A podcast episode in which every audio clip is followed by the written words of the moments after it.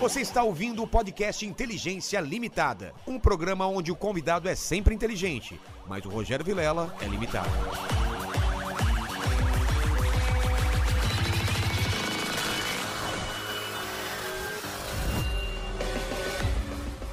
Olá, terráqueos! Está começando mais uma Inteligência Limitada, o programa onde a limitação da inteligência acontece somente por parte do apresentador que vos fala, porque eu sempre trago pessoas mais inteligentes, mais talentosas, mais trabalhadoras e mais. O que, que eu posso dizer?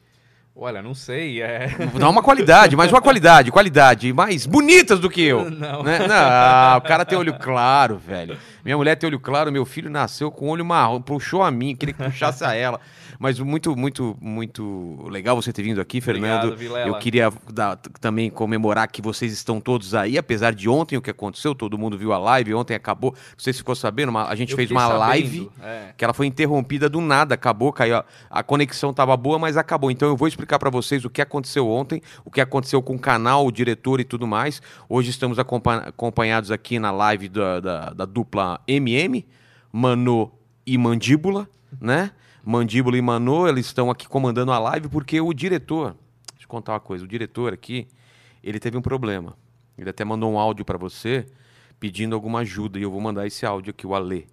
E ele ontem foi o último dia porque ele tá meio fugido. A mulher dele tá devendo pensão. Ele, ele, ele falou de algumas coisas que não devia aqui no programa e agora as pessoas estão atrás dele. Então eu queria começar com o áudio dele, talvez. Eu acho que é melhor aqui, que ele mandou um áudio para você aqui. E eu já explico a Medo. situação do canal. É. É, que aconteceu o seguinte. Ontem, deixa eu explicar para quem não assistiu a live de ontem. Ontem a gente estava falando sobre ETs. Ele teve um sonho, né, né, Mandíbula? Alguma coisa assim. E ele teve um sonho e e descobriu uma fórmula, um, um teorema, alguma coisa que ele começou a revelar e a live caiu na hora por algum motivo. Foi abduzido, então. É, não sei. Agora ele mandou uma, uma mensagem aqui. Ou que- voltou pra casa. ou voltou para casa. Olha aqui, ó. Fala Vilela, beleza? Pô, tô vendo o programa aqui. Cara, me dá uma ajuda. É, fala com o Fernando aí. Eu sei que ele tem um avião particular, que é um avião anfíbio. É o Super Petrel, eu tô ligado, eu conheço. É um avião que é anfíbio e é experimental. Cara, pergunta se ele não topa fazer um voo comigo hoje à noite. Eu preciso para Colômbia. Eu preciso para Colômbia e eu tenho um mapa aqui onde eu preciso pousar. É num rio que fica no meio da Amazônia colombiana. Cara, fala pra ele que eu pago o que ele quiser, velho. Eu só preciso voar hoje. Me ajuda aí, mano. Então esse é o Ale, ele tá, ele tá precisando da sua ajuda e... Entendi. Cara, é, depende do que, que ele quer levar a bordo, né? Não, não, Não. ele não é lance Não. de droga, não. Ele só tá foragido mesmo, não, não. Olha, eu Seria- até levaria. O problema é que esse avião não pode voar à noite. Então, se fosse de Tem dia, isso de avião tem, voar à noite? Tem. Olha, eu, eu, eu- eu vou querer saber mais disso, mas você trouxe meu presente inútil Eu aí? trouxe um presente bem inútil que, Tá. inclusive, eu encontrei. Cara, eu não sei por que, que eu tenho isso. Ah, meu Deus. Na, na primeira vista, vai parecer uma coisa que todo mundo conhece. Um né? disquete. Um disquete. E não é? Mas não é um disquete comum. Ele é um disquete de 120 megabytes. Uau! Nossa! Porque o disquete comum ele tem 1.44 É. megas, só que esse aqui ele é, ele é a versão Super Disc de 120 megas. Olha só, pra quem não tá vendo, só tá ouvindo, é um disco do tamanho de um de, É um disquete. disquete. Só que na época era muita coisa, 120, 120 mega, meu. Deus. Olha, eu não sei por que, que eu tenho isso. E você se desfez eu agora. me desfiz disso. Muito obrigado, Fernando. Eu vou guardar Valeu. com muito carinho aqui Muito no bem. meu cenário. E vamos voltar a isso. Você- tem um avião mesmo? Sim, é o Super Petrel, como ele falou, um avião Caramba. anfíbio. É. Isso sempre foi um sonho, né, que eu, que eu tive desde que eu me tornei piloto. Eu sou piloto. Eu tirei a carteira de piloto antes de tirar a carteira de carro, né? Ah, Habilitação é? de carro. Porque eu posso. é, o aluno pode começar a voar com, an- antes de fazer 18 anos. Então, quando eu fiz 18 anos, que eu fui começar todo o trabalho de fazer, de tirar a carteira de motorista, eu já estava no meio do caminho para tirar a licença de piloto. Então, eu acabei f- tirando a licença antes de tirar a habilitação. E aí, eu, desde então, isso hum, não vou dizer quanto tempo atrás, mas 18 anos atrás, é, eu sempre foi um sonho ter um avião. Eu queria, na verdade, entrar para aviação como piloto de linha aérea. Tá. né? É até minha área de formação, na época eu saí da, da- do colégio já direto para a faculdade de aviação civil. Fui a terceira turma da faculdade, a gente nem sabia se aquele troço ia dar certo. Imagina você entrar na terceira turma Cara. e não- ninguém tinha formado ainda. Então você não faz, como é que chama? É, não é registrar, é homologação. Não sei como é que é. Quando você. quê? quando o curso ele, ele, ele passa a ser. Homo- Eu acho que é acho que é homologado, homologado, né? Não lembro o termo que é. Eu não vou perguntar pro Mandíbula porque ele nem se formou ainda. Cara de moleque ainda deve estar no oitava série. E Porque quando a gente entrou na, na faculdade, é, ele era autorizado pelo MEC, mas não era reconhecido. Ô, mano, se você souber de alguma informação, você fala aí também, porque eu, eu- eu- eu confiar só na, na inteligência aí do, do, do Mandíbula, a gente tá perdido, tá bom? E aí eu entrei nessa, um curso é, só, só autorizado tal, mas beleza, deu certo. A gente quase achou que aquele curso não ia funcionar, mas acabei me formando, só que eu acabei não entrando na linha aérea. Acabei indo para outros ares, é, fui pro audiovisual. Mas por quê? O que, que aconteceu nesse meio do caminho? Porque, porque o audiovisual sempre foi outra paixão da minha vida. Eu sempre tive essas duas coisas correndo em paralelo. Sempre audiovisual e aviação. A diferença é que o audiovisual você não mata ninguém, né? Se você errar. Se você errar uma, se você errar uma edição, É, se você errar uma. você... É, é, a responsabilidade É bem ser menor, né? Aqui, se a gente fizer alguma merda, cai a live. No seu seu caso, aí- cai o avião. E aí o diretor é abduzido. É o que Exatamente, é o máximo que né? acontece, cara. Não, mas aí eu. Mas sempre eu, eu mantive, né, essa paixão da aviação, mas fui pro lado do audiovisual. Você juntou as duas coisas, eu na verdade. as duas coisas, É. mas demorou, né? Isso eu tô falando que eu fui pro Canadá em 2005. Tá. E o Aero ele começou a surgir a ideia em 2013. Então eu fui pro Canadá, morei dois anos no Canadá, voltei, comecei a trabalhar na produtora. Inclusive, eu acho que eu te encontrei uma vez antes ainda, Ah, é? num, num projeto que eu fiz, quando você tava ainda no mundo canibal. Você lembra qual era o projeto? Cara, era um filme, chamava A Casa da Praia. Eu lembro, cara, É. de um amigo meu. Foi Sandro num. Casarini. Foi num. É, É. era num. Era num condomínio, as Isso. filmagens. Eu fui lá à noite lá ver. Ah, você Mas você foi, tava é fazendo o que lá? Eu era produtor. Eu era o Cara. maluco que tava junto com o Sandro fazendo aquilo Cara, terminaram aquele, Terminou, curta, aquele terminou, curta? terminou. Era um negócio de, de mesa de orija, aquele negócio Cara, de eram chamar os cinco- espíritos, é, não era? isso. Eram cinco amigos que brincavam na, naquela brincadeira do copo. Ah, é Aí verdade. um deles morria e eles não sabiam que ele tava morto. O espírito volta, começa a matar um a um. Mas puta É uma- trampo, né, cara? Eu lembro que Cara. a gente ficou lá pra filmar duas cenas e demorou pra caramba. Como dá trabalho, Olha, né? Foi, a gente costuma dizer que aquilo lá foi a história mais longa de um curta-metragem. Quantas diárias? Uma só? Foram sete diárias. Pra fazer quantos Pra minutos? fazer. Putz, não lembro, acho que eram 16 minutos. Tem em algum lugar pra ver isso? Aí você me pegou, faz tanto tempo. É. Falando em 2015. Eu lembro que tinha, uma, eu tinha uma- um, um, é, um negócio de efeito especial também que passava na casa pra parecer que era Foi. na praia. Porque, era, Isso. não era na praia, mas era pra parecer que tava na praia. A gente filmou numa, chácara, na- numa casa aqui na Chácara Flora. É, E exatamente. o barco foi numa praia no Guarujá. Acho que foi Guarujá, faz tanto tempo que eu não lembro. Acho que você fez alguma. Eu não lembro que você fez alguma coisa. Eu não lembro curta. também, cara. Eu lembro É. que eu tava envolvido em alguma coisa e morria alguém, né? Morria, morria o Zé. Morria o Zé. Lembra do Zé? É, cara. Porra, olha só. Pois é, mundo pequeno, né? Aí- Minha mulher contou a mesma história pra mim. Porque, como eu conheci minha mulher, ela veio gravar um curta do Zé do Caixão aqui em casa. Ah, é? E eu tava tão Caramba. puto que os caras pegaram um monte de carne, carne crua e fizeram uma zona na cozinha com sangue e tal. E eu tava puto. Então eu nem lembro dela. Ela fala, nossa, você tava muito bravo. Eu falei, então o trouxa foi você que mesmo assim quis casar comigo, sendo que o cara tava mal-humorado. Porque eu tava mal-humorado porque os caras estavam fazendo uma zona. Imagina. Curta do Zé do Caixão aqui em casa. Sim, E eu trash, conheci ela. né? Então, você eu conheci assim e não casei. Ela eu casei, olha que Ainda louco. bem, né? Ainda bem, né? Pô, mas que legal, É. cara. Então, e aí nessa época eu já gostava muito de cinema. E nessa época, isso, eu acho que a gente começou, eu não lembro exatamente, mas a gente começou a falar desse filme em 2004. E eu fazia faculdade de aviação civil nessa época. Então, já comecei com produtora nessa época, então sempre Tá. foi uma coisa em paralelo. Aí quando eu, eu, eu terminei a faculdade, mudei pro Canadá, morei dois anos no Canadá. Lá, entre as coisas que eu fiz também, fiz curso de cinema e tal, e voltei, acabei indo pro lado do audiovisual e meio que deixando a aviação de lado. Tá. Aí aos poucos eu fui retomando a aviação, renovando as carteiras, tudo mais, mas aí eu já não queria mais entrar como piloto de linha aérea. Então sempre foi um sonho ter um avião para poder voar a hora que eu quisesse, né? Então, mas você falou que ele não pode voar à noite por quê? Não, essa categoria. sabe, só, só dar um toque. É, É só colocar a luz nele. claro. Sim. Você não vai dizer que você comprou um avião sem luz. Desliga o transponder, coloca a luz, o radar não acha. Peraí, peraí, tá peraí, tudo peraí. certo. Como que é o lance? O transponder é o que o radar te. Na verdade, o que o radar te identifica. É radar o transponder é o tipo de um sonar, assim, ele emite É, na verdade, o radar pega aquele objeto com o transponder ou sem É mesmo? transponder. É, o por- radar. pelo, pelo tamanho, pela massa É, dele. pela massa dele. O Tá. radar vai emitir um sinal, o sinal bate lá e isso aí volta, né? Aí o radar identifica. O transponder é para dizer o que que é aquilo. E o que, que ele tá fazendo? Pra onde ele tá indo também ou não? É, ele- o transponder ele dá, dá- depende do transponder, mas ele dá algumas informações, né? Então pode dar informação de velocidade, informação de, de altitude, uma série de coisas que o controlador vai atrelar aquele movimento daquele avião com um código que ele te deu, né? Então é, o, o- o- você está voando, aí você entra em contato com o controle de tráfego aéreo, você fala, ah, eu sou o avião X, né? Você dá a matrícula do avião. Aí o controlador de tráfego aéreo vai te dar um código transponder. Entendi. Código transponder são quatro dígitos de 0 a 7, Tá. né? Então ele fala, ah, o, é, você aciona no transponder o código 0452. Aí você põe lá, 0452. Esse código agora na tela de radar dele vai falar que é o seu avião. Ele vai saber que o 0452 é você. E aí essas informações vão sendo trocadas, né? Entendi. Então o que eu falo, desliga o transponder, desliga, ninguém sabe o que é aquilo, é um objeto não identificado. O, o objeto está voando no céu. E, e É. você falou que você não pode voar à noite por causa de. Não, eu não posso voar à noite por causa da, que- da categoria do avião. Aviões experimentais no Brasil não podem voar entre o pôr e o nascer do sol. Então o sol se pôs.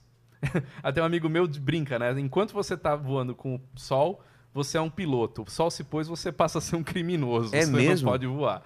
É. Caramba. Então- Mas daria pra voar, é só não, Não, é permitido. É possível voar, Ah, sim, tá. sim, mas não é permitido. Iluminação, o avião ele tem todas, né? Porque o avião ele não vai, ele não depende da luz para você enxergar nada, né? Né? A luz é para identificação de outras aeronaves. Então você tem ali nas pontas das asas, né? Na, na asa esquerda a luz vermelha, na asa direita a luz verde. Isso aí para que outro avião que te veja saiba que lado ele está vendo e para onde você está indo. Entendi. né? Então, se ele vê só uma luzinha verde, quer dizer que ele está vendo sua asa direita. Logo, você está indo Ah, para a direita. Se, você, se ele vê a luz vermelha, ele está indo para a esquerda porque ele está vendo a asa esquerda. Caralho. Então, se ele tá um- se, se é um helicóptero, ele pode estar parado, pode estar É. fazendo qualquer outra coisa. Mas a gente vê avião bem alto, você ainda vê uma luz piscando, né? Sim, Aquela essa- forte. É, aquela lá é a strobolight, né? Que é justamente uma luz de alerta, né? Uma luz para identificar mesmo que aquele avião tá lá. A strobolight ela é usada mais em procedimentos durante o voo, né? De, de decolagem, pouso e alguns voos de cruzeiro. Não são todos os voos de cruzeiro que vai usar a strobolight. Depende do clima também, no Ah, tempo é? fechado, alguma coisa para identificação. Mas existe uma luz que está sempre ligada, que é a beacon, que é uma luz piscante vermelha. Essa luz ligou o avião, ou melhor, antes de ligar o avião, você já aciona essa luz para falar: esse avião está sendo ligado. Onde ela fica, essa luz? Depende, depende. Ah, depende? né? Nos aviões comerciais fica uma na barriga e uma em cima na fuselagem. Os aviões menores fica na cauda, em cima da, do leme ali. Aí depende, vai, varia de avião para avião. Tá. E o seu canal hoje em dia, ele, ele, você e o Dulito são os maiores sobre aviação? Sim, sim. Somos os maiores, é, inclusive um dos maiores do mundo, tanto Ah, eu é? quanto ele. É, porque tão- tem poucos canais no mundo de aviação com mais de um milhão de inscritos. Caramba. É. E por que, que vocês acham? Eu entendo, porque eu, eu me interesso por isso. Mas por que você acha que o público em geral se interessa tanto sobre esse assunto? Olha, cara, é uma, até uma questão interessante, porque eu comecei, na verdade, na TV. Né? Ah, é? Eu tenho um programa na TV, no canal que hoje se chama Mais na Tela, mas é um canal do grupo Globosat. Tá. Comecei lá em 2014. Antes de entrar no Mais Globosat, eu apresentei o projeto para algumas emissoras, por conta da produtora e tal, e muitas eu vi, meu, esquece isso aí, nichado, ninguém vai É, ouvir então, isso aí é, tal. Eu, se fosse uma televisão, talvez eu É. pensasse assim, antes É. do sucesso de Foi, vocês. foi o que a maioria fez. É a mesma maioria coisa que eu, eu chegar e falar assim, ó, eu quero falar sobre veleiros, né? É- é sobre barco. É muito né? específico, né? E aí a gente fez o programa, ah, estreou na Globosat, foi recorde de audiência na Globosat. Assim, nas, nas temporadas todas que a gente estreou, todas foi recorde de audiência.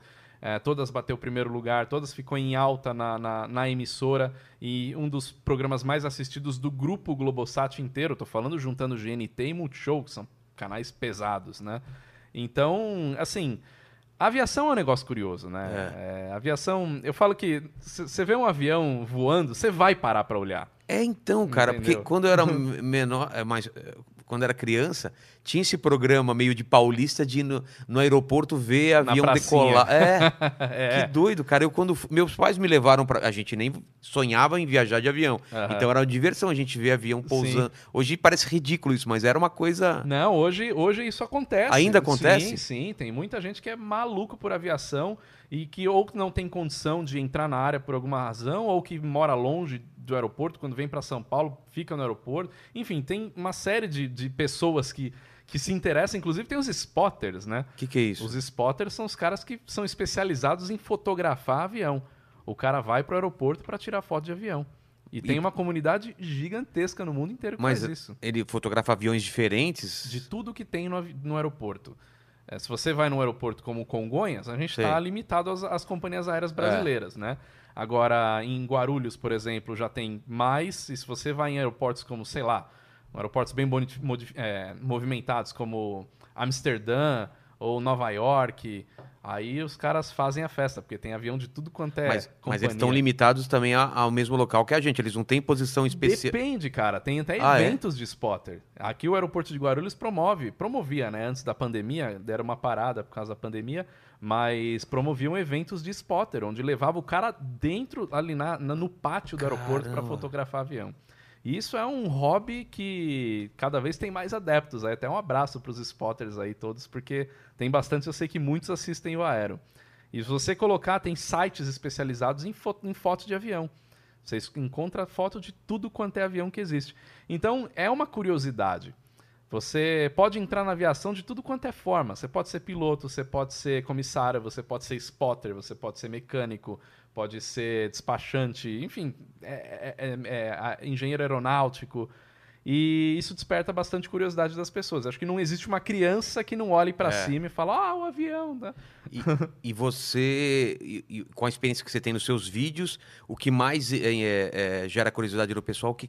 Quais são os vídeos que mais geram? Olha, aviação comercial gera muita curiosidade, né? Acho que pelo tamanho do canal, é, que a gente hoje soma mais de 2 milhões né, na, na- online, né? Porque tem o Facebook, a gente passou de 1 milhão de seguidores no Facebook, tem 1 milhão, quase 1 milhão e 200 no YouTube, e tem o canal, né, né, o programa na Globosat já vai fazer 7 anos, né?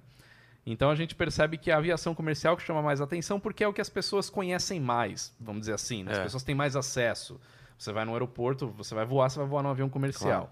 Então tudo quanto é curiosidade relacionada a avião comercial é o que chama mais atenção. Então, por exemplo, eu postei um vídeo semana passada sobre os freios do avião, como é que o avião para. né? E como é que ele para? Tem, tem uma sequência de discos desse tamanho, assim, dentro do pneu, dentro da roda, que é muito mais forte do que o, do que o pneu, do que o freio de um carro. Mas é o né? mesmo procedimento do pneu do Exatamente carro? o mesmo princípio. Discos que se encostam para Mas também tem ABS? não ABS, tem um sistema chamado anti-skid, na verdade. É, um- é um tipo de ABS. Porque ABS, pelo que eu aprendi, ele fica É. bem rápido para Exatamente. o pneu não derrapar, ele É. fica. Ele no não avião, trava, No né? avião tem isso, não chama ABS, mas tem esse sistema justamente com o mesmo objetivo dele pousar numa pista molhada, por exemplo, se ele travar a roda, É, vai vai acontecer igual uma aquaplanagem de carro, né? Caramba. Então esse tipo de curiosidade, de curiosidade até que as pessoas, muita gente tem medo de voar, então a pessoa acaba assistindo e acaba perdendo medo, porque eu sempre digo que você tem medo do desconhecido, né? É. Então, você conhecendo aquilo, você vai começar a perder o medo. E é o que o Aero sempre propôs, assim. É aproximar as pessoas da aviação para desmistificar a aviação, né? E aí traz curiosidades que ninguém vê. Por exemplo, você despacha a sua mala. Para onde que ela vai? Como é que ela chega no avião? É. né? Então a gente tem vídeo mostrando justamente qual que é esse caminho todo no aeroporto. Em aeroportos menores, como Congonhas, por exemplo, é um caminho curto.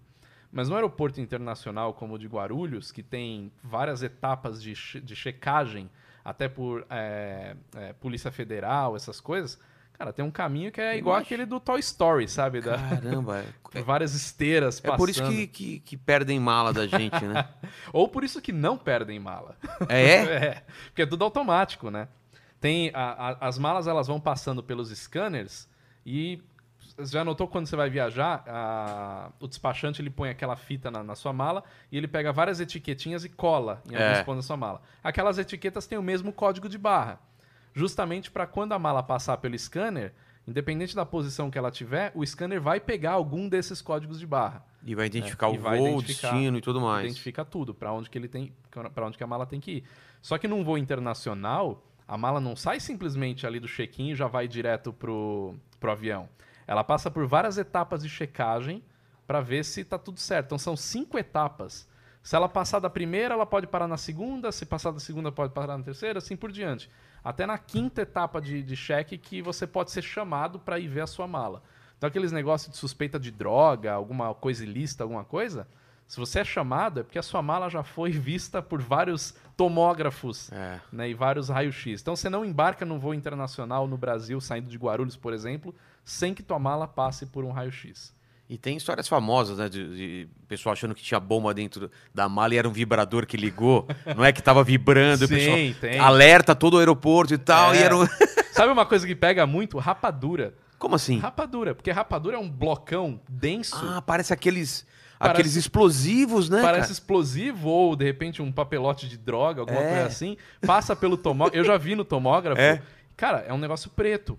Assim, ou azul, depende. O que, que é isso? Chama o dono, manda abrir a mala pra ver o que, que tem dentro. Então, se você quiser transpor- transportar rapadura, farinha, Farinha também. também, também. Então, muito- muitos voos que vêm do Nordeste, por exemplo, que o pessoal compra rapadura lá, acaba, acaba parando. Aí passa o terrorista e fica o E aí nordestino fica com a rapadura. Exatamente. Os caras têm que escolher. Para isso, ah, isso aqui tá parecendo um, um- explosivo. Caramba, não tinha pensado nisso, cara. Que Então doido. tem, cara, tem uma equipe gigantesca que vai vendo as malas. Mas claro, isso mais para voos internacionais, né? Para voos domésticos existe o controle, evidentemente, mas o controle é mais ameno, vamos chamar assim, do que internacional. Agora, é, dependendo do destino, aí o negócio aperta mais ainda. Nos Estados Unidos, por exemplo, cara, é, até toda, toda a carga tem que passar por raio-x antes de entrar num avião americano. Eu passei por um. Eu não vou dizer nem constrangimento, porque é uma, é uma situação normal, pessoal de carga. Eu fiz uma série do terminal de cargas no aeroporto de Guarulhos e a gente gravou um esquife. Sabe o que que é esquife? Não. É um caixão. É o que leva o morto, é o que leva o defunto. E isso é transportado com muita frequência em aviões comerciais. Você pode estar voando num avião e lá embaixo no porão pode ter um Os caras não avisam que não, tem um morto. Não, não, senão ninguém entra no avião. Atenção, senhores passageiros, estamos transportando hoje um morto. A É. gente tem 150 pessoas a bordo e mais um lá embaixo. Tem 152 pessoas, uma delas está morta. Cara, Então, não Porra, avisa. eu posso ter voado com, mo- com morto, então? Sim, com certeza, com certeza. Pelo menos no, no embarque internacional, pelo menos uns dois por semana passa lá no aeroporto. Caramba, porque eu nunca fiquei. Porque você vê às vezes a esteirinha, eu eu nunca vi um caixão entrando. Então, é, eles se embarcam antes, né, dos Ah, passageiros. pra não justamente assustar, pra eu não acho, assustar. né? Já aconteceu, claro, de, de- de acabar entrando, mas é uma caixa que você não... É uma caixa preparada. ah, não, você não vê o caixão não, mesmo. é o caixão, não, não. E o caixão é, é especial, até por conta da altitude e tal. E tem cai problema. máscara de oxigênio também dentro do- Lá embaixo, É. né? Tem- olha, Pressuriza. mas é importante estar até pressurizada essa caixa, porque senão pode vazar, né? É mesmo? É, porque você baixa a pressão lá em cima, apesar de que o porão é pressurizado, mas se tiver uma despressurização, alguma coisa, por exemplo, pode vazar o corpo. Caramba. Mas não tem aquele papo de que pessoal às vezes tenta pegar carona na, na- na carga e morre porque não tá- tá despressurizado Não, ou tá então, frio demais? Os porões dos aviões comerciais hoje, eles são pressurizados. Ah, Eles- então. É, ele pode não ter o sistema de aquecimento, né? Então ele vai ficar gelado lá dentro. Mas são pressurizados. Porque ele faz parte do mesmo, do mesmo charutão, né? Então É. não tem essa, essa divisão. Mas, Mas, tem tinha essa aeroporto- lenda de que as pessoas morriam. Tem, tem avião que não é pressurizado. Tem muita, por exemplo, tem avião cargueiro que a parte de porão, por exemplo, não é pressurizada. Uns aviões russos, por exemplo, avião, avião ucraniano lá dos ex-soviéticos. É. Mas eu tava falando do caixão, por que, que eu lembrei disso? Porque para ir para os Estados Unidos, toda a carga tem que passar pelo raio-x. E a gente foi lá gravar exatamente o embarque do esquife, do caixão, Tá. mostrar como é que é esse processo. E, inclusive, foi um vídeo que, nossa, deu muita visualização por causa da curiosidade, né? Claro. Cara, virei pro, pro técnico lá da, do Teca, na terminal de cargas, falei, e aí, isso aí passa pelo raio-x? Ele, não, não, isso aqui, imagina, tem só se exigirem, então, beleza. Só que o voo era para os Estados Unidos. Aí voltou e passou pelo raio-x, a gente viu né, o que tinha dentro do caixão, comprovamos que tinha realmente um É. corpo lá dentro, e é meio estranho, né, cara, até o pessoal ficar passando um caixão lá e ter lá a Nossa, pessoa, né, é. lá dentro, mas... Se ela se enfim. mexe um pouquinho. É, vai que dá aquela mexidinha no pé, né? Caramba. Mas não tem como, porque o, cor- o corpo é embalsamado, passa por um processo, então, por causa da viagem? por causa da viagem. Ah. Além do, do caixão, é assim, é o caixão normal, de, que vai ser enterrado, vai dentro de uma caixa fechada, caixa lacrada, de normalmente de zinco, alguma coisa que dá pra lacrar, e essa caixa vai dentro de uma caixa de madeira, e essa caixa de madeira vai dentro de um container, isso no caso de aviões maiores que cabem em containers, então não tem nem como você ver, entra como um container de Entendi. carga normal. Mas a tripulação sabe que tem um esquife a bordo. É? Sim, os, os Tem que pilotos, saber. os pilotos têm que saber qual que é a carga que está sendo carregada. Todo piloto sabe. Não tem essa, ah, eu não sabia, pegou aqui um monte de droga. Não, eu tenho que saber. o Caramba. piloto sabe. Que mais de curiosidade que, que você já fez? Pô, isso daí é uma matéria super legal, É. de coisas diferentes, assim. Ah, cara, já teve. Deixa eu lembrar aqui. A gente é, mostrou o processo de limpeza de pista de aeroporto.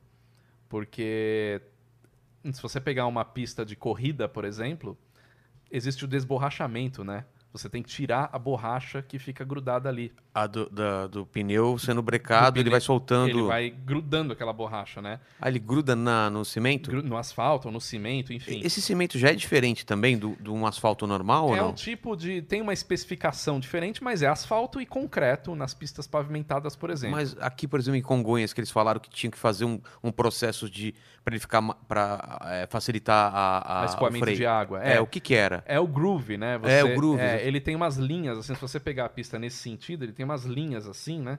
é, que corre na, na perpendicular do, Ah, é, na- perpendicular. é, perpendicular ao sentido da pista, justamente para escoamento de água. Então, se dá uma chuva pesada, não fica aquela para você diminuir. Mas a além disso, elas, elas têm uma certa É, queda ela, para tem o lado? uma, ela tem uma leve caída, como uma, uma estrada mesmo, né? Sei. Justamente para a água correr para o lado e não acumular no meio da pista. Tá. Então, mas o asfalto mesmo, claro que ele tem uma especificação diferente, né, especi- é, certa para pista do aeroporto, mas a matéria-prima é asfalto ou concreto.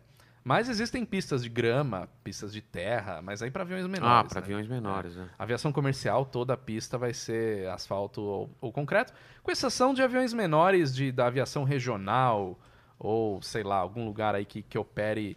ah, ah, tem, tem até lugar de aviação comercial que opera na água também, né? É mesmo? É, lá em Vancouver, por exemplo, tem, acho que se eu não me engano, é o maior, um dos maiores centros de, de, de operação de avião, é, hidroavião ah, comercial. Você compra um voo, um ticket, você vai na salinha de embarque lá, que é na beira da água, você pega o, o voo e, e vai no avião, decola da água. Tipo Ilha da Fantasia, não é da sua época, né? Ilha da Fantasia, né? Não, Mas são aviões, aviões menores, são né? aviões menores. Aviões tem aí aquele- pra- Como chama aquela base que, que vai... É o flutuador. Flutuador, É, né? du- Duas bananas, assim, É. dois flutuadores. Mas tem aviões- roda também por, por baixo Tem. daquilo? Então, essa é a diferença de um hidroavião e do avião anfíbio, né? O anfíbio, ele tem as rodas, ele pode pousar na água ou pousar numa pista. O hidro não. O hidro não tem roda, não tem nada, ele só opera na água. Mas por que, que os caras vão economizar nessa hora? Já que tá fazendo negócio pra pousar na água, pô, coloca umas Coloca- rodinhas aí, é mais cara. caro, mas você sabe que a aviação começou na água, né? Não. A aviação comercial mesmo. Tem alguns ah, voos antes, né, na Terra, mas a- os grandes aviões comerciais eram hidroaviões. Eram pousavam na água. Porque se você pega lá, década de 20, por exemplo, primórdios da aviação, não tinha aeroporto aeroporto para comportar um avião para carregar 50 passageiros. É. Então eles faziam para pousar na água. Caramba. Aviões comerciais que operavam em terra, em- não era nem pista, né? Era um campo, né? Se chama de campo de aviação, um descampadão assim.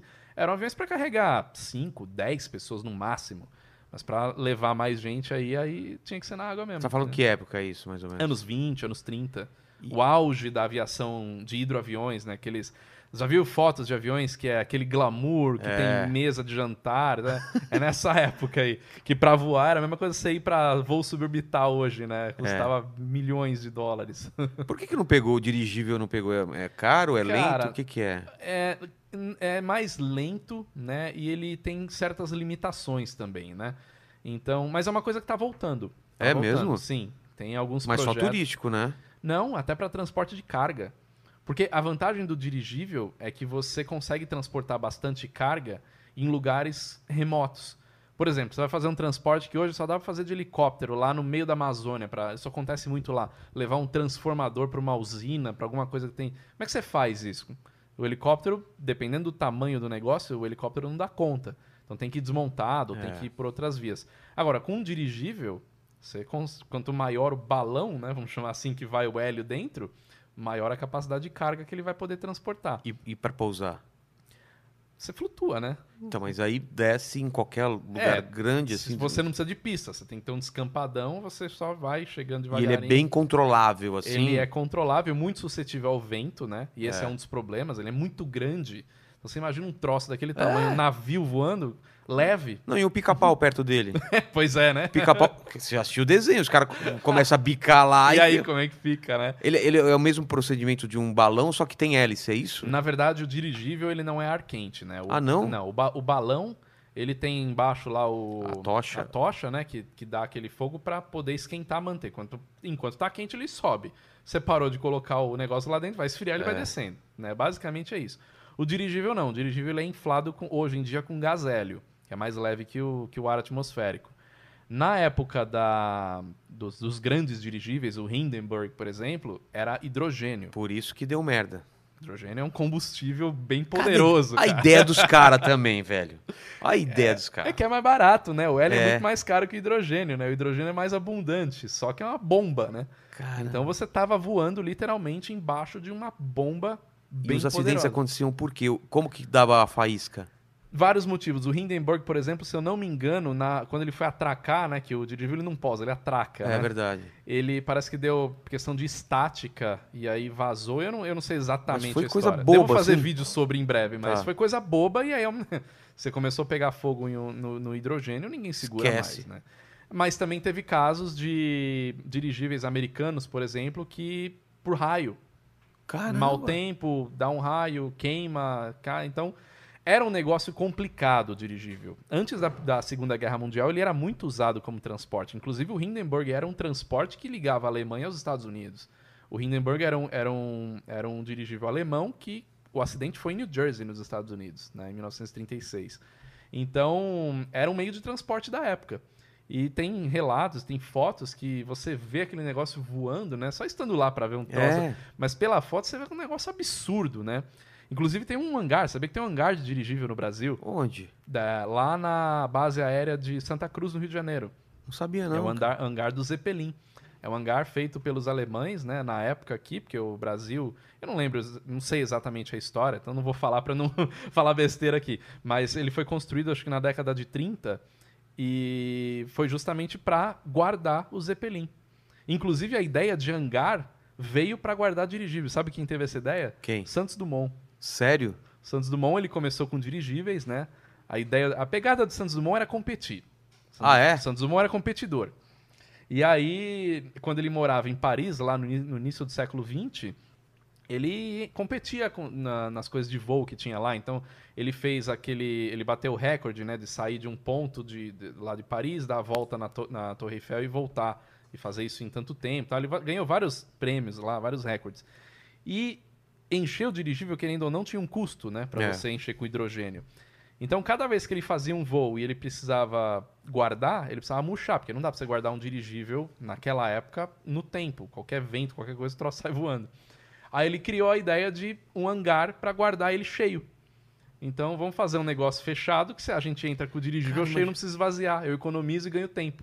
Imagina o tamanho desse negócio. Pois é. Se você vê o tamanho do hangar do Zeppelin, que evidentemente é muito maior do que os dirigíveis do Santos Dumont, cara, ele é um absurdo de grande. Você vê ele de longe, de longe, eu já sobrevoei lá, indo pro Rio de Janeiro, de helicóptero, que a gente passou em cima da Restinga da Marambaia. Cara, fica meio longe, assim, da, da- do, do- hangar do Zeppelin, da, da base aérea, você vê o hangar gigante ali. É, é estupidamente grande o hangar. E falando do, do Santos Dumont, você falou que ele começou com um dirigível. Sim. E essa polêmica do. do- Qual, qual é, qual é o seu veredito? Ah, meu Deus. Porque falar Só- nisso sempre dá briga, né? É. E Só aí? corrigindo, ele começou com um balão, depois ele evoluiu, Ah, né? tá. E pôs as hélicezinhas ali para o balão não ir só ao vento. Você fala- falou que ele era um competidor, ele não estava querendo voar e controlar Não. cada vez mais o, o voo. Ele tinha esse objetivo, mas o maior objetivo dele era ganhar os prêmios que tinha ali em Paris. Porque assim, o Santos Dumont, na verdade, ele era um cara que ele, ele era de família muito rica, né? O pai dele... ah, É um Chiquinho Scarpa com, com cérebro. É assim. Eu tô dizendo que o Chiquinho Scarpa é burro, mas com certeza o Santos Dumont era muito mais inteligente que ele, né? Ele trouxe muito mais coisa. Exatamente. O Santos Dumont era de família rica, então ele, ele foi para Paris e aí ele morou lá muito tempo na França tal, e ele começou a fazer essas coisas porque ele se interessava, ele sempre se interessou por invenções desde criança. E aí ele começou a construir máquinas voadoras também com o objetivo de mostrar que era possível para ganhar os prêmios. O primeiro balão que ele fez, o balão número um, ele fez para mostrar que aquele balão daquele tamanho poderia levantar uma pessoa. Tudo bem que ele, era, não- ele não era muito referência, porque ele tinha um metro e meio de Ah, altura, ele era baixinho? muito pequenininho e muito magrinho. Inclusive ele usava, se, usar- se você olhar nas fotos, ele usava sempre um salto e ele usava um colarinho que ficava mais, mais esticado assim, ó, Pra parecer que ele tinha, ele era mais né, Ah. alto assim. Então, então ele fez um balão pequeno, todo mundo olhava e falou: "Cara, esse balão não vai voar, imagina". tipo o Zezé de Camargo, que também usa um salto, Pra cara. fingir que é mais alto, né? Cara. E aí ele começou a fazer os dirigíveis para participar. E, os, e o 14 bis, ele foi justamente para ele participar de um dos campeonatos que teve lá no Aeroclube da França, é, para o mais pesado que o ar. Então nessa época era uma corrida para ver quem que ia ganhar isso, quem que ia ser o, o primeiro a levantar voo. Eu não gosto de entrar muito nessa polêmica, apesar de sim, o Santos Dumont ele ter sido o primeiro a voar naquelas condições. Quais são as condições? Decolou por meios próprios e foi registrado, foi gravado, todo mundo viu e teve ali o registro do, da- do Aeroclube de Paris. Então ele foi o primeiro França. mesmo a. Nessas condições, sim. Só que, ah, irmão, irmãos Wright voaram antes. Bom, aí a gente já começa a entrar num monte de coisa. Por exemplo, ah, voaram em 1903. Os registros que tem de 1903 é aquela história da catapulta que todo mundo É. né, já ouviu falar. Então ele não decolou por meios próprios. Ele decolou impulsionado por alguma Ah, aí coisa. é fácil, né, velho? É a mesma coisa, assim, eu ganhar uma corrida com uma pessoa me empurrando é mais fácil, entendeu? E tem uma outra coisa também. É, tem relatos do voo de 1905, que eles já estavam voando com um avião, fazendo mano manobrando, Ah. normal, seria um ano antes do Santos Dumont. Só que é, existem muitas evidências que esse voo não foi em 1905, mas foi em 1908. Aí é questão de registro e tudo É. mais, né? Então é difícil você falar, pô, mas esse voo aconteceu, esse voo não aconteceu. Mas a verdade é que os irmãos Wright, eles eram conhecidos na época como os charlatões. Ah, é? Porque eles eram os caras assim, ah, eu tenho uma patente, mas eu não quero mostrar minha patente porque eu tenho medo que alguém roube. E, os- e o objetivo dos irmãos Wright era mesmo é, era mesmo ganhar dinheiro, ficar rico com aquilo. Eles queriam fazer uma- um mais pesado que o ar voar para vender para o governo dos Estados Unidos. E eles queriam ficar rico com isso. Então eles tinham muito medo de não entregar, ou melhor, de entregar a patente para alguém, alguém copiar e eles perderem, né? Toda. Toda... Inclusive tem um amigo meu que eu vou indicar pra vir aqui que ele sabe essa história de cabo Ah, é? pra conversar. Ele vai ficar a noite inteira conversando do Santos Dumont e os irmãos Wright. Mas até ele que me contou essa história, é, o Marcos Palhares, até mandar um abraço pra ele. é, os irmãos Wright, eles eram meio que esquecidos na história dos Estados Unidos até 1948. Ou seja, os Estados Unidos ganharam a guerra, a Segunda Guerra Mundial. Os Estados Unidos e aliados. Eles precisavam de um herói, além dos heróis da guerra, eles precisavam de um herói histórico. Então eles meio que resgataram a história dos irmãos Wright de 45 anos antes. Imagina o que, você, o que você perde 45 anos antes da, daquilo. É, Pensa 45 anos atrás, tá. né? Que tem muito mais registro. Então você imagina em 1948 você resgatar uma história que supostamente aconteceu em 1903. Então muita coisa foi meio que. ah, e é isso. É, então, né? É. Porque, Então é difícil você. Porque você tem a ter muita primazia, gente me é. odiando porque eu tô falando isso, mas. é porque você tem a primazia do voo e do avião, é uma coisa muito importante, né, cara? E uma coisa errada. não deixarem isso pra gente, cara? Os caras têm tanta coisa, né? Pois é, né? cara tem o cinema, tem, tem Exato, dólar. O cara né? tem o dólar, velho. Até Deixa- hoje, né? Até hoje. Deixa, deixa alguma coisa pra gente, né? Mas, ó, uma coisa importante de dizer assim, não existe um inventor do avião.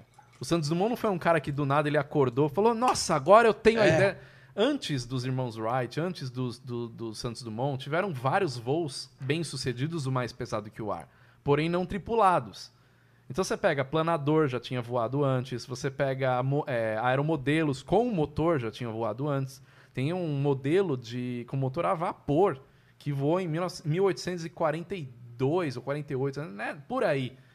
Então, bem antes de Santos Dumont voar. E por que, que isso não era considerado um avião? Porque não dava pra controlar? Porque não era tripulado, né? Ah, não era Não tripulado. foi o primeiro homem a voar, né? Vamos dizer Ah, assim. tá. Foi o primeiro objeto mais pesado que o ar a voar.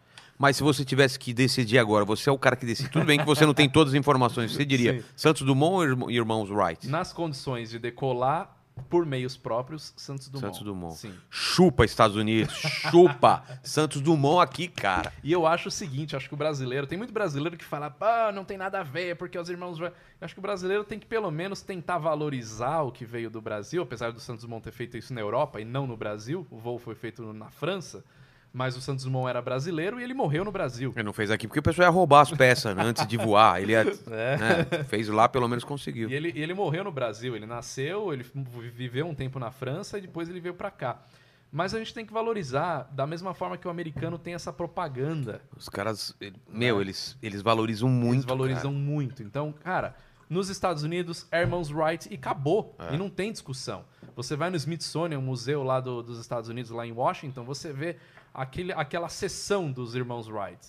E você vê um cantinho assim com 14 bis. Né? Então, é uma forma de propaganda que eles fazem. E eu, eu morei nos Estados Unidos e um amigo meu lá, logo na época da- das Olimpíadas, que teve inclusive a abertura das Olimpíadas do Rio de Janeiro, que teve um 14, vo- um 14 bis voando, eu fui pra lá, meu amigo perguntou, cara, o que, que era aquilo? Falei, como assim? Os caras nem estudam isso. Na, na- Santos Dumont não existe nos Estados Unidos Os caras apagaram. pagam. E aqui é o contrário, né? A gente sabe praticamente toda a história, né, que se divulga do- dos É. irmãos Wright. Vo- Voou em 1903, foi catapultado, não sei o quê, É. né? Então eu acho que o brasileiro ele tem que valorizar isso muito, sabe? Pô, tudo bem, vamos dizer que não foi o Santos Dumont o cara que voou pela primeira vez, que realmente não foi. Tiveram, como eu disse, tiveram É. outros objetos que voaram. Mas o cara era daqui. Vamos então pelo menos Não, e, e outra, né? cara, o que ele fez foi um ato absurdamente incrível, né? Sim, sim. E ele trouxe outras invenções também. mas era estranho o 14 bis, né? Era, era- ele sentava atrás e o negócio ia pra frente, parecia Ele uma era- pipa, é, né? Ele era o contrário, né? Até É. dizem que, na verdade, não são os outros aviões que voam ao contrário. É, não é o 14 bis que voa ao contrário, são os outros, né? Porque É? O 14 bis foi o primeiro. É verdade, é verdade, é verdade. Mas o avião era tão estranho que até o próprio Santos Dumont destruiu o 14 bis. 14 bis ele não existe mais. Logo depois, acho que em 19 no- em 1900 novembro de 1906 ele fez outro voo. E acho que ainda em 1906, ou no início de 1907, ele destruiu esse avião. E aí ele foi para outro projeto, porque o 14 bis, tudo bem, é um avião histórico e tal, mas ele é ruim. Ele não é um avião bom para voar. Tem um amigo meu que fez a réplica perfeita que voa do 14 bis, o Alan Calassa. E eu fiz um vídeo com ele, inclusive, e tal, e eu vi o 14 bis E voando. aí? Voa, mas voa ruim. É. Porque é uma pipa. Inclusive, a forma que ele fez o 14 bis, aquela caixa, é lembrando a pipa, né? Então ele é muito suscetível a vento. Qualquer ventinho já, ele não faz curva direito. Ele é muito grande. Então ele é um avião estranho. Então o próprio, o próprio Santos Dumont, quando ele pegou a sacada da aerodinâmica e como que o negócio voa, ele partiu para outros projetos. E o projeto muito famoso do Santos Dumont foi o Demoiselle, que é um aviãozinho que o Santos Dumont fez, que já tem o formato muito mais parecido com o avião que a gente conhece hoje.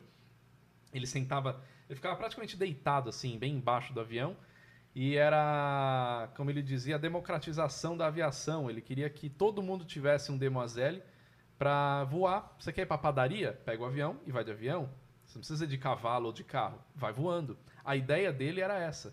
E ele fazia isso em Paris, então era normal ver o Santos Dumont voando com o Demoiselle ou com alguma coisa no meio de Paris. Caramba. E ele era muito conhecido, o Santos Dumont ele era famoso na época, mundialmente famoso. Então ele se encontrava com o presidente dos Estados Unidos, se encontrava com o presidente da França, ele era da alta sociedade. Então todo mundo sabia quem que era o Santos Dumont. O relógio de pulso, pelo menos, não tem dúvida que foi ele que criou, mesmo assim também. Caramba, nem isso deixaram pro cara, velho. Mas aí realmente não foi ele. Na Ah, verdade, não? O Cartier já fazia relógio de pulso na época. E o relógio de pulso era uma, era uma era como uma joia, mas era um artigo mais feminino. E o Santos Dumont meio que trouxe isso para o mundo masculino. Por quê? Para ele voar, ele tá com- ele, ele viu a necessidade do, do- do relógio de pulso naquele voo que ele fez indo até a, a- a Torre Eiffel e voltando Sei. que ele deu até um problema ali que ele ele pousou, mas falaram que ele pousou acho que 30 segundos depois, que não foi, no fim deu certo, ele ganhou o prêmio, ele doou o prêmio.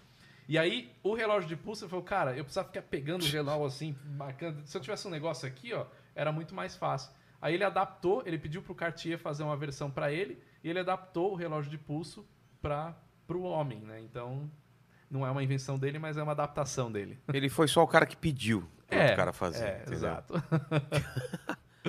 É, mas, cara, a história do Santos Dumont é fantástica. É incrível. Porra, incrível, né, cara? Tem muita, Incrível. muita invenção que ele fez, que ele contribuiu com muita coisa. Mas... Tem outros brasileiros famosos na história da aviação, além do, do Santos Dumont, que Ah, a gente nem tem. faz ideia? Tem, tem, tem aviadoras também. Inclusive, hoje é, é Dia da Mulher, né? Teve, É. Tiveram várias aviadoras que, que, que contribuíram muito, muito na aviação. Ah, eu não vou lembrar o nome de, de todas elas, mas enfim, tem, tem várias pioneiras que trouxeram uma, uma diferença muito grande para a aviação. né? Por que, que hoje em dia ainda é um- uma profissão mais masculina de piloto de, de avião? Então, cara, eu não, eu não sei te dizer. é, sempre foi uma profissão mais, é, mais machista, né? Vamos dizer Mas assim. eu nunca vi. Tem pi- pilota? Tem, Eu não, nunca hoje encontrei. tem. Hoje tem, inclusive tem aumentando, aumentado muito. Pra você ter uma ideia, eu me formei 17 anos atrás. Naquela época, não tinha uma mulher na minha sala de aviação civil. Nenhuma. Hoje tem várias. Então, estamos falando de uma coisa bem recente aí. Estamos É. falando de, em 20 anos atrás, a- o, o índice era bem menor. Hoje já tem muito mais piloto, mulher ah, e comissária, comissário homem, né? Então, É, antes era mais comissária e piloto, É né? verdade. Agora é piloto. É, o pessoal fala pilota, mas essa palavra não existe. Não existe né? pilota? Então é piloto, mulher É e tipo comissários. presidenta que É, inventaram, também tem é. pilota. É Piloto, piloto. piloto é uma palavra sem, palavra sem gênero, É. né? Como presidente, dentista, É. estudante. Mas é, tem muito mais hoje. As mulheres estão. E, inclusive, as mulheres precisam vir mais, porque tem muita mulher que gosta de aviação e acaba não entrando por ser um ambiente mais masculino mesmo, né? Mas hoje não tem nada a ver. Hoje tem mecânicas, tem pilotos, pilotas, É. tem de tudo, né? Na aviação. Muito bem-vindo aí. E mas, mas tem você, você fez uma matéria com alguma com alguma pil- pilota? Vamos falar pilota, vai. Vamos falar pilota, fica mais Você fácil. fez, você, você conheceu alguma? Ela falou como que é? Eu já conheci algumas. Seria né? até legal trazer pra cá, né? sim, Sim, Tem uma amiga minha, inclusive minha sócia, enfim, a Juliana, Juliana Steck, ela tem um canal de aviação também. Ela já foi piloto e ela já foi comissária. Ah, e ela, passou tem- pelas duas. Ela passou pelas duas, duas coisas. Ela foi ah, piloto de ATR, que é um avião turbo-hélice aí. E, cara, ela tem bastante papo legal, assim. De repente, você conversar quero mais conversar. mulheres na aviação, ela pode. Você- falou Pode de vir aí. turbo hélice. Aham. Tem a ver eu ter medo de voar nesses aviões tipo com hélice? Porque eu tenho cagaço. Primeiro que ele, Você e 90% das Primeiro pessoas. que você chega no, no- Desculpa, passaredo, mas eu vou falar a verdade. O pneu já parece que tá murcho. Ele é mais baixo que o, que o normal. Você, a escadinha não, não Ele já é menorzinho. E é aquele. Você olha na janela, aquele negócio rodando, cara. Falei, se parar de E rodar. às vezes a, a roda solta, né? Já viu esse vídeo? É. O avião decolou e a roda sol- soltou. Já vi. E aí? Cara, na verdade, isso é uma coisa que eu bato Sabe bastante. por que, que chama passaredo, né? Passa medo. Não, também, mas porque as asas, elas, elas até balançam que nem uma ave, assim. É uma piada aí, desculpa o pessoal da Passaredo. Desculpa, mas... passaredo, brincadeira. Sei Nunca que o pessoal me nada. conhece lá, mas é uma brincadeira que já vem ó, desde a faculdade isso aí.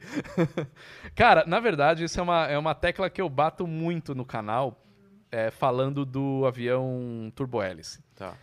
Não é porque o avião é turbo-hélice que ele é ruim. Não existe avião ruim e avião bom, hoje em dia, né?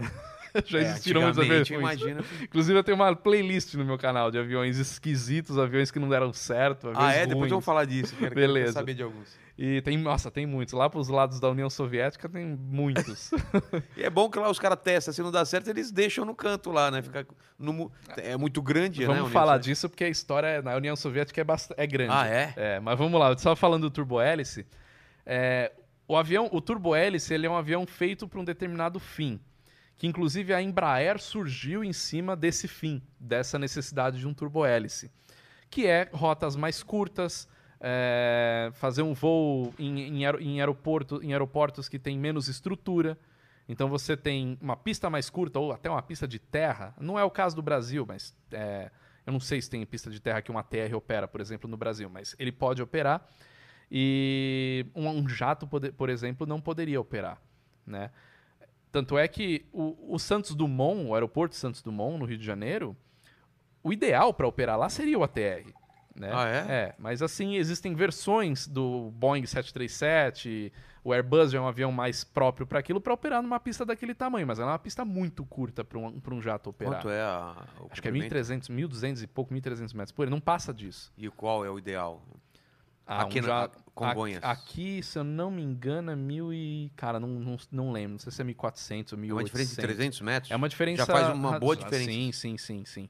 Mas um avião desse, o ideal seria, vai, 1.400 Que metros. legal, agora eu assim. vou ficar com cagaço quando descer lá Mas quantos acidentes aconteceram no Santos Dumont? na... Nenhum, né? Nenhum. Porque o procedimento ele é preciso e só comandante é autorizado a pousar o avião no Santos Dumont. É o mesmo? piloto não pode pousar, como, como pilotando o avião. né?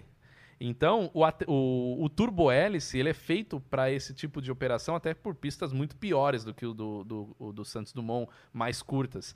E para voos curtos, por exemplo, você pega um voo entre Campinas e Ribeirão Preto. Tá. Um jato fazer isso é muito perto. Então não compensa o custo de operação do jato. Um avião turbohélice ele é melhor para esse tipo de coisa.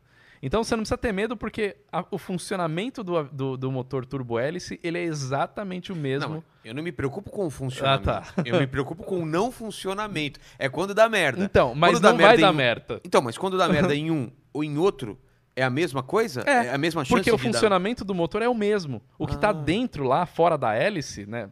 Tem a hélice aqui, o que está dentro do motor é a mesma coisa. O motor a jato e o motor. então lá dentro, coloca aquela hélice pra fora pra assustar a gente, cara. Por isso, para operar Que em é mais barato? terra. É, o motor é mais barato, tá. ele consome menos combustível.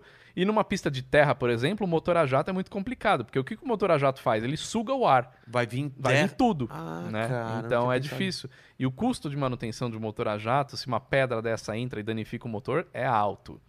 Então. Pô, você tá na pra às vezes tem uns passarinhos passando a milhão assim, você devagarinho aqui. E os passarinhos. É. E agora vamos Então. falar da, da União Soviética. da União do- Soviética, vamos Qual lá. que é o lance que você. que você- Cara, é o seguinte: a União Soviética, desde é, quando começou a Guerra Fria, depois da Segunda Guerra Mundial, a União Soviética e os Estados Unidos começaram a medir força. Né? Veio corrida armamentista, corrida aeroespacial, uma porrada de corridas aí. E basicamente os dois países queriam mostrar que um era superior ao outro. Guerra Fria foi isso. Por que, que chamava Guerra Fria? Porque estava na iminência de acontecer alguma coisa de fato. Mas não acontecia. Então ela era uma guerra fria, porque ficava todo mundo assim, meu, e aí? Será que alguém vai jogar uma bomba atômica na cabeça do outro aí em algum momento? Era, um, era uma guerra de tensão. Mas guerrear alguma coisa de fato nunca aconteceu, É. né? Entre esses dois países. É, tiveram conflitos em outros lugares, tal, mas enfim. Então, os Estados Unidos é, faziam uma- uma- um determinado avião, os soviéticos iam lá e faziam um avião para ser melhor. Aí os soviéticos faziam um avião, os Estados Unidos iam lá, faziam e ficava nessa, É, né? entendi. Só que Espionagem pra caramba, né? De é pegar o. muita espionagem, muito avião engenharia sobrevoando. reversa, né? Demais, demais. Teve, teve inclusive um caso de engenharia reversa na China, de um suposto Boeing 707 que caiu na China. Os chineses foram lá pegar e construíram um avião igualzinho, só que construíram acho que três, não deu certo. Caramba. Né? Porque engenharia reversa na aviação não é tão simples assim, né? É. Mas o que acontece é o seguinte: os Estados Unidos capitalista e os soviéticos socialista. Capitalista tem que ter o lucro ali na- no final da, da conta. Ou seja, você vai fazer esse negócio, esse troço tem que vender. Esse troço tem que dar certo. Se não der certo, cara, vamos perder dinheiro. Não vai dar certo. Socialista não tem tanto essa cabeça. Socialista é assim: faz, vai com o dinheiro do Estado, faz, tem que fazer. Não deu certo? Larga lá, vamos para outro. Né? Basicamente, essa é a diferença. Não é nem questão de ideologia política, é questão de, de como era na época mesmo. E os soviéticos eles faziam muita coisa para mostrar que eles eram capazes de fazer. Então, eles inventaram máquinas que, se você olhar aquilo, você fala, cara, não tem como esse troço dar certo. Né? Tem um negócio chamado ecranoplano, já ouviu falar? Não. Ecranoplano é um, é um avião que não voa exatamente. Ele, ele voa a um metro e meio da água, aproveitando um negócio chamado efeito solo.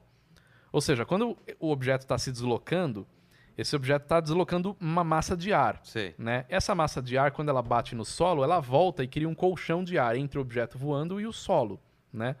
Então, o ecranoplano voava aproveitando isso, porque ele não tinha asa suficiente para voar mais alto ele não- e ele era muito grande, muito pesado.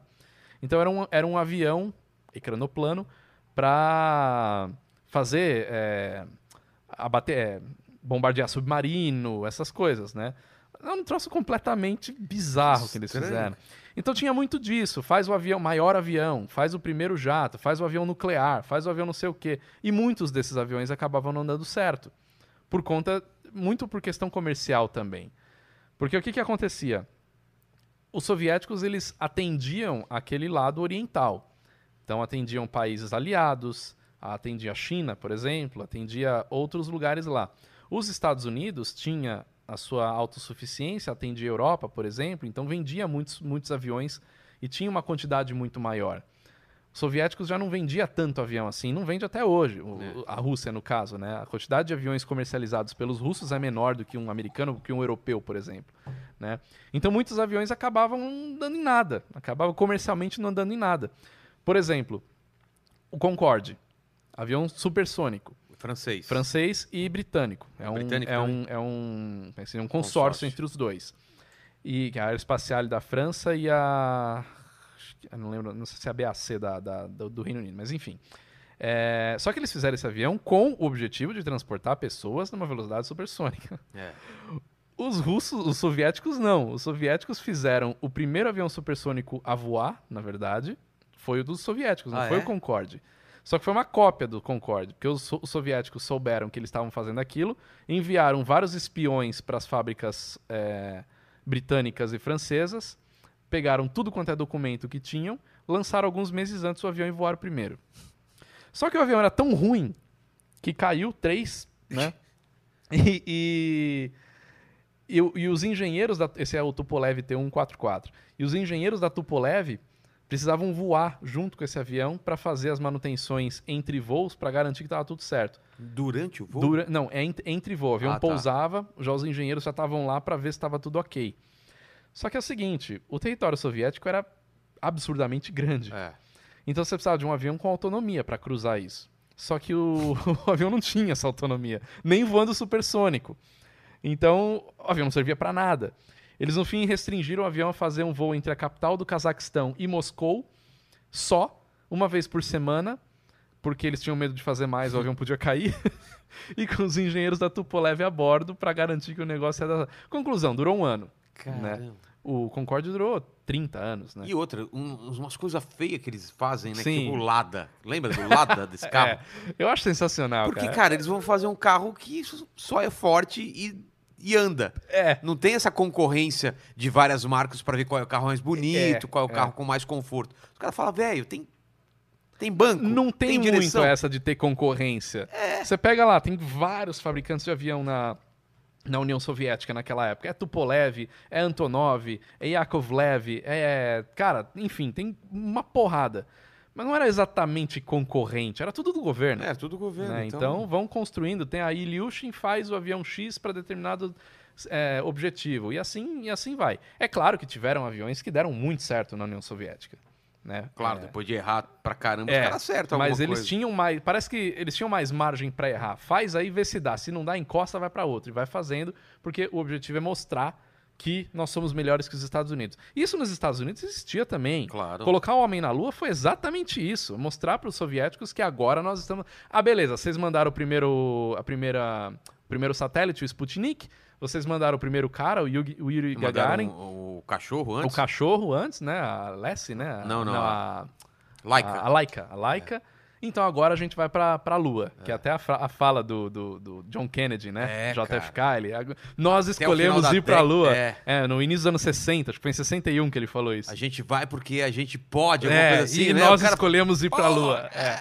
Então, cara, porque aí fala, pô, né, os, os- os conspiracionistas adoram falar, né, porque nunca foi pra Lua, que isso aí é mentira, cara. Foi feito no estúdio. Cara, se fosse mentira, os soviéticos seriam os primeiros a desmascarar os americanos naquela época. Tava no auge da Guerra Fria. É. 1969, cara. Devia ter espião pra caramba. Pô, cara, devia ter até satélite vendo o negócio É. decolar e indo pra Lua.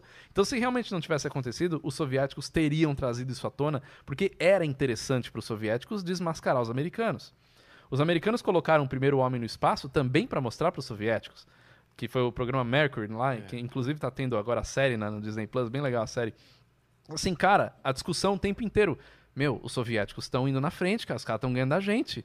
A gente tem que fazer alguma coisa, né? E aí veio a história da Lua.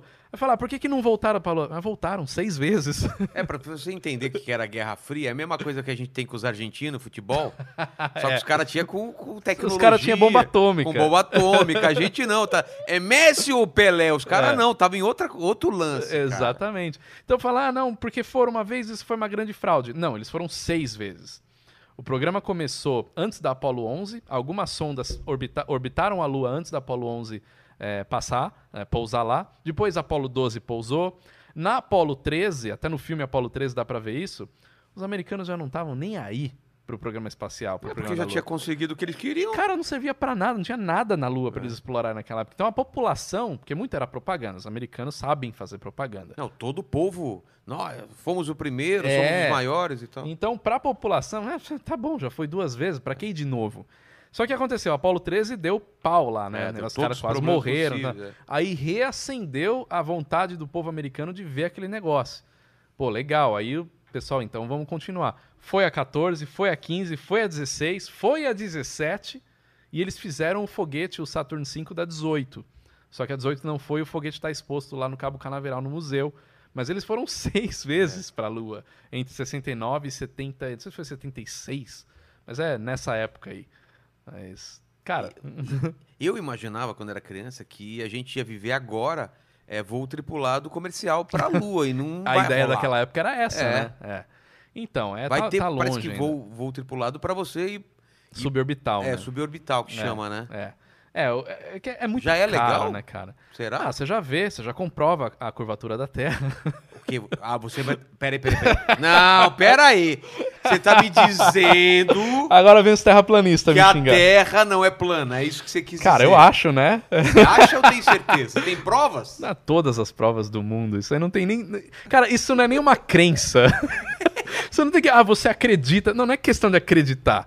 É questão de ser. Você acredita na lei da gravidade? Não tem Não como tem como não Olha acreditar. aqui, olha aqui. ó, Esse ó. copo é que cor? Ele é verde. Cara, você falar que ele é azul? Não, ele é verde. Você não é daltônico, você não sabe. Pois é, então, né? Mas, cara. que- Aparece os terraplanistas no seu canal? Não, direto. O último vídeo que eu fiz do. eu toco um pouco em assunto espacial, né? Acho que tem canais muito melhores que o meu aí pra É, falar disso. Space Today aqui. É Space Today, o Sérgio Sacani, cara, meu, ele é top pra falar disso aí. Mas eu às vezes falo, então eu já falei do mapa da Terra plana, né, Pra dar aquela cutucada. Cara, é o vídeo que eu Como tenho que é o mapa da Terra plana? é um mapa, na verdade é uma, é uma projeção zenital. É uma projeção, você, tem- você não tem um globo terrestre aí não, né? Tenho só lá em cima, Não, cara. beleza, Tá, mas você pega, o- a- tem o globo terrestre, você pega pelo polo e faz uma projeção pelo polo. Tá. Logo, o que, que você tem que fazer, o que que tá embaixo? Abrir, esticar, né? Ah, E aí eles falam que isso como daí... se abrisse o, o globo. Exato. E aí eles falam que isso aí é o mapa da Terra plana. E não é um mapa da Terra plana, é um tipo de projeção cartográfica. Simples assim. E. É porque eu vejo, eu, eu estudei com os mapas na, esto- na escola e os mapas eram plano. Claro, são projeções. Então, é, chama planeta e não redondeta. Assim, eu tô colocando só fogo aí. É, não, pode, óbvio. pode colocar, É, pode colocar. Já deve ter Mas eu já terraplanista vi, xingando. cara, eu já vi os argumentos dos caras. Não, é bizarro. sempre- É bizarro. Sempre quando você pega alguma coisa que não tem explicação e fala assim, é que o- eles não querem que você saiba. É sempre eles, não é Eles. sempre eles. E É, quem são eles? Não importa, importa. mas são, é a NASA normalmente. É que, tipo minha mulher. Quem que, não sei o quê. Eu falo, ah, amor, não sei o quê. Ah, tem umas minas aí que É. fica te dando like. Mas quem é, Quem é? Ah, elas, é. É, elas. é- é isso aí. Essas putinhas. É isso fala aí. assim, essas vagabundas. Eu falo, tá, mas fala o nome. Não, é elas aí, é ela. É a mesma coisa do É a mesma coisa, é. E aí o último vídeo que eu fiz falando sobre isso foi- não sobre Terra plana, mas eu fiz do helicóptero em Marte, né? Hã? Eles, man- é, eles mandaram uma sonda, uma- um, um novo rover em Marte que pousou no final desse meio desse mês de fevereiro, o Perseverance. E esse rover levou pela primeira vez um helicóptero em Marte. Um drone ou um helicóptero É um mesmo? helicóptero. Por que, que é um, isso muita gente perguntou, até esclarecer. Por que, que é um helicóptero e não um drone? Porque ele não tem hélices, ele tem rotores.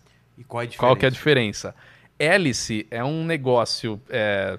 Eu vou explicar a diferença de, um- de uma. Mas hélice, ela. Por exemplo, o avião tem uma hélice. Negócio na frente lá do avião. Ela pode ter até uma mudança de passo tal, diferente, mas o avião, ele. ele, ele ah, é, é difícil explicar isso tecnicamente, mas vamos lá. Deixa eu falar dos rotores. Mas, mas um drone não tem hélice. Não, Tipo, o drone ele tem hélice. Ah, ele tá. voa através de hélice. Ou seja, se a hélice parar, ele cai. Simples assim. Tá. Ele não vai girar com a ação do vento. A hélice tem um diâmetro pequeno, vai cair. O helicóptero, ele tem rotor. O que, que é um rotor? É uma asa que gira, não é uma hélice. Caramba. Por isso que o helicóptero é chamado de asas rotativas. Então, se você pegar o formato da pá do rotor de um helicóptero, ele é exatamente uma asa. E aí ele tem vários mecanismos de, de modificação ali para ele fazer o helicóptero ir para um lado e para o outro, para frente, para trás, tá? subir, descer. Então isso é um rotor. E o que foi para Marte segue esse princípio. São, é um rotor que tem dois sistemas de pá que giram no sentido contrário. Né? É isso que foi para Marte. Eles mandaram isso com um único objetivo de mostrar que é possível voar em Marte. Isso deve acontecer meados de abril, talvez. Esse é o objetivo. E eu fiz um vídeo falando exatamente Cara, que que que, que é esse helicóptero. Tá? É bem legal a história. E aí, cara, quando eu, eu faço um vídeo, eu não pego um vídeo e falo, nossa, que legal, vou fazer, liga a câmera aí, vamos lá, tá? Sabe? Não, eu faço uma puta pesquisa, né, pra não Claro. falar besteira e tal. E, cara, você faz a pesquisa do negócio, você vê o quanto que os caras estão trabalhando desde 2014, um monte de teste e tal. Aí vem os terraplanistas no vídeo e falam, nah, isso aí é mentira. Porque nunca passaram pelo cinturão de Van Halen, sei lá o nome do negócio que eles põem lá. Não, porque nunca passaram, não sei o quê. E, cara, eu pergunto o seguinte: com qual objetivo alguém, eles, vai querer fazer você acreditar que a Terra é redonda? É, Por tá- que, que alguém quer que você ache que a Terra é redonda? O que, que eles ganham O que, com que isso? eles ganham com isso? Vender globo terrestre só. Porra, é. O, do- É. A, a empresa de cartografia tá milionária por causa disso. É. Não faz sentido. então é a mesma coisa falar, não, levaram o negócio para Marte. Não é verdade. Qual o objetivo de falar que eles levaram, se não levaram, se hoje não tem mais Guerra Fria, É. se hoje o interesse público na NASA nos Estados Unidos, por exemplo, é muito menor do que era nos anos 70? Qual a razão? Aliás, isso é uma coisa que, que, que, que eu fico preocupado, porque não tem mais aquela vontade, né? De, como não tem Guerra Fria, ir pra Marte virou uma coisa assim, ah, vamos, mas quando der. Entendeu? Não é? Não é, É. aquele tipo, vamos, temos que ir antes dos russos e Não tal. tem, não tem mais Não tem isso, mais né? isso, então- Existe um pouco isso, ah, tem que ir antes da China, antes da Índia, antes Agora da Rússia, um é. pouco, é. Mas não é a mesma, não tem nada comparado com o que era na Guerra Fria. Não, e, né? E- provavelmente vão em conjunto vários países. Sim, né? como é a Estação Espa- Espacial Internacional. A Rússia está envolvida, a China está envolvida, a Índia está envolvida, o Brasil, Estados Unidos, um monte de país, Canadá, um monte de país na Estação, na Estação Espacial Internacional. Aquela, tinha aquela estação russa, a Mir, né? Estação Espacial Mir, não tem mais, fizeram uma outra muito maior, que é a Estação Espacial Internacional. Então, realmente não tem mais essa corrida aeroespacial. Mas agora virou uma coisa também meio comercial, né? É. De você vender esses pacotes turísticos, de você ir para lá. Tem o Elon Musk querendo colonizar Marte em cinco anos. Então é um pouco da questão de mostrar que é possível, um pouco do ego, né? É isso que eu ia falar. O Elon É. Musk é mais pelo ego de ele querer fazer e ele curtir pra caramba, É. ficção científica e Sim. tal. Vira isso, É, né? o Elon Musk é o Tony Stark da vida real, É, né? exatamente, né? Então, ele tem que mostrar que o negócio é possível e tal. Aí o pessoal fala, não, porque a NASA, que é o que mais falaram no meu, no meu vídeo desse da, do helicóptero, ah, porque a NASA não sei o quê. Cara, a SpaceX é uma empresa privada, não é uma empresa mais do governo dos Estados Unidos. Ela é uma empresa privada que está conseguindo conquistar várias coisas, inclusive levando coisas da NASA para a estação espacial, É. usando os foguetes da SpaceX. Ou seja, olha onde a gente chegou. É uma, é uma empresa privada onde está fazendo, prestando serviço para o governo dos Estados Unidos ou para quem quiser, quem Que era uma precisar. coisa impensável, não um tempo Impensável. atrás. Uma Exatamente. empresa privada. É. Então mudou muito, mas acho que é uma questão de tempo também. É, Acontece que terraplanista você nunca vai convencer, né? O É cara porque eles não querem ser, ser, ser convencidos. Então, como você vai convencer uma pessoa que tá com pensamento fechado? Não tem entendeu? como. É a mesma coisa de um palmeirense que ele fala que ele tem mundial. Não Aí os tem. ca- é o terraplanismo do futebol. Ai, 51, não, velho. Não, aquilo não. é- O que você tá rindo aí, mandíbula? Você concorda que. Bom, eu que- não manjo nada de futebol, mas, então mandíbula, não posso entrar nessa Você que é um cara discussão. imparcial, você que é um cara imparcial, você nunca mentiria. Palmeiras tem ou não mundial? O...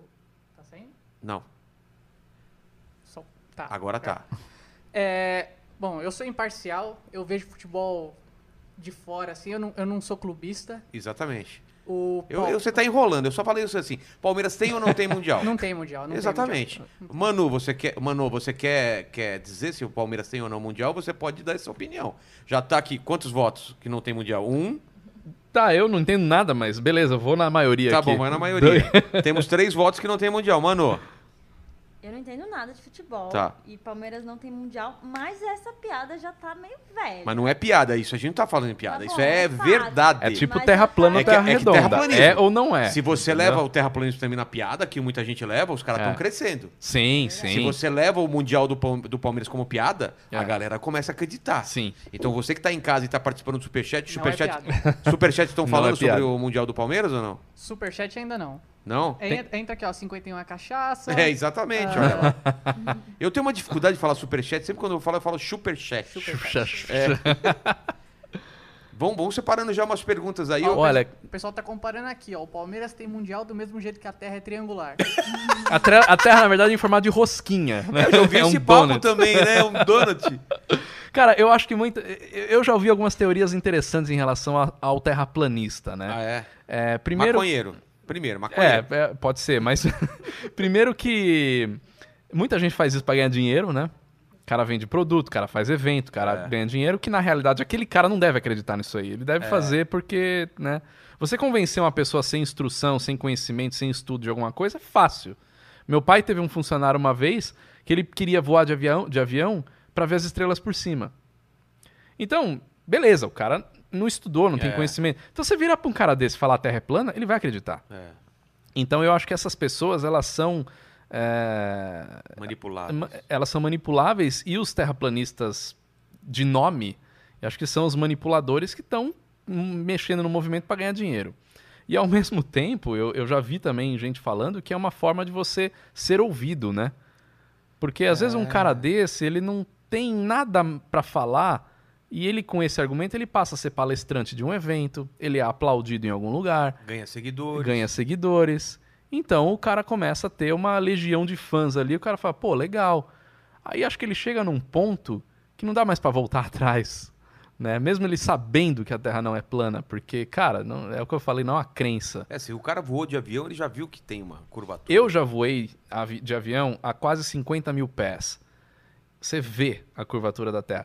E eu já postei foto no meu Instagram dessa, curvatu dessa curvatura. Mas claro que usando lente Não veio angular. um terraplanista falar. É. Porque o que, que eu fiz? Eu peguei a- a a- uma régua para mostrar que a lente não era angular. Ah, entendi. Entendeu? E você vê a curvatura da Terra e a, e a régua. Não era uma régua, era um objeto reto. Reto. Não veio um, um terraplanista falar, não, isso é mentira.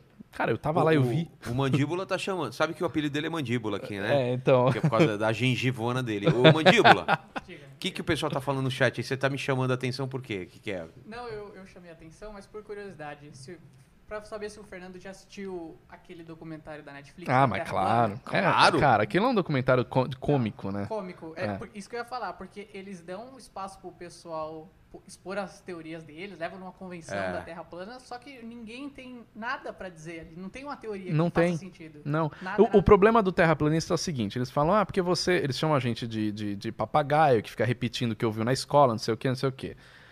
E eles fazem os experimentos deles pra provar que a Terra é plana. Só que os experimentos deles não dão certo. E aí ele fala, ah, isso aqui não dá certo, então eu vou pra outro. Cara, deixa eu lembrar uma coisa da ciência. Pra você comprovar uma teoria, você passa por vários experimentos e você tenta é, refutar aquela teoria. A ciência funciona assim. Então você tem uma teoria. Cara, eu vou tentar provar que essa teoria está errada. Se eu não conseguir provar que essa teoria está errada, então pode ser que ela esteja certa. Eles fazem exatamente o contrário. Eles tentam refutar que a Terra não é plana. Eles não conseguem. Então aquele experimento não funciona. Então, é que nem é, o cara de- desse documentário. Eles ele tentam comprou. refutar que a Terra não é É, redonda. é, é, é, eles tentam refutar que a Ah, Terra é tá. redonda, é, que a Terra é plana, exatamente. Exatamente. Não, eles tentam refutar que a Terra é redonda. Isso. Exatamente, é isso. É que é tanta. né, Esse papo já. É, mas esse documentário tem até uma parte dele que eu acho sensacional: que o cara ele compra um giroscópio de avião, um sistema de giroscópio de laser, que chama Adiro. É um sistema que é usado nos aviões há décadas para localização, antes do GPS. Como é que esse troço funciona? Pela rotação da Terra. É assim que esse, giro- esse giroscópio funciona. Ou seja, ele vai medir medir a latitude e longitude. Se você pegar um globo, quanto maior a sua latitude, menor vai ser o, o seu diâmetro, certo? Quando você está mais no polo, né, quando você está mais no, no, no Equador, o diâmetro da Terra no Equador é maior do que o diâmetro no polo. Né? O Adir ele, ele, ele mede exatamente isso, essa velocidade de rotação. Por quê? Porque para você girar um diâmetro maior, a velocidade no, no, no Equador vai ter que ser maior do que você girar um diâmetro menor, né? Então a velocidade de rotação da Terra na- no, no, no Equador ela é maior. Você pode fazer esse experimento colocando um lápis no meio de um CD e girando esse lápis no meio do CD. Você vai ver que para o CD completar a mesma volta que o lápis completou, ele vai ter que girar mais rápido. É. Basicamente é isso. O Adir ele simplesmente marca isso. Quando você está numa latitude maior, ele identifica que a rotação da Terra é menor, certo? Diâmetro menor, velocidade menor. Isso exi- existe há décadas. É, é assim que. Então, o, o- o giroscópio do avião ele simplesmente funciona para medir rotação da Terra. Ponto. Tem uns sistemas de laser calibrado lá, um negócio super preciso. Aí o cara da- desse documentário comprou esse negócio, pagou 20 mil dólares. Então, cara, Terraplanista com dinheiro, né? Aí ele testou. Que que o nego... Aí, né, voltando um pouco na teoria da, da- da- Teoria não, no que acontece. A Terra gira é, 360 graus em 24 horas. Se você dividir isso daí, cada uma hora são 15 graus. Tá. 15 vezes ah, 24 vai dar os 360. Ou seja, ele deixou esse negócio ligado por uma hora. Quando ele viu o que, que aconteceu, a Terra girou 15 graus. Tá. Ele falou, putz, esse negócio tá girando 15 graus. Pera, tem uma coisa errada. E o negócio já mostrou pra ele que a Terra tá girando, É. mas ele não acreditou. Aí, beleza, ele colocou isso dentro de uma caixa toda especial, porque ele achou que poderia ser uma interferência do campo magnético, não sei, beleza. Colocou lá dentro do negócio, passou uma hora que aconteceu, girou 15 graus. Aí ele ainda foi para um outro, uma outra caixa, que eu não lembro o nome também, que mais blindada ainda e tal. Passou uma hora, girou 15 graus. O que, que ele fez? Abandonou o negócio. Falou, não, esse troço aqui tá quebrado, não tá funcionando. um pouco te mostrou três vezes. Ele gastou que quanto? 20 mil dólares, dólares. num negócio que funciona, que localiza, que é parte da localização dos aviões desde que começou a ser usado há 40 anos atrás, mas o negócio tá quebrado.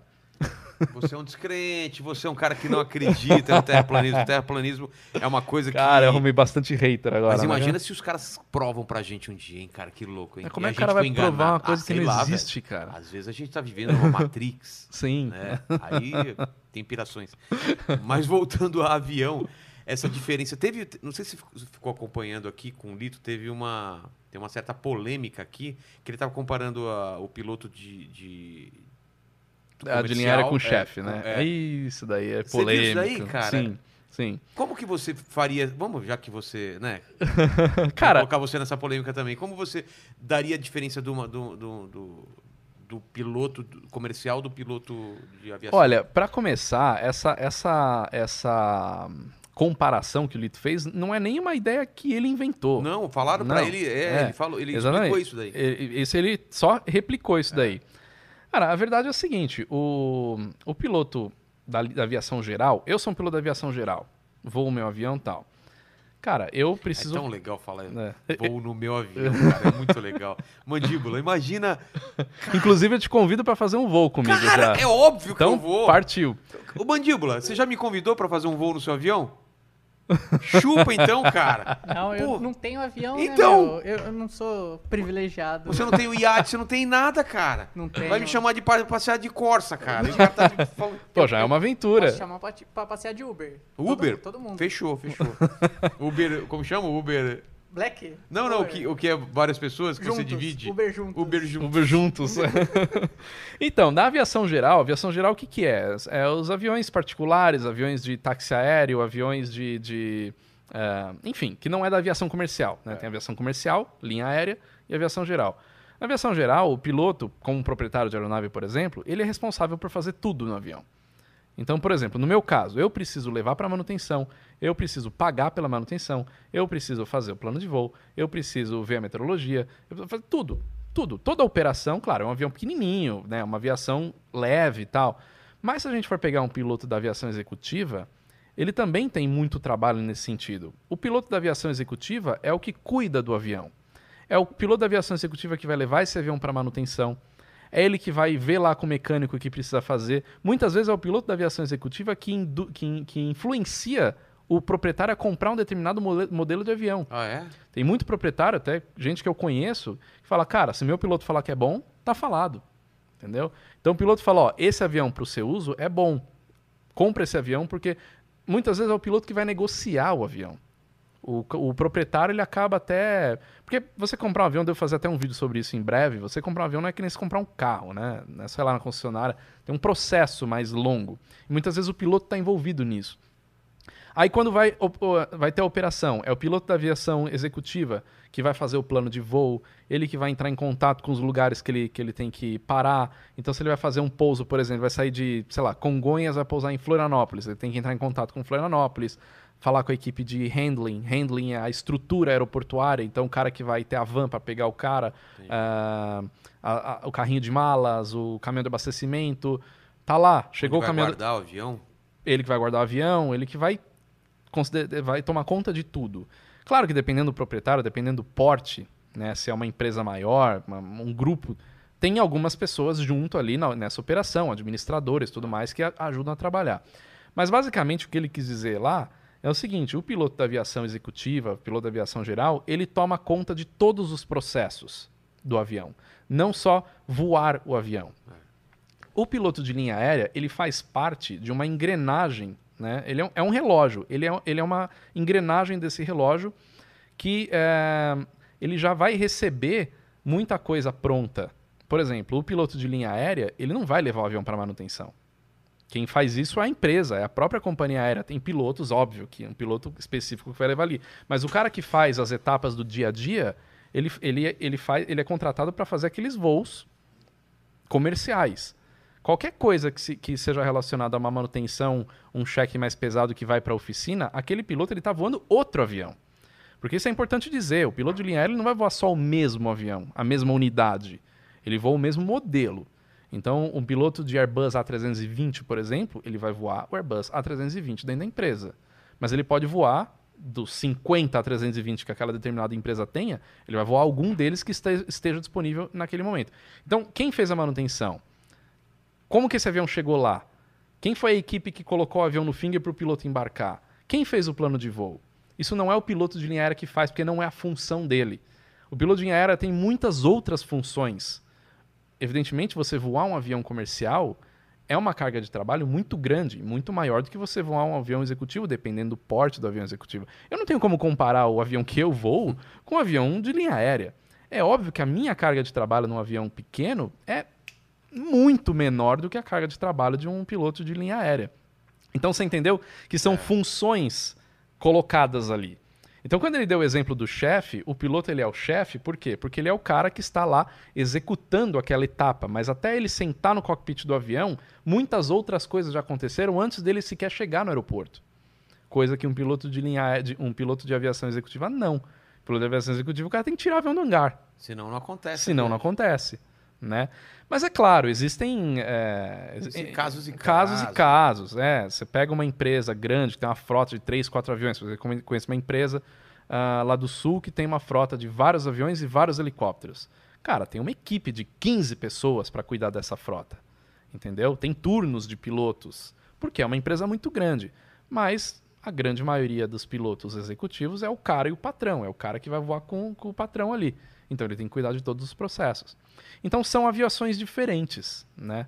E acho que foi essa. Só que, essa, é claro, o pessoal pega um trecho, Pegar né? um trecho. E aí quer ferrar e, e- e põe aquilo lá. Mas olha, muita gente que eu conheço, inclusive, que não gosta do Lito, que entrou em contato comigo, reconheceu e falou: não, realmente eu entendi o que ele quis dizer. Então é uma questão de hater mesmo. É, e de má fé, né? E de má fé. alguém querer. É. Mas você falou uma coisa que eu achei interessante, aí eu queria saber, não sei se você tem. Você falou que vai fazer um vídeo, não sei se você já fez a pesquisa. Se eu quiser comprar um avião. Não que eu tenha dinheiro para isso. Nem adianta pedir aumento, mandíbula, que eu ainda tô no, no- no- no meu carro, ainda termino de pagar. Mas se eu quisesse, eu não sou o Whindersson, mas eu quero comprar um avião. Como que é o, o o processo todo? Olha, também é muito variado de acordo com o tamanho do avião. Mas vamos, vamos começar com a aviação geral. Aviões pequenos, aviões aí de até um milhão de reais. Quero vai. começar pequeno. Até um milhão de reais a gente está falando de avião pequeno. Tá, eu não tenho esse dinheiro, mas eu posso arranjar.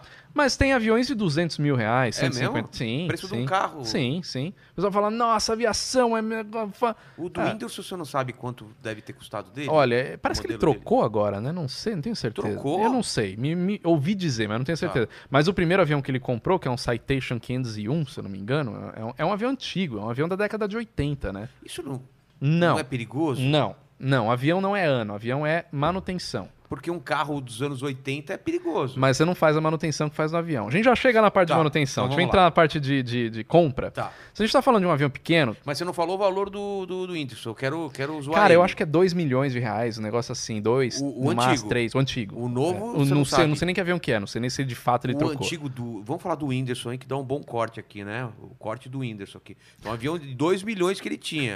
e trocou. Eu acho que é 84, o avião dela. 84, Eu acho, pagou não tenho caro, certeza. Pagou caro, É. pagou caro.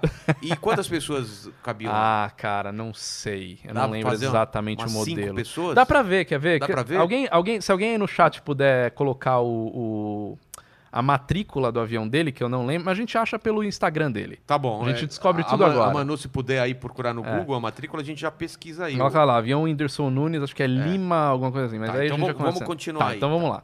É, se você tá falando. Pode, pode, Vai lá. pode, pode, pode. Espera, um pouquinho.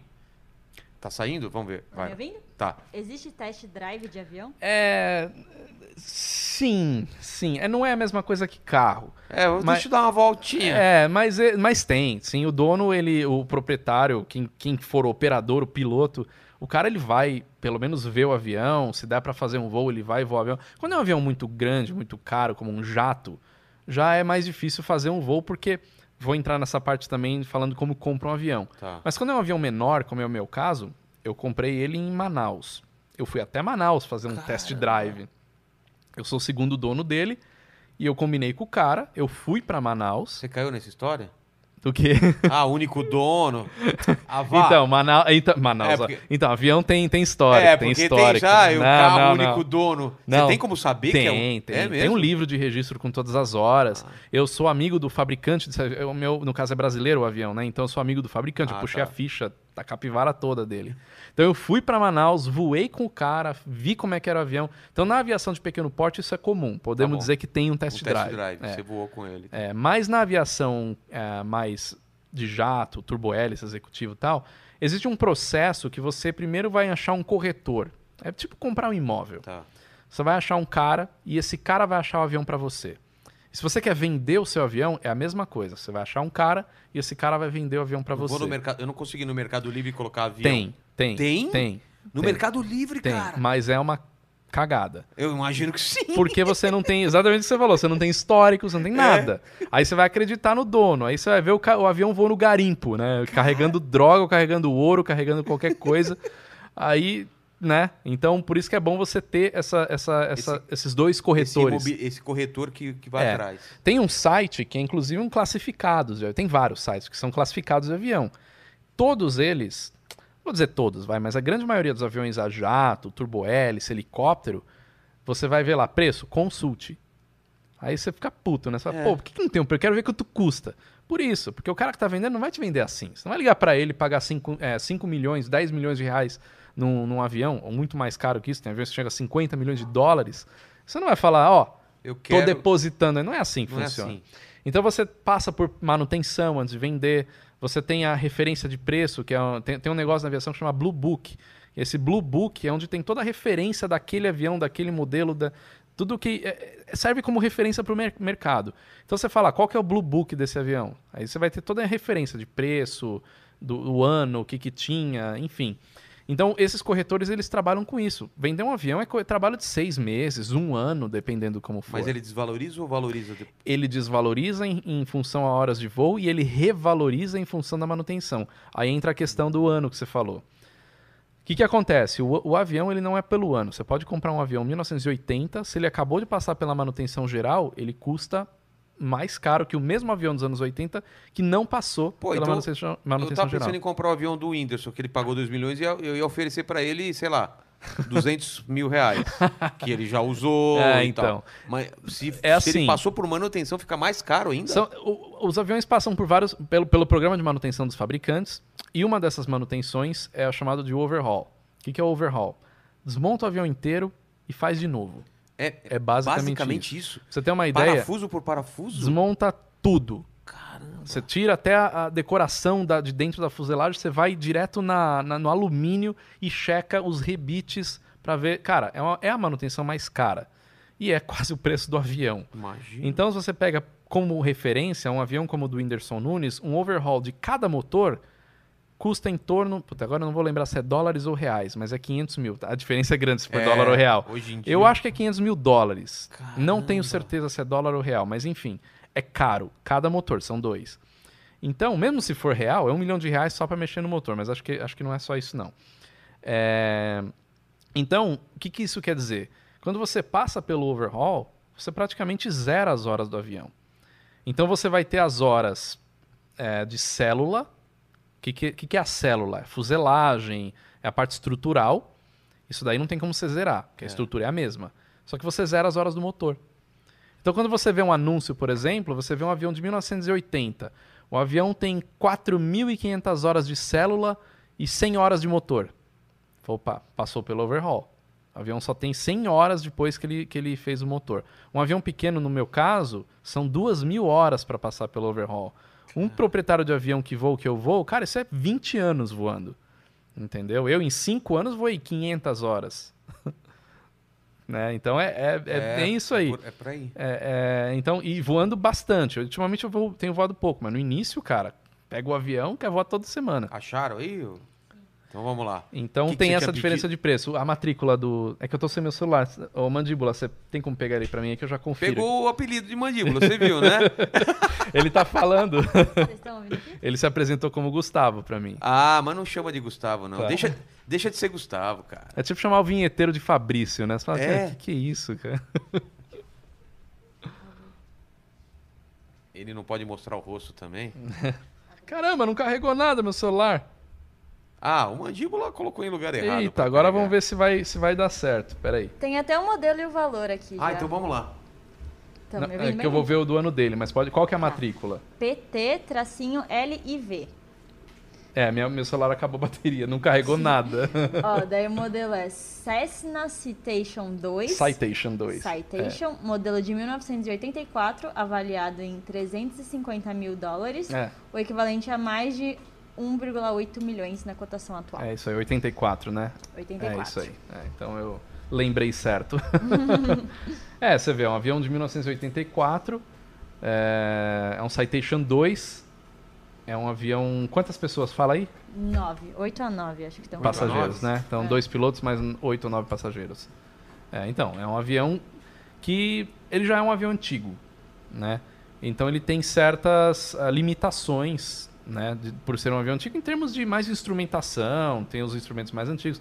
Mas é um avião que voa normal. Eu conheço gente, conheço pilotos de aviões desse tipo que, cara, te leva. Só que o avião antigo, qual que é o problema? Custo de manutenção. Quanto mais velho, maior vai ser o seu Maior custo frequência que você tem que... é, não, a frequência, o programa de manutenção, ele é, ele é um só, né? Você vai seguindo aquele programa. Tantas horas de voo, para, faz a manutenção. Só que os, os componentes vão começando a ficar obsoletos, começa a ficar mais caro, tem coisa que não está mais disponível aqui no Brasil, por exemplo, você tem que importar. Cara, Então, o custo começa a não valer a pena. E é por isso, por exemplo, que uma companhia aérea encosta um avião. Não porque o avião é ruim, ou porque o avião ficou velho demais, mas porque o custo de manter esse avião já não compensa mais. O MD-11, por exemplo, um clássico, um avião que eu adoro, um avião que foi da VASP. A FedEx estava operando esses aviões, não sei se já parou de, de- se já parou de operar, mas a FedEx, a UPS, são empresas de carga que estavam operando esse avião, mas já estava começando a chegar num ponto que já não vale mais a pena o custo de manutenção. Porque é um avião que gasta mais combustível, é é um avião que consome mais em, em todos os aspectos, né? Então, um avião mais novo você vai pagar mais caro, mas você tem um avião mais moderno, um avião que tem um custo de manutenção menor, né? Tipo carro velho e carro novo, Então, né? mas o que acontece quando, quando o avião morre? Eles reaproveitam peça ou deixa... Depende. Tem cemitério de... Tem cemitério. No Brasil não tem cemitério, né? No Brasil vai umas peças para ferro velho. Eu tava contando uma história interessante de um, de um avião, mas nos Estados Unidos tem lá no deserto, em Tucson, né? Na- É. Acho que é Arizona. É, tem o por um- cemitério. eu passei por um... É cara, gigante. É, a- animal, né? É, eu tenho muita vontade de gravar lá. Só não fui ainda Mas porque não. pode entrar? Pode, é- é- tem uma parte lá que é museu e tal. E, cara, eles podem picotar o avião e vender como sucata, o alumínio. É. Os componentes acabam, muitos vão para colecionador, outros viram lixo mesmo, tira componente, como lixo eletrônico, né, dos aviônicos, do, do painel, por exemplo, bancos, enfim, recicla, né? Mas o, o alumínio mesmo, muito é reciclado e muito acaba é, ficando em museu ou indo para museu ou indo para cemitério ou virando ferro velho. E não tem... Não, não encontraram material mais... mais é, resistente ou mais leve que o alumínio? Tipo Sim, fibra de sim, carbono, tem, sim, exemplo? sim. Na aviação a gente tem o chamado material compósito, né? O material composto. Né? O o nome, o nome correto é material compósito, que é, uma, é, é um composto de material. Então você tem fibra de carbono, tem Kevlar. Kevlar é uma, é uma fibra que faz colete à prova de bala, por exemplo. Você tem espuma aeronáutica. O objetivo é sempre deixar o mais leve e resistente ao mesmo tempo. Então, fibra de carbono, muitos aviões pequenos são feitos de fibra de carbono. Porque ele fica mais caro do que o alumínio? Ele é mais caro que o alumínio, é. Só que ele tem uma durabilidade maior. Ele tem outros problemas né, que o alumínio não tem, como, por exemplo, remendo de, de né, avi- aviões comerciais, eles passam por, por é, funilaria e Nossa, pintura. que bom saber disso. É. Mas é tudo. Tem um vídeo, inclusive, que eu É, de fiz re- sobre falando remendos? sobre remendos em Eu avião. posso estar voando num avião que foi remendado? Com certeza. Como assim, velho? Principalmente os aviões mais antigos, ah, ba- bate uma escada. Pega lá, tá, tá, tá É. fazendo um remendinho. Se você vê num avião, assim, na fuselagem, uma plaquinha cheia de botãozinho, cheio de, de rebite, Sei. aquilo é um remendo. Né? Mas é feito, claro, certificado, né? Só manda lá no martelinho de ouro, né?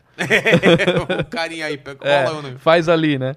Mas o material compósito, ele traz várias vantagens. O Airbus, o Airbus A350, por exemplo, um avião novo da Airbus, voou em 2011 a primeira vez, então isso para aviação é tipo ontem, né? Ele é feito de material compósito. O Boeing 787 também, feito de material compósito. Então ele fica, ele traz várias vantagens em relação à aerodinâmica, em relação a é, construir o material, né? Você tem, ele é mais, é, como é que eu vou dizer, é mais versátil, vamos dizer assim, né? Para construir certos formatos, tal. Sei. O alumínio você faz muita coisa, mas o material composto você consegue Modelar melhor. modelar, é. Então, e ele é um material mais novo, né? Um material mais atual. Então, a tendência é que os aviões cada vez mais vão para esse material. O alumínio realmente na aviação está caindo em desuso. Eu não sei se é uma aviões. pergunta idiota, mas eu vou fazer. Por que, que não tem avião elétrico na aviação comercial ou avião? Então, Dá pra ter isso? estão trabalhando, né? É? Sim, sim. O problema é a, é a Autonomia. autonomia, né? Autonomia e peso. O que acontece? Você pega um avião grande, avião comercial, você tem um peso máximo de decolagem, de projeto, e um peso máximo de pouso. Tá. E o peso máximo de pouso é sempre menor do que o peso máximo de decolagem. Por quê? Porque você decola com um tanque com combustível e você queima esse combustível para pousar, né? Não, nem sempre decola com tanque cheio. Tá né? zoando. Sim, depende da etapa.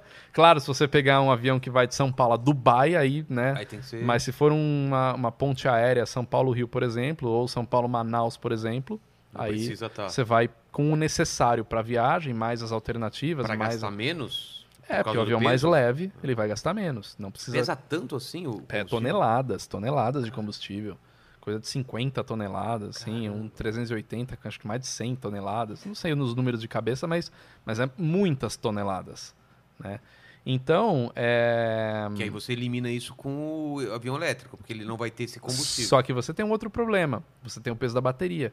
E esse As peso... baterias são pesadas É, a também? bateria é pesada, né? É, se- é. Para você, você ter essa Pra- energia exatamente. necessária. Então, o que acontece? Você não vai queimar esse, esse, Hum. esse peso. Que o único peso variável de um avião durante o voo é o combustível. Ou se você começar a descarregar a carga em voo, É, né? Começar a É, jogar. o avião de paraquedista, né? Tá, é, aí tem, tem uma variação de peso. é, bom, é bom deixar claro, né? É, que, porque né? senão o pessoal vai ficar, ah, mas É. paraquedista É. também tem peso. Ou aqueles aviões que soltam carga, né? na- É. Enfim. Mas na grande maioria das vezes, o combustível é o único variável. É, um, um avião com bateria não tem isso, não vai jogar a bateria fora É. lá de cima. Então isso já cria um problema de projeto, porque a bateria pesa, né? E você não pode eliminar isso. E o, o grande problema é a, é a energia que um avião precisa para voar. Infelizmente, ainda não se tem nenhum combustível que substitua o combustível fóssil para energia. Não tem. Combustível fóssil, por isso que eh, nos carros você ainda tem a grande maioria a gasolina, enfim. Ah, tem os carros elétricos, tem o Tesla, tá, beleza. Mas a gente ainda tem o problema de autonomia. Você ainda tem o problema de pelo menos 40 minutos ter que carregar. É. Então a energia do combustível fóssil ela ainda é muito, muito maior. E para um avião, o avião precisa de muita energia para voar, né? Para você poder se deslocar em velocidade para gerar sustentação nas asas. E essa energia vindo de baterias tem uma autonomia muito baixa. Então, autonomia, eu estou falando de uma hora e meia, duas horas, já estou falando de uma autonomia grande para um avião elétrico. Existem, existem testes já sendo feitos, inclusive uma, um tipo de aviação que vai ser bem legal quando for elétrica, é a aviação de treinamento. Tem um, tem um avião, se eu não me engano é na Austrália, um avião que para treinamento elétrico que eles estão usando lá, porque aí você não paga combustível na hora de voo, né? É. E uma hora de voo de, de, de treinamento é sempre uma hora de voo. Então, se o avião tem uma hora e meia de autonomia, duas, tá servido, né? Só que eles estão fazendo já testes de aviões maiores, como um Cessna Caravan, que é um avião para nove passageiros. A gente fala avião comercial, sempre lembra de um avião grande, né? mas tem aviões pequenos, como a própria Azul agora está usando o Cessna Caravan para rotas curtas, para nove passageiros. E eles estão colocando elétrico nesses tipos de avião. Então, inclusive, lembra que eu te falei da- do avião, é, hidroavião lá em Vancouver, que Sim. tem uma base grande lá? Parece que o primeiro comercial realmente operando vai ser naquela região de uma Ah. empresa lá de E Vancouver. durante o voo não tem uma forma de recarregar as baterias? Cara, existe aí Pelo- os painéis elétricos, por- é, painéis fotovoltaicos, por exemplo, tá? mas a, a energia para carregar é muito pequena. Que é o que o Tesla faz, né? Aproveita a energia dos freios, energia de Ainda tudo quanto é lugar. dentro do, do, do voo querer carregar celular, já Aí pronto, tudo. já pensou, consumiu será? toda a pouca energia que A gente tinha. não vai conseguir pousar porque três caras quiseram carregar o celular. É, tiveram uma ideia espetacular na época da Guerra Fria, tanto americanos quanto soviéticos, de colocar um reator nuclear num avião. Mas é óbvio que isso não deu certo, porque o grande problema do reator nuclear é a blindagem, né? O troço ficou tão pesado que não. Só que seria. Por isso que submarino deu certo, porque é pra afundar É, pra afundar, ajuda, já né? ajuda a afundar, né? Não, e tem um outro porém, né? O, o- imagina um avião desse cair. Beleza, você tem a blindagem, só que o avião caiu, ficou o reator nuclear lá ligado. Cara, um reator nuclear, se ele não for desligado e controlado, Nossa. você cria uma Chernobyl. É. Imagina um avião desse cair e, e- ter um problema desse. Então é evidente que Mas é- isso não eu- deu certo. É incrível que a gente tá tão, tão atrás na, na parte de energia limpa, né, cara? A gente evoluiu em tanta coisa e isso a gente ainda tá É. queimando combustível fóssil, cara. É- Daqui a um tempo o pessoal vai olhar pra gente e falar, cara, que absurdo isso, né? É, é. Tá evoluindo, tem muita pesquisa, muita empresa, muita coisa vindo aí. É que não, tem, não, teve muito interesse nisso por causa da indústria do petróleo mesmo, né? É, que, que tá mudando, né? Principalmente por conta da indústria automobilística É. agora. Então, a própria BMW, se eu não me engano, disse que até 2030 eles querem fazer só aviões. Ah, é? aviões, ó, só, carros elétricos, né? Então, isso para ir para aviação também acredito que seja uma questão de tempo. A aviação é mais complicado a gente ter coisas elétricas, mas acredito que deva mudar. Só que também tem outros combustíveis, né? Bio, biodiesel, por exemplo, que também aos poucos estão sendo usados na aviação como alternativa. Mas não tem jeito. O combustível fóssil ainda domina o negócio. Cara, Vai por um bom tempo sempre ainda. que se fala de aviação, a gente, a gente cai na parte de acidente, que é a parte que, Sim, que é a- não é que mais preocupa, mas é a parte mais interessante de saber os porquês, né? é, exato. Tem, tem alguma medição de a maior causa de, de, de queda de avião é Falha humana. sempre. A grande maioria. Tem, tem algum caso que os humanos fizeram Ah. tudo certo e aí deu uma outra merda? Ou sempre tem Ah, que ter um, tá- às vezes da um- merda e o humano ainda. É porque assim, é, as pessoas ligam falha humana sempre ao piloto, né? É. Mas a falha humana não é sempre ao piloto. A falha humana ela é qualquer coisa que alguma coisa foi mal feita na manutenção, por exemplo. Ah, tá. Já Né? considera Já falha considera humana. uma falha humana, então. Cara, né? que teria que ter trocado uma peça e não trocou. é Exatamente. Tá. Hoje em dia é muito difícil acontecer do nada do avião cair e na investigação não encontrar alguma falha humana no caminho, né? Até dar o exemplo do muita gente pergunta do voo 447 da Air France, aquele que caiu no oceano, no, no Atlântico indo para Paris, do Rio de Janeiro para Paris. É, ah, mas aquilo lá entrou numa tempestade e foi a tempestade que derrubou o avião. Não, não foi a tempestade que derrubou o avião. Aquilo lá foi um problema de gerenciamento de cabine, né? Que é o CRM, né? Que é o, é gerenciamento entre os pilotos ali. Por quê que não foi a tempestade? Porque antes daquele avião passar por lá, outros aviões passaram e depois que ele passou, outros aviões passaram. Então tiveram alguns problemas técnicos ali entre os tripulantes que acabaram resultando no acidente. Então, o acidente ele é, ele é uma soma de vários fatores até acontecer aquilo. Então, por isso que acaba sempre, sempre tendo uma falha humana no meio do caminho. Porque é difícil a máquina, ela. ela é que nem eu te, eu te pergunto, você está dirigindo na estrada, o motor para, o motor do seu carro para, do nada. Não, já aconteceu. Mas por algum motivo que ou você não pôs óleo. Manutenção, é. Manutenção. Manutenção. Então, agora, do Suje- nada. Foi sujeira no não sei aonde, a É. bomba e não sei o que, o carro parou. É. Então, mas é um Se problema de manutenção. fe- é, se eu tivesse feito tudo certinho, Exato. exatamente. É claro que se a gente pegar aviões mais antigos, né? O pessoal fala muito isso.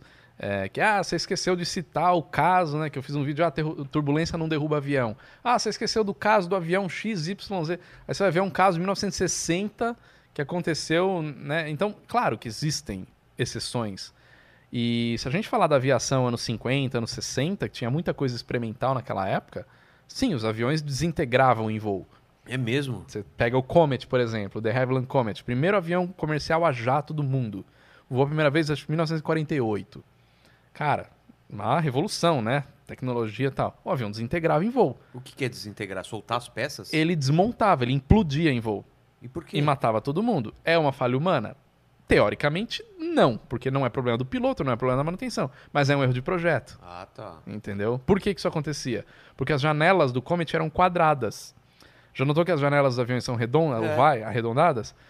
O que, que acontece? Por que, que a fuselagem do avião é cilíndrica? Porque. A gente volta na questão da Terra plana, né? A É. esfera é a, é a forma mais fácil da matéria se comportar. É né? mesmo? É, porque você tem é, todas a- as direções da, da, da, da borda apontando né, na mesma distância do eixo. Você tem o ponto central e toda, toda a, a casca está na mesma distância do eixo. Então, isso Entendi. para a matéria se formar é a, parte mais, é a forma mais fácil. É muito difícil você naturalmente criar um quadrado. É só É. olhar as formas, né? É verdade, é verdade. Então, é, se você encher. Pedra quadrada não, não vê. Você vê. É, então é, você pega, por exemplo, uma bolha de água, uma bolha de sabão. É. Por que, que ela fica em formato de esférico? Porque é a forma mais fácil que a matéria se encontra e também porque ela cria uma estrutura mais forte, né? E é isso que acontece com o cilindro. Você consegue distribuir essa carga igualmente em todo o cilindro. Se você tivesse cantos Tá vivos, do tubo. é do o tubo, avião. do charuto do É avião, né? charutão. Então você distribui toda essa carga de pressão igual- igualmente por toda a parede do avião. Se fosse quadrado, os cantos sofreriam mais, porque os cantos você vai sofrer uma É. fadiga muito maior. Por isso que os, os aviões são cilíndricos.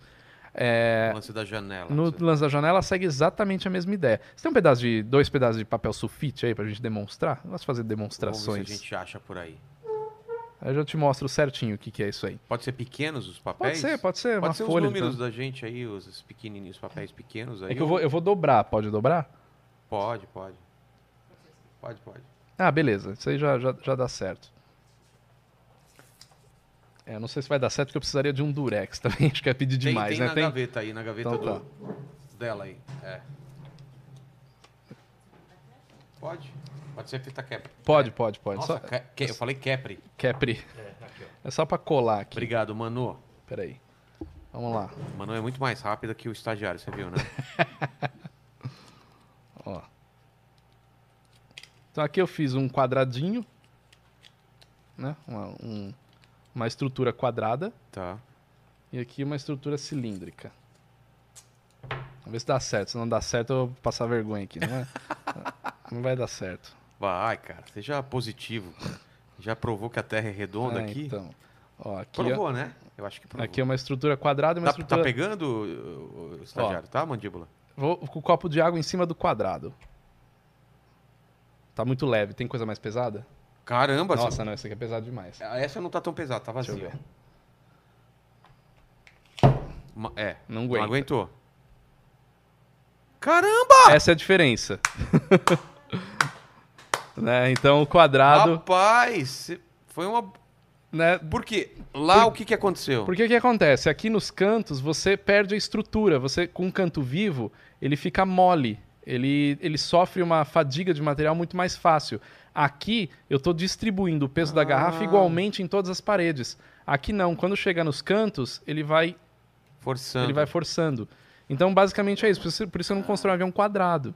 Porra, entendeu? boa. E as janelas, elas estavam fazendo o quê? E as janelas nos cantos vivos desse Comet, desse, desse avião, elas estavam trincando por conta da pressão. Porque como ele era um avião pressurizado e ele voava muito alto, ele voava 40 mil pés, né, dá 12 mil metros mais ou menos de, de altitude, é, ele aos pouquinhos, com essa pressuriza, despressuriza, pressuriza, despressuriza, presse- fica nessa, nesse balão, enche, enche e murcha, a- os cantinhos das janelas foram trincando Caramba. até chegar um voo que ela trincou de uma vez. Só que acontece, o avião ele tá pressurizado, ele tem É. pressão dentro.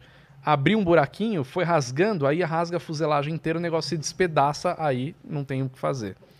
Então, nesse caso, é uma falha de projeto Entendi. e não um erro humano do piloto. O cara tava voando e o avião despedaçou. Então, se a gente volta nessas épocas, tem mais isso. Agora, acidentes atuais, cara, cita um acidente recente aí, qualquer um que você lembrar. Então já, Chapecoense, vai. Foi pouco Falha humana. De, de, de... De piloto e negligência da empresa, que no caso era do piloto, né? Era dele? É, o piloto. Então, falha humana. O que, que aconteceu? O avião caiu por pane seca. É. E na aviação. Cara, isso é um absurdo, né? É, é, é o mínimo que É. de checar e se tem combustível. Eu já fiquei na estrada, mas eu, tipo, o carro não caiu. E entendeu? você é multado, né? Você, É, se não me engano, é infração grave, né? Um Exatamente, negócio é. assim. É, Então, imagina um avião. Tanto é que se você olhar as fotos do acidente, não tem nada queimado, né? Porque o que tinha de combustível, ele queimou Queimou até o talo. até o talo. Ele, que- ele, ele, o- pro azar dele, bem que o azar dele foi ele ter tomado a decisão de não ter parado no caminho para abastecer. Mas Por que ele fez isso? Foi porque economia? porque ele já fez alguma, ele já tinha feito algumas vezes, né? Essa foi a que não deu certo. Normalmente, quando tem alguma coisa assim de negligência, você o cara cai quando não dá certo, porque as É. outras vezes deram certo, né? Exatamente. Então ele já tinha feito essa mesma Já. coisa e tinha dado certo. Sim, ele fazia aquela rota direto, porque o que acontece? Na aviação, você tem que ter o combustível para o ponto A, para o ponto B, mais uma alternativa, no caso da aviação comercial, mais outra alternativa e mais um tempo de voo, Tá. além das alternativas. Ele praticamente calculava ponto A, ponto B e mais uns 10 minutos. Ou seja, totalmente fora da regra. O avião tem autonomia? Tem. Só que não é porque o avião tem 3 mil quilômetros de autonomia que você vai voar 3 mil quilômetros, É? entendeu? Não é assim. Então, quando ele chegou lá, ele parece que ele declarou ele não declarou emergência, mas tinha um avião em prioridade para pousar. Só que nessa prioridade ele precisou voar um pouco mais, queimou o que, que tinha, só que ele não declarou emergência. Nessa de não declarar emergência, ele caiu por pane seca. Porque se ele declara emergência, a prioridade do espaço aéreo é ele. na frente. Totalmente. E por que, que você acha que ele não declarou emergência? Cara, na minha visão, demais? na minha visão, pouco que eu posso contribuir para isso, questão de, cara, se eu declarar emergência, fechei minha empresa. Ah, Porque como é que você vai declarar emergência? Porque não é assim, declara emergência, pousa e beleza, valeu. Não, vai vir uma investigação para ver por que, que você declarou emergência. Tem que justificar isso. Aí vai ver, ah, beleza, declarou emergência porque você não tinha combustível? Você tá maluco? Né? Então isso seria um negócio muito grave. E eu acho que ele preferiu arriscar. Falou, vamos ver se dá. E não deu. Né? caramba, cara. Então é uma, é uma tremenda negligência. Mas fala outro acidente aí. Ah, eu vou lembrar dos casos. É, os mais famosos. Mamonas, é. Falha humana. Cara, foi tanto tempo que eu nem lembro mais. Foi 96, que que é, foi inclusive vai fazer 25 anos agora, cara. É, cara. Já fez. Fez? Essa semana. Ah, é? Pô, Essa semana? precisamos fazer, fazer alguma coisa com o Mamonas, Pois né? é. Pegar o, o- alguém. Vou, vou pensar em alguma, alguma coisa É. com o Mamonas. Então, também, cara, Qual falha? Eu humana. foi. Eu não lembro exatamente da sequência, mas. É, foi uma sucessão de erros, a tripulação já estava cansada, já estava com o limite de hora estourada. Então o cara chegou aqui para pousar em Guarulhos, ele pediu ah, pra, é, contato com o controle para fazer alguma coisa. O controle falou que ia vetorar. O que, que é vetorar? O controle vai fazer o que, que ele tem que falar, é, vai falar o que ele tem que fazer. Então, ah, vire curva tantos graus para a direita, suba, desça. É o controle que fala isso para o piloto. Aí o piloto parece que falou que não precisava, porque ele estava visual e na verdade não estava visual. E aí acho que na arremetida, né? Se não me engano, na arremetida, em vez de virar para um lado, virou para o outro e bateu na montanha. Ah, mas assim, ah, nossa, mas o cara virou pro lado errado. Como? Cara, se você pegar toda a história, o cara já Já tava tudo errado. tava tudo errado. Né? Então, também, falha humana. E o maluco, eu não sei se eu tô viajando, mas eles brincam que o avião vai cair antes, né? Tem uma filmagem deles. Do? Júlio Hazek. É. Haz- Hazek? Era Hazek? Eu Era não lembro, Júlio- mas ele fala, ah, É. o, avião vai Ah, eu cair. sonhei com o avião caindo. Essa É. história é meio macabra. Cara, que É macabro. E, e na época, acho que não tinha internet, né? Foi quando isso? 96. Então, começaram a vazar foto, né, dos caras. Era um negócio... bizarro. Cara, eu tava não, na tinha sexta. internet Eu tava... já. Não, tinha, é, mas não. Como que chegava isso? Eu não lembro. Saiu no jornal. Saiu no jornal. Saiu no jornal. Saiu capa, capa de jornal. Eu Alguém tava, deve ter chegado cara. antes, fotografou, né, e espalhou essas fotos. Eu lembro que Se eu não me engano, eu li porque essa semana saiu várias matérias falando do acidente, porque foi o aniversário do acidente. E eu li que acho que foi na capa da Folha que saiu. As, as fotos. É, naquela época era diferente, É. né? Mas É. eu lembro, eu não, eu lembro que alguém revelou essas fotos e espalhou por algum. Eu lembro, eu tava na sexta série nessa época e chegou gente lá da, na minha sala. você quer ver as ah, fotos? tô Eu aqui as fotos. Cara, como falei, assim, não, não cara? ver. Tá louco? E eu, cara, eu não, eu não quis ver porque eu já sou impressionado com essas coisas. Cara, eu falei, não quero ver. E até hoje eu não vi. É, não, Não. eu, já, eu já vi, É, infelizmente. eu falaram já- que é, impression... é, é, bem- impressionante. é bem impressionante, É, é né, cara? impressionante, é. Caramba. Mas. Vou, vou falar outra coisa pra você falar se é negligência, se é culpa é, do, do piloto. O acidente de Lost. A culpa é de quem?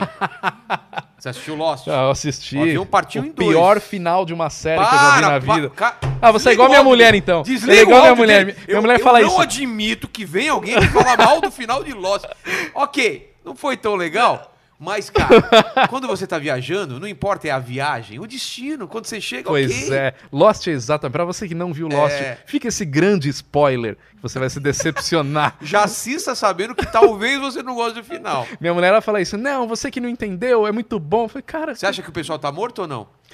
pode dar esse spoiler assim? Pode. Tá? É, Pra mim, tudo aconteceu como se nada acontecesse, todo mundo tá amor desde o começo. Não, você não. Tá vendo? Ele não entendeu o final. Esse é o problema das pessoas que falam mal de Lost. E tudo aquilo aconteceu. Aconteceu? Aconteceu. Ah, tá. Eles só estavam no outro plano. Aquele final eles não Eu plano. acho o seguinte, eu acho que os roteiristas, J.J. Abrams, inclusive, né, famoso J.J. Abrams, fez sua carreira muito também em cima do Lost. Com certeza. Cara, quando chegou na terceira temporada, esses caras olham e falaram, meu, e aí, cara, o que, que a gente não, faz com, com, isso?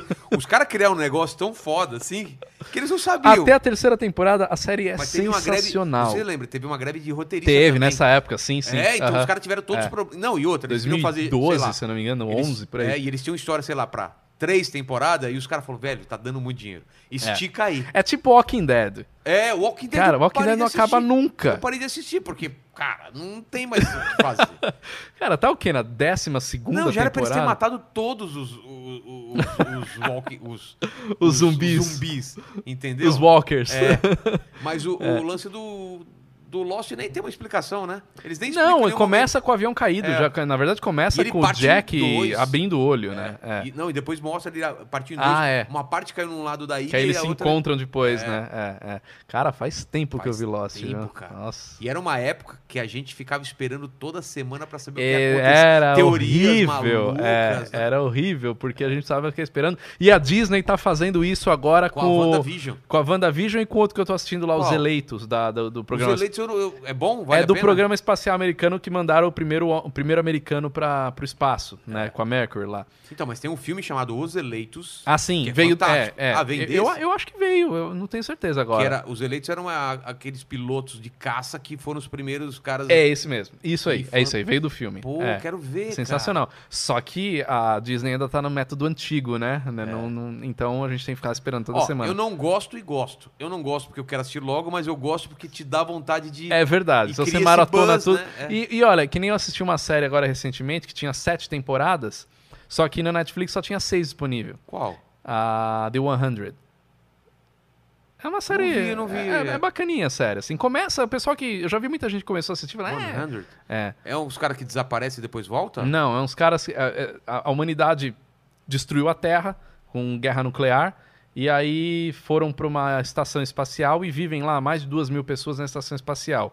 Cem anos depois, eles querem ver como é que está a situação da Terra. Eles pegam 100 jovens delinquentes e mandam para a Terra para ver se eles sobrevivem. E aí eles chegam na Terra e aí começa o negócio, né? Os primeiros cinco episódios é bem meio assim, tipo, ah, é, mas depois começa a ficar bom. É? E não É. tem o final? Não, não é que não tem o final, é que no Netflix só tem até a sexta. Eu não sei porque o Netflix faz isso. Cara, que desespero. E aí eu velho. falei, aí quando eu cheguei. Mas aí você vai pros torrente da vida. É, então eu não cara. fui ainda, mas eu não aí. aguento, não. Mas sabe por que, que eu não tô fui? incentivando você a baixar torrent. Mas amigo meu às vezes baixa e me empresta. É, normalmente é assim. Normalmente é um amigo eu que faz. nem sei como baixa É, torrent. Parte B. Eu não faço ideia de como é pra colocar a legenda SR, Não, é. STR, né? STR, que tem você põe colocar lá com o mesmo nome, senão... Aí você abre no VLC, É, né? não sei como fazer Aquele que você baixa do Part B, né? Exatamente, é. Sim. Aí Aí, começa um monte de pop-up na tela. Mas eu não sei fazer essas também não sei, não. Também nunca fiz. É... Mas você curte assistir filme com, com que tem acidente aéreo, essas coisas ficar... Não, na verdade, acidente aéreo, é... eu nem gosto de falar de acidente no meu canal. Muita gente pergunta, né? Por que, por que você não fala de acidente? Fala, Porque assim, cara, o acidente aéreo, ele é a pauta da aviação. dê um acidente aéreo, ele vira pauta em Aí chama um especialista é. pra televisão, Sempre, né? sempre. Então os jornais, mesmo na internet, tem muito canal que fala tal. Então, desde quando eu comecei o programa ainda na TV, em 2014, eu falei, cara, eu não vou falar de acidente. Porque eu não preciso falar de acidente, porque muita gente É. fala de acidente. Né? Então eu vou falar da parte boa da aviação, parte que as pessoas não conhecem da aviação. Então eu acabei indo para esse lado. Mas de fato, ó, se você quiser abrir um canal de aviação e quiser que ele cresça, fala, de de acidente, que né, no começo vai, vai ser Como bom. que chamava aquele programa lá? Acidentes aéreos. Desastres aéreos. Desastres É. aéreos. Eu- Meu eu- pai que morre de medo, ele só assiste esse programa. Por que será que ele tem medo de voar, né? É, então. Né, Você sabe que é, Desastres Aéreos é um programa que não pode passar dentro do avião, né? Naquelas telinhas. Por que será? As companhias não deixam. É óbvio, né?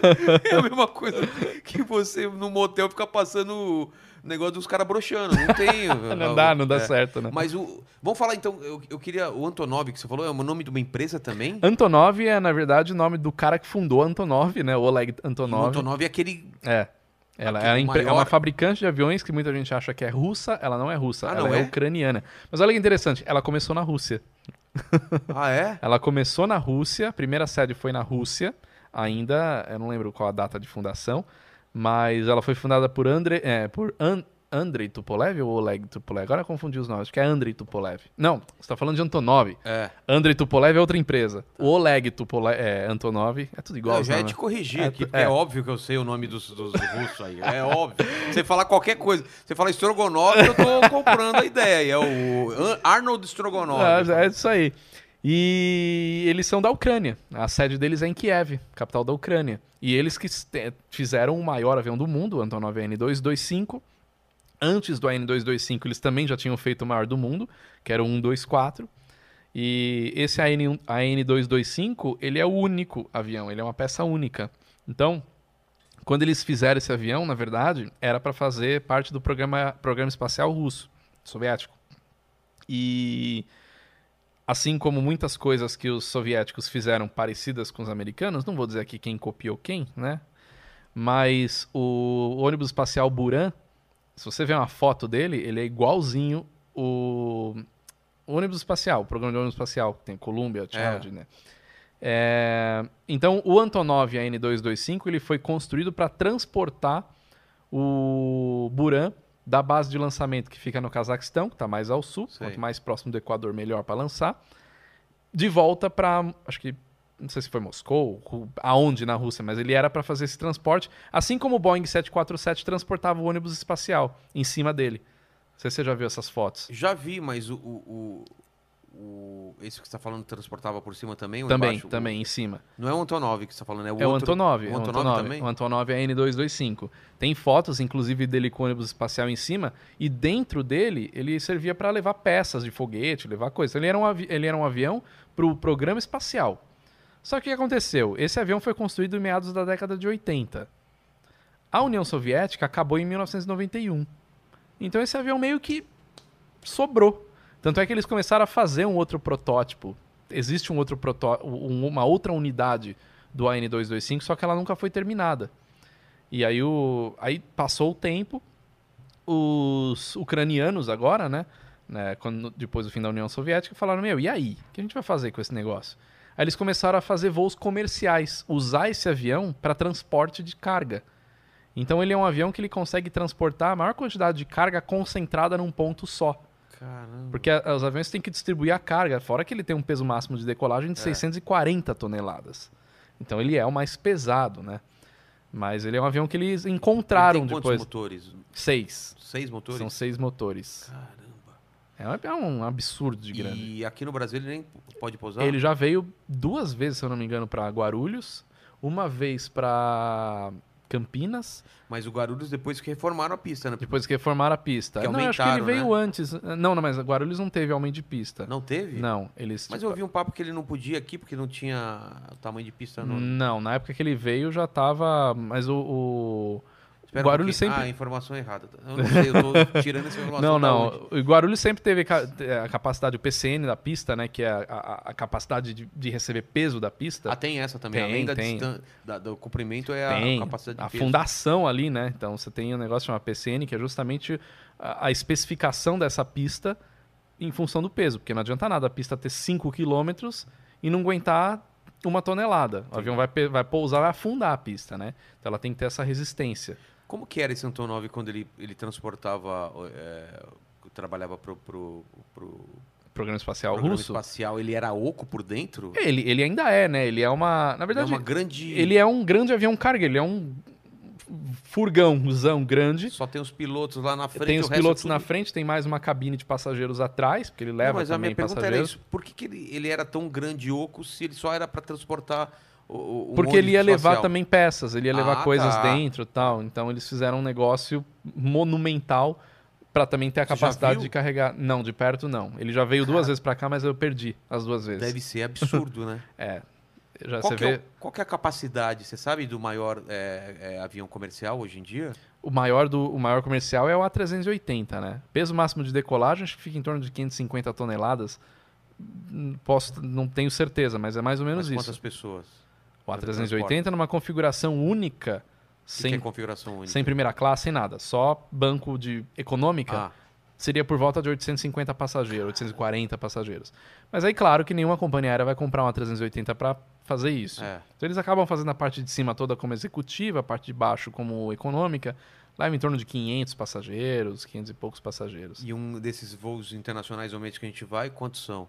Esse Ah, um Boeing Europa? 777 aí, acho que 300 e, 300 e pouco, 400 passageiros, depende da configuração. Isso varia muito por empresa, né? É. Então, por exemplo, antigamente as empresas tinham a primeira classe. Hoje poucas empresas têm a primeira classe mesmo nesses aviões. Ah, é? Eles fizeram uma executiva melhor, mas aument- aí colocaram uma classe econômica intermediária e aí a classe econômica, você aumenta a capacidade.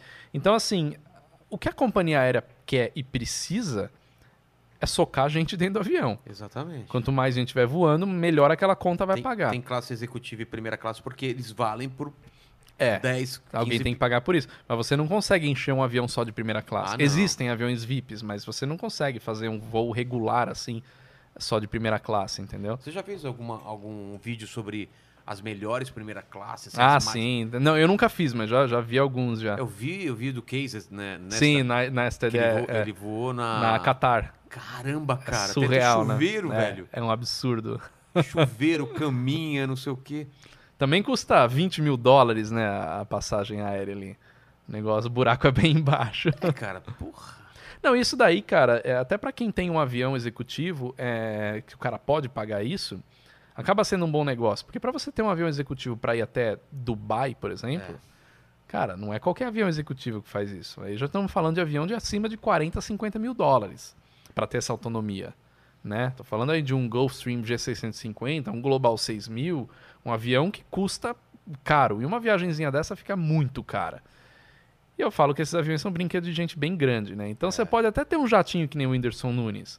Mas esse avião é uma autonomia aqui, limitada. Vai até Manaus, até Recife, no máximo ali.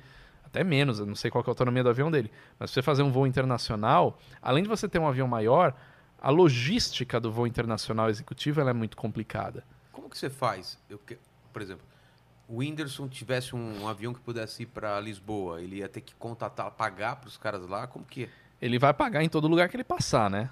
Começa por aí. É? E como não é um voo regular, ele vai ter que passar pelos aeroportos e fazer a saída do país e a entrada no país. Então, no Brasil, por exemplo, normalmente, os aviões que vão para a Europa fazem a saída em Recife e os que vão para os Estados Unidos fazem saída em, em Manaus. Tá. Dificilmente um avião vai sair daqui de São Paulo direto já internacional executivo, só se ele tiver essa autonomia ou for para um país aqui próximo, Argentina, Paraguai, Chile, enfim. Agora, Europa, Estados Unidos, cara acaba fazendo uma parada para abastecer, né? Claro, existem aviões executivos que têm autonomia para ir de São Paulo a Moscou, por exemplo. Tem? São Paulo, Xangai tem. Mas é avião de 50, 60 milhões de dólares. E aí. Então, agora, por exemplo, China. Você com um voo não regular. O que é um voo regular? Aquele que tem hora e dia programado. Um voo de linha aérea. Tá. Ele vai sair todo dia naquele horário, né? Ou uma vez por semana. Para você sobrevoar o espaço aéreo chinês num voo não regular, você obrigatoriamente tem que fazer entrada no aeroporto mais próximo da fronteira por onde você está passando. Você não pode pegar e ir no meio de Wuhan, por exemplo. Não pode? Não. Você está invadindo o espaço aéreo. Você tem que parar e fazer entrada antes. Então, dependendo do Sabia. país, você tem determinado do país você tem determinadas regras de entrada. E tudo É. isso você. Programado antes, claro. Tá aí uma das funções do É. piloto, né? Ah, onde você quer ir? Putz, eu vou descobrir como que entra naquele país. É. Ele que tem que ir. Tem, tem sistemas hoje que ele pode entrar, já, né? Já, um negócio meio que facilita a vida dos pilotos, tem que fazer esse planejamento. Mas quem faz o planejamento é o piloto. É ele que vai montar aquela rota. É, é difícil. Eu conheço alguns pilotos de, de executiva que faz internacional. Claro que o cara já tem o dia a dia e tal, mas não é, não é tão simples assim você fazer um voo saindo do Brasil, né? Mas é, é fazível. Eu quero, quero saber o- agora perguntas do pessoal. Tem superchat aí? Tem chat? Vamos, vamos para as perguntas mandíbulas e Manu. Vamos lá, vamos lá. Temos, temos aqui alguns superchats para ler. Então vamos lá. Ah, o, o Nélio Vitor mandou perguntando qual, quais companhias deixam tirar foto dentro da cabine. Cara, eu nunca entrei numa. Meu, sonho é entrar numa cabine para ver como que é. Olha, em voo ninguém nunca vai entrar. Ah, hoje em dia, Não, por causa do terrorismo. depois do né? 11 de setembro, proibido, não pode entrar. Eu tive a sorte de fazer um voo 15 dias antes do 11 de setembro e eu fui na cabine de Paris para São Tem Paulo. lugarzinho para sentar lá? Tem um negócio que chama jump seat, né? Que é um, um assentozinho nesses aviões maiores, tem até dois jump seats, que aí você pode sentar e ver e tal, mas eu fui rapidinho, eu tinha 16, 17 anos na época. E só que hoje não, impossível, impossível, não adianta insistir, Não não, adianta achar, não tem como. Você não vai entrar na cabine de um avião comercial se você não for tripulante.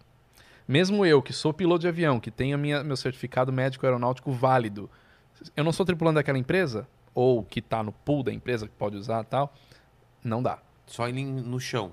só no chão. Aí qual companhia permite? Cara, É mais de. é, depende de empresa para empresa. Eu tenho, eu já, eu já gravei em empresa que não permitia nem eu gravar dentro do, do, do cockpit. E por quê? Questão de segurança. Mas aí é a política da empresa. Em compensação, tem outras empresas, são parceiras nossas, que, cara, é seu. Entendi. né? Então aí é muito variado. Mas acho que ele vale, vale perguntar para o comissário: ah, dá para tirar uma foto e tal? Dá... Desde que você não atrapalhe o trabalho dos pilotos e tal, vai lá, bate uma fotinha e tal. Mas aí é bom perguntar É. para o tripulante antes. Que mais? Que mais? A gente tem uma, uma pergunta aqui do Vinícius. O Vinícius está falando o que o canal do Fernando é top. Valeu. Reco é, recomenda o episódio do Concorde. Que Mas, eu conto a história do Concorde. Ah, é? é. mas queria mesmo era que o Fernando arranjasse um contato para dar uma oportunidade a um PC tardio de 36 anos. No caso, ele. PC? PC deve estar falando piloto comercial, né? Ah, eu achando que era computador, olha só. E ele falou que a situação tá preta.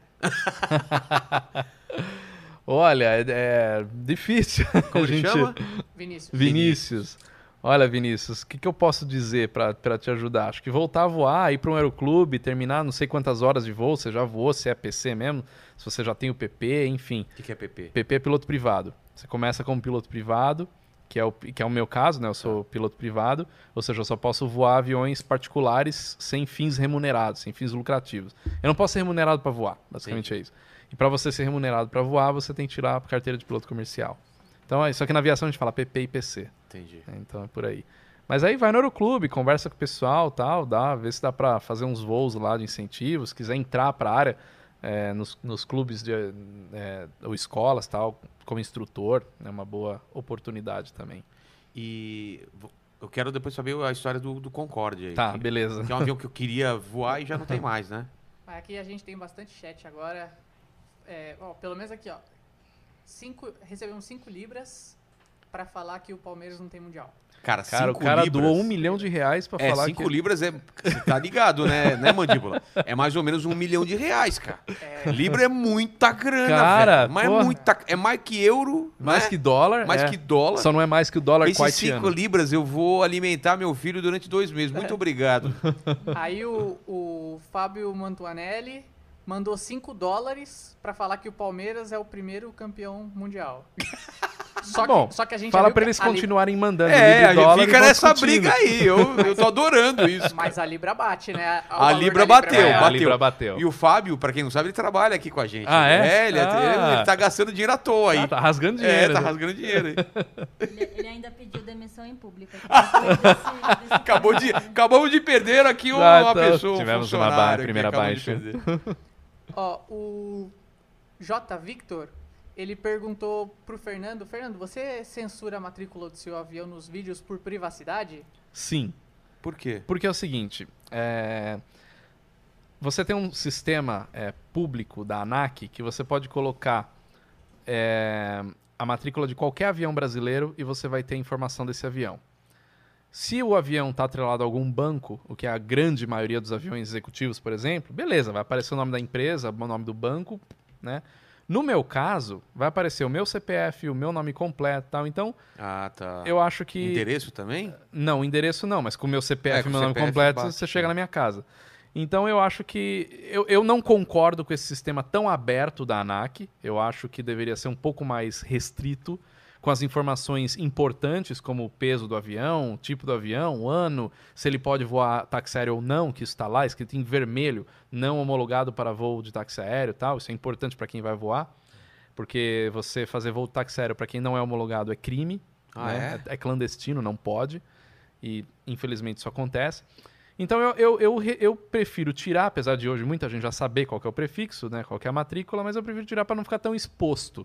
Né? Para não ficar tão. Qual que é, qual que é a, a- a regra para esses, esses códigos que tem nas asas do avião, que tem no avião?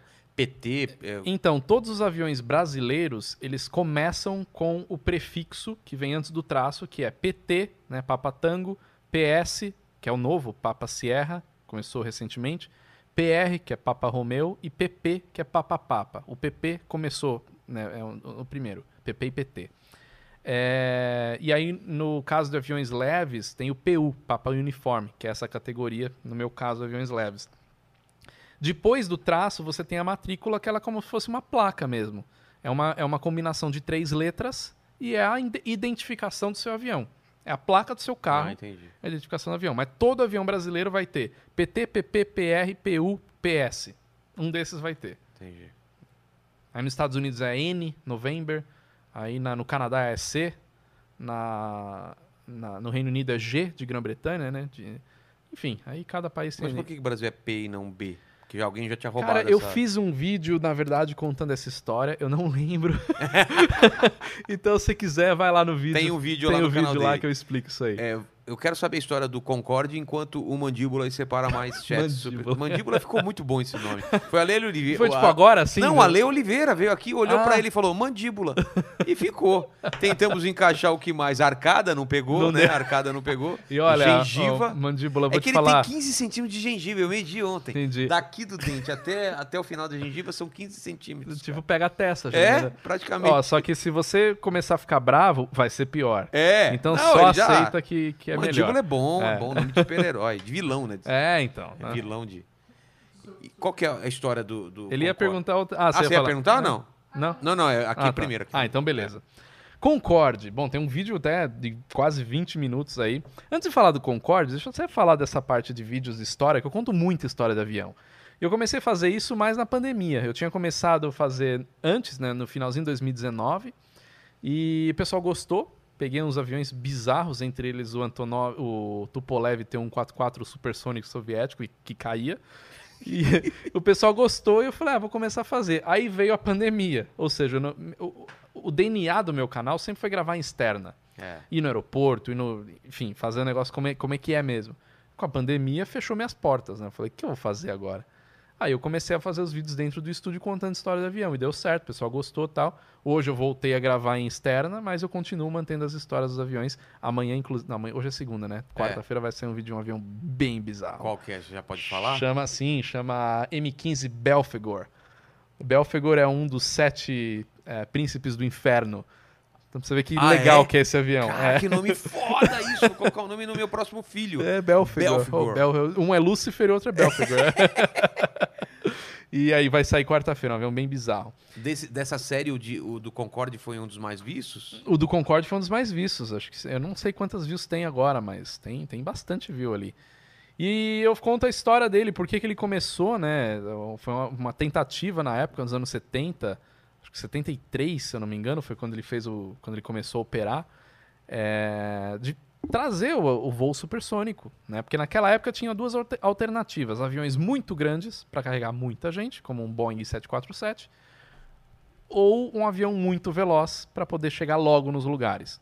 Então, você escolhe, você prefere demorar 10 horas de voo para ir daqui para Nova York, por exemplo, ou você prefere reduzir isso aí para três horas e meia e num avião mais simples internamente. Então, essa era uma alternativa. Só que o voo supersônico ele é algo muito complicado. Porque você tem a barreira do som, você tem o boom supersônico, você tem a questão do material do avião que esquenta muito por conta do atrito com o ar, você tem a questão do consumo de combustível que é absurdamente grande. Enfim, você tem o ruído do avião, né, que operar em determinados aeroportos começa a ser inviável. Mas o grande problema chama boom supersônico, boom sônico. O que acontece? Quando o avião passa a barreira do som, ele vai dar aquele estouro, né? Só que isso não acontece quando ele passa a sua barreira do som. A partir do momento que ele está supersônico, todo lugar que ele passar vai ouvir um estouro. O pessoal de fora. O pessoal de fora, de dentro você não ouve nada. Ah, é? É, dentro você não ouve- não nada. É uma onda de choque que se forma ali. O que, que isso quer dizer? Apesar do avião estar voando muito alto, se você pensar em distância, o Concorde voava, sei- não sei se era 50 ou 60 mil pés, acho que era 60 mil pés. Não, não, tô, me- não tô lembrado agora. Pessoas que puder me lembrar se é 50 ou 60, me ajuda. Mas vamos dizer que é 60 mil. Isso dá 20 mil metros. Isso dá 20 quilômetros. 20 quilômetros é muito perto. Perto? É perto. Se você pegar uma distância de 20 quilômetros, É, é, tá. é perto. Né? Então fala, nossa, ele está voando muito alto. Mas em relação à Terra, ele está alto, mas a distância não é muito grande. Entendi. Isso quer dizer o seguinte: o boom supersônico vai ser ouvido em 20 quilômetros. Independente de dele esteja voando a. Se ele passasse por aqui, qual seria a sensação que a gente Você teria? escutar um boom, não um boom. Mas tipo um tiro? É, um estampido, né? Estampido. É, um estampido. Só, isso é incômodo. E isso pode quebrar a janela, disparar alarme de carro, porque é um estampido, é uma bomba, né? É. Então, qual foi o problema que começou a acontecer? Aonde você vai voar com um avião desse? Se você fizer um voo costa a costa nos Estados Unidos, Los, Angeles, Nova York, todo, toda a rota que esse avião passar supersônico em cima do território americano inteiro vai ouvir esse estampido a hora que ele passar. Então isso é muito incômodo. Como é que você vai, como é que você vai colocar vários aviões fazendo isso? Mas, por exemplo, caça, os caças são supersônicos. São supersônicos, mas tem limitação de voo supersônico. Ah, tem? Você não pode voar supersônico em qualquer lugar. Ah, tá. né? Então isso restringiu bastante a operação do Concorde. Só que não só isso, né? Isso é um dos motivos. Mas o Concorde, basicamente, a conta não fechou. Então o que aconteceu com o Concorde? Ele foi uma, uma ideia ótima que não deu certo. A, a conta não fechava, o ticket começou a ficar muito alto. Aí veio um negócio chamado crise internacional do petróleo nos anos 70. Isso foi um tiro no peito do Concorde, porque, cara, o troço gasta muito combustível. Então eles precisaram começar a rever e as empresas não queriam usar esse avião, porque ele era muito caro, a conta não fechava. Então um Concorde dentro de uma empresa aérea era prejuízo. Na verdade, uma empresa aérea é prejuízo. Até você sabe como é que você fica bilio... é, como é que você se torna milionário? Não. Entra bilionário na aviação. Você vai perder dinheiro. Entendeu? Ah, eu queria falar, depois, depois falar disso. Beleza. Porque, cara, dá a impressão mesmo que a conta não fecha. É, a Cada conta vez não vai fecha. fechar menos, né? Então imagina com o Concorde. Por isso que cada vez mais os fabricantes tentam ent- encontrar uma forma da, da, da conta fechar. Então os aviões hoje, até aquela questão dos aviões mais velhos, né, os aviões mais antigos, gastavam muito mais combustível. O avião hoje é muito mais eficiente, muito mais econômico, né, muito mais limpo do que um avião de 40 anos atrás. Então o Concorde, a gente está falando de quatro motores turbojato. O motor turbojato é um motor de caça. O motor de caça gasta, porque militar não está preocupado com consumo de combustível, está preocupado com desempenho. É. Então, ele, e ele tinha um negócio no- nos motores chamado afterburner, que é o pós-queimador. Se você ver a foto de um Concorde decolando, você vai ver o pós-queimador, que é aquele, aquele rastro de fogo que Sei. sai atrás dos motores. Aquilo faz um barulho absurdamente alto e aquilo consome muito combustível. Muito. Tanto é que os caças que têm isso até hoje, muitos têm, eles têm um tempo reduzido de voo, se eles usam o afterburner, né, o pós-queimador. Então essa conta começou a não fechar e esse avião ia sucumbir, ele não ia dar certo. Só que aí entra um pouco a questão do, do ego dos governos francês e, e- e Inglês. inglês, né, britânico. Porque, cara, a gente não pode deixar esse avião passar. Por quê? Porque os britânicos já tinham tido vários fracassos na história da construção de aviões. Alguns sucessos, mas muitos fracassos. Os franceses também precisavam, então eles quiseram forçar a barra com esse avião. Quais, eram as empresas estatais desses dois países na época? British Airways e Air France. Então o governo falou: o negócio é o seguinte: vocês vão voar o Concorde. 14 aviões na frota, 7 para cada um, vamos lá. Então essas empresas começaram a ser obrigadas pelo governo, são empresas estatais, a voar avião. Só que a conta não fechava. Então era só pondo dinheiro, subsidiado, subsidiado pelo governo. Até que as empresas começaram a falar, cara, acho que a gente precisa elevar o ticket desse negócio. O que, que eles fizeram? Jogaram as passagens lá para cima, criaram um puta glamour dentro do avião, champanhe, escargot, caviar, não sei o quê. Só quem pode pagar voa. Aí a conta, aí a conta começou a fechar um pouco mais, né? É. Não que ela fechava, mas aí ficou mais coerente. Isso aconteceu nos anos 80, no início dos anos 80. Então eles conseguiram empurrar a operação desse avião até o início dos anos 2000, né? Só que o que aconteceu? O avião era obsoleto já nos anos 2000. Se você pegar o painel de um Concorde, ele é um painel antigo, ele é um painel analógico, ele é um avião que precisa de um terceiro tripulante que é o engenheiro de voo, ele é um avião complicado. Então, é, começou a ficar mais caro, a conta começou a não fechar mais, porque estava ficando muito caro sustentar esse avião operando. Então eles já estavam com a ideia de aposentar o Concorde. Até que no ano 2000, em julho do ano 2000, o Concorde cai. Então Caiu um foi Concorde? caiu um Concorde na França, decolando lá do Charles de Gaulle. Então foi o prego, o último prego no caixão que eles precisavam falar, cara, realmente. Mas isso não acabou a operação do Concorde. O Concorde ficou sem voar durante um ano. Ele voltou a operar, por incrível que pareça, no dia 11 de setembro de 2001. Cara, que. Muitas coisas aconteceram no É. 11 de setembro de 2001. Só que eles conseguiram empurrar aí mais um ano e pouco de operação, até que chegou e falou, "Não, realmente não tem como sustentar, o avião não, não se paga mais. E ele ficou restrito a duas rotas só. Nova York e Paris, Nova York e Londres. Por que essa rota? Porque é, tanto Londres quanto Paris você pra- próximo da costa, não são ah, Paris não é uma cidade costeira, mas ela tá próxima, né? E Nova York é uma cidade na costa, então você voa o tempo todo em cima do mar. Então um boom o supersônico passou a não ser mais um problema. Ah, tá. Então eles podiam voar. Só que ele só serviu para isso. Ele ficou durante acho que 20, quase 20 anos operando só nessa rota Nova York, Londres, Nova York, Paris.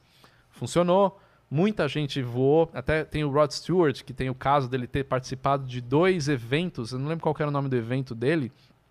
É um evento famoso, me fugiu agora. Que ele fez na Europa e nos Estados Unidos no mesmo dia Por causa do Concorde. por causa do. Concorde ele ter chegado. Se, se fosse qualquer outro avião, não ia conseguir chegar. Então é um avião que ele marcou época, né? Muitos empresários, o cara saía de Nova York 8 horas da manhã, fazia uma reunião em Londres e voltava à tarde. Caramba. E jantava em casa, né? Então, três Mas- horas mas de voo ali. passageiro comum, fica três horas a mais, quatro horas a mais, ele não vai pagar tão mais caro só pra ter isso. O né? Concorde acabou virando esse glamour, acabou É. virando essa experiência. Eu tenho amigos que voaram no Concorde Sério? e voam, o cara junta o dinheiro pra voar no Concorde. Ele não tá, ele não tá indo pra Paris. Ah, tá. Ele tá voando no Concorde. Como dirigir uma Ferrari, pagar É, pra fazer um. Exatamente, é isso aí. Então o Concorde virou isso, virou um meio de transporte de empresários entre os dois continentes e ao mesmo tempo um, um parque de diversões ali para quem quer ter essa experiência mesmo. Esse que caiu, qual foi o problema? Esse daí, Descobriram? então, esse daí foi o problema, na verdade, até que eles resolveram depois. O que, que aconteceu? Antes de decolar, o Concorde decolou acho que um DC-10. E esse DC- DC-10 soltou uma peça. E o Concorde, ele é, carregava muito combustível e tal, e quando ele foi fazer... Todo avião carrega muito combustível, mas enfim. Quando ele foi, quando ele foi taxiar, ele parece que ele não, não taxiou pelo tempo que ele precisava para queimar a quantidade de combustível, porque ele, ele consumia tanto combustível que taxiar, sair do portão para decolar, ele já queimava um- com uma, uma, uma quantidade considerável, se eu não me engano, duas toneladas de combustível para taxiar o, o avião. quê? É, não, é, é- é ridículo, os números são É absurdos. um Opala. É. Caramba. E ele não queimou essa quantidade. Então, por conta dessa quantidade a mais, o avião decolou mais pesado e na corrida para decolagem essa peça bateu no pneu, o pneu estourou e, esse, e, a- e a- os fragmentos desse pneu bateram no tanque de combustível, criaram, criou uma onda de choque dentro do tanque de combustível e igni- deu uma ignição e começou a pegar fogo. Então você começa, você vê a foto dele decolando com um rastro de fogo atrás, que é esse combustível queimando.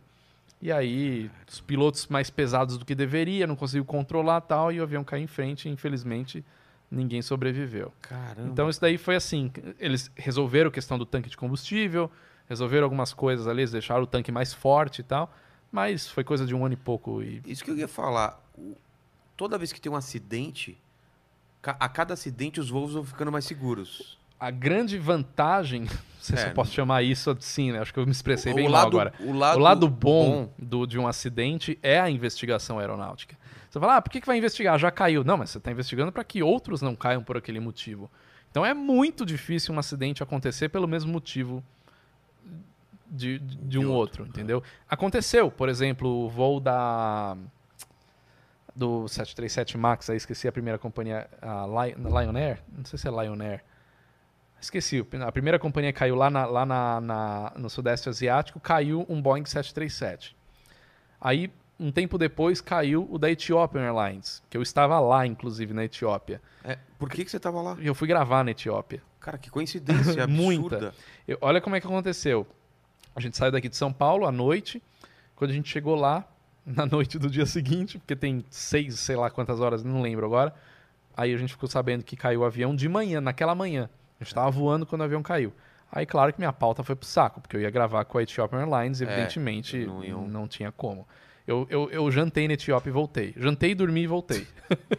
Fez um perguntar, eu fui fez lá, um bate-volta. Fez um bate-volta na Foi Para Grande? É, não, fui pra Etiópia e voltei. É, lá no, no leste é. da África. E esse sim foi praticamente pelos, mes pelos mesmos motivos, porque aí foi um problema de projeto, foi um problema do avião, não foi uma falha humana de, de operação, né?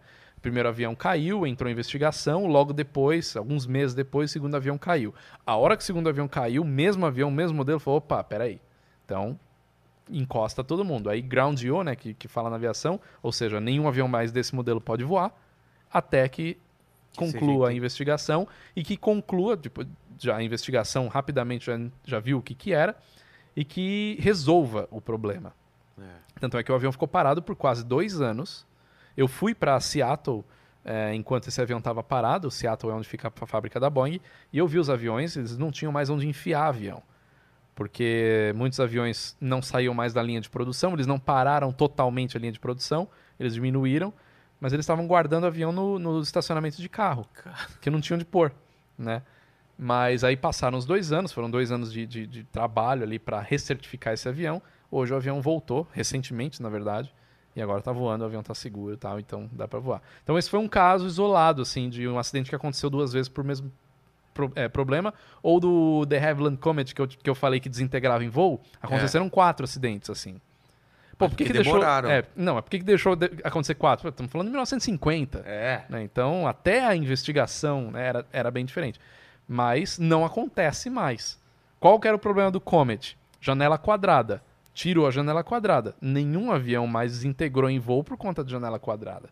Então, a investigação é. ela é uma, uma, constante evolução na aviação. Ela é muito importante. Né? Entendi. Tem jeito. Temos mais alguma, alguma questão? É... Temos, temos algumas aqui. É, o Ronaldo Nishimori falou: se eu tiver um avião e querer dar uma volta no mundo.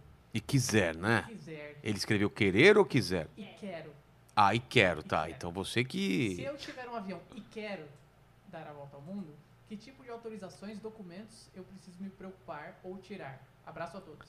Primeira coisa, você vai ter que ter um negócio chamado uh, ICAO, que é uma, uma, um documento de proficiência em inglês.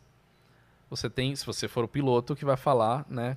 Então você, para fazer um voo internacional, você já começa daí, tem que... Você começa tendo que saber fazer toda a fonia, né, a comunicação em inglês. Você tem que tirar isso aí. Não é, não é difícil, né? É um inglês técnico, mas dá para fazer. Você usa? Não, não porque eu não faço voo internacional, ah, não? só então... dentro do Brasil. Tá. É, e aí você vai ter que entrar em contato com todos os países que você vai passar, os espaços aéreos que você vai passar. Você vai ter que fazer um planejamento de rota, porque nenhum avião, nenhum voo vai fazer um voo longo sem saber exatamente onde vai parar, sem fazer o planejamento de abastecimento, de alternativa, por onde você vai passar. Se é um avião pequeno, você não vai sobrevoar uma floresta durante quatro horas sem nada embaixo. E se você tem uma pane, é. né? Então, você tem que sempre levar isso em consideração. Mas existem muitas pessoas que já fizeram isso daí. É questão mesmo de planejamento e ter. Agora, em termos de licença, você com a licença de piloto privado você pode dar a volta ao mundo. É. Eu queria. Não sei se você já fez algum, alguma pesquisa nesse sentido. Se eu quisesse dar uma volta ao mundo pelo Equador ou embaixo, que, quantas paradas eu tenho que ah, fazer? Ah, depende do avião. Depende do avião, depende né? do avião, sim. Eu tenho um amigo que ele foi até a, até a Grécia, se eu não me engano, com um monomotor para nove passageiros. Ele foi pelo norte, chama Pilatus PC-12, o avião tá. que ele fez. Ele foi pelo norte, ele subiu daqui até os Estados Unidos, os Estados Unidos cruzou para a Islândia, tá. a Islândia entrou na Europa, então ele fez essa volta gigantesca. Aí as paradas é em função da autonomia do avião, né? Por exemplo, o meu avião ele tem autonomia de 4 horas, 4 horas e meia. Então, voar mesmo, eu vou voar por até 3 horas, 3 horas e meia. Também começa a ficar desconfortável mais que isso. Muita gente pergunta como é que você vai no banheiro no avião. Não vai, é que nem carro. Né? Então, você tem que ter um planejamento para você parar num Ah, lugar. é? É. Você tá- só tá você pilotando, não tem. É. Possa- pode até ter uma garrafinha, É, mas. uma garrafinha. Mas normalmente você faz um planejamento, uma perna de três horas, né? A gente aguenta três horas e aí. Mas eu tenho um amigo que, num avião como, como o meu, que é anfíbio, o cara precisou ir descer num rio porque ele não aguentava mais. Ele Caramba, precisou, Pessoa pra mijar. precisou dar um jeito. Ou era outra coisa também. né? É, também, É. né? Puta, isso deve ser muito legal, da via... volta ao mundo com um aviãozinho, cara. Cara, esse modelo do avião, o Super Petrel, teve um casal de franceses que compraram um avião desse e colocaram tanques extras para dar a volta ao mundo para pesquisa. A menina acabou ficando grávida e eles mudaram os planejamentos e não, não, não continuaram. Mas a ideia era dar a volta ao mundo. Eles foram longe, viu? Ah, foram é? longe, foram longe. Quer falar, um, um voo, um voo longo é perigoso? Na verdade, um voo longo, num avião pequeno, é uma soma de vários voos curtos É. né? Eu trouxe esse avião de Manaus. E quando eu trouxe ele de Manaus, eu fiz. Quantas paradas? Acho que foram sete paradas. Caramba!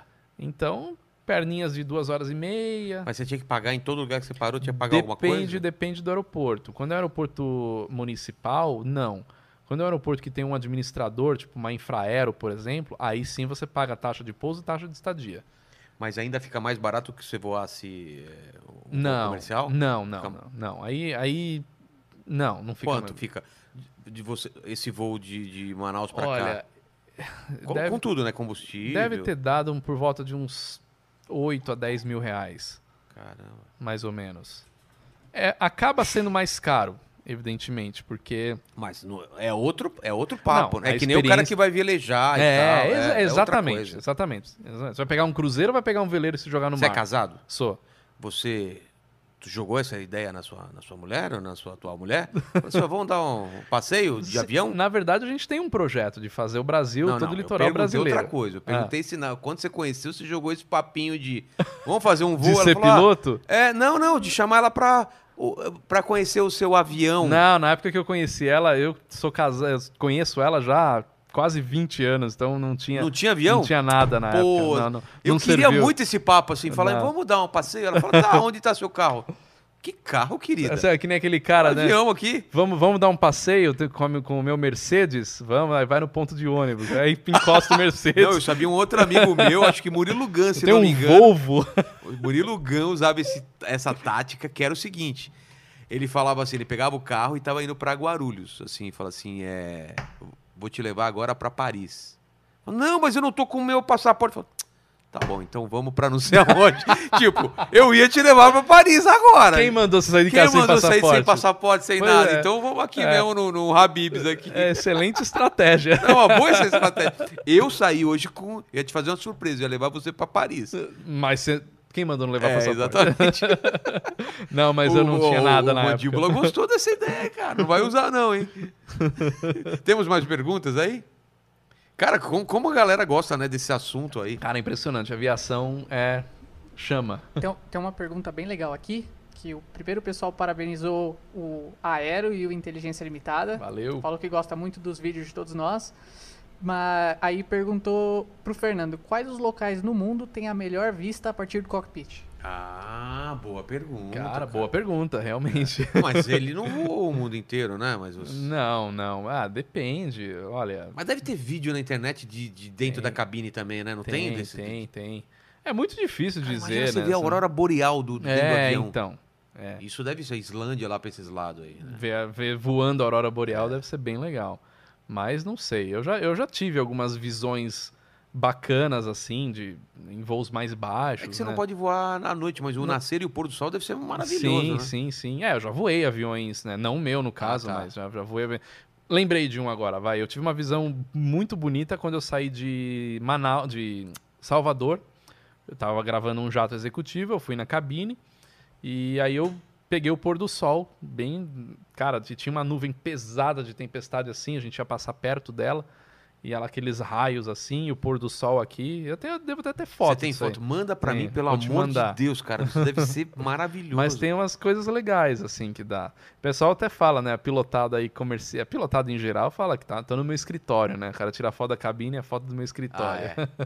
Cara, é, é uma coisa que a gente não dá muito valor, né? É. Você tá dentro do avião, você tá estressado, tá É. pensando na, na comida que vai e tá É. apertado e tal, mas se você pensar que você tá num tubo Pressurizado. pressurizado a quantos metros, quilômetros, 10 mil metros de com um altura. monte de gente, todo mundo indo pro mesmo É. lugar e, cara, e tem comida lá dentro, tem banheiro, é uma coisa tão absurda. Imagina você pensar isso há 200 anos É, atrás. Você contar pra um cara assim, ó, um dia É. a gente vai viajar num negócio, uma lata, É. e o cara vai É falar, a ah, tá. coisa falar que vai pra Marte, né? É. Meu, tá, tá, né? Mas é. Você tem essa consciência às vezes? Você- você- Sim, às vezes eu tenho a consciência de estar voando o avião e lembrar que não tem nada embaixo de mim.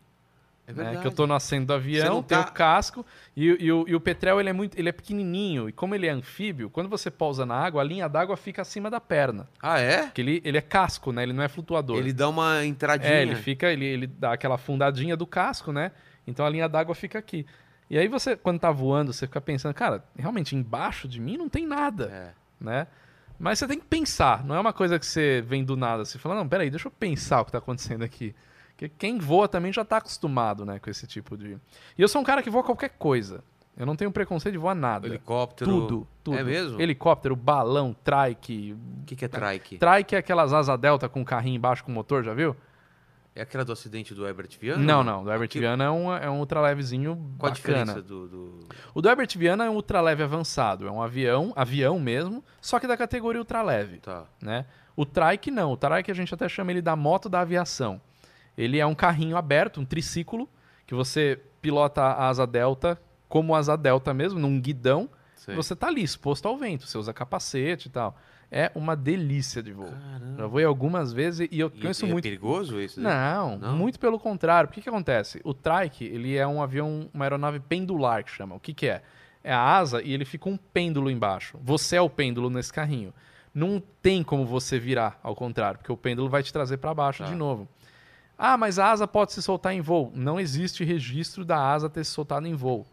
Então é. E, ah, parou o motor. Cara, uma asa delta. Você plana e pousa em algum lugar. É um. Cara, é um voo sensacional. Muito gostoso. Então eu não tenho, não tenho esse preconceito. Eu sei que tem muita gente que ou não voa de helicóptero, ou não voa de trike, pilotos mesmo, né? Ah, Eu, o que você me colocar pra voar, já saltou? Já saltei. Cara, eu tô louco pra Eu fazer. saltei três vezes de paraquedas. Ainda não saltei sozinho, porque quando eu ia começar a fazer o curso veio a pandemia.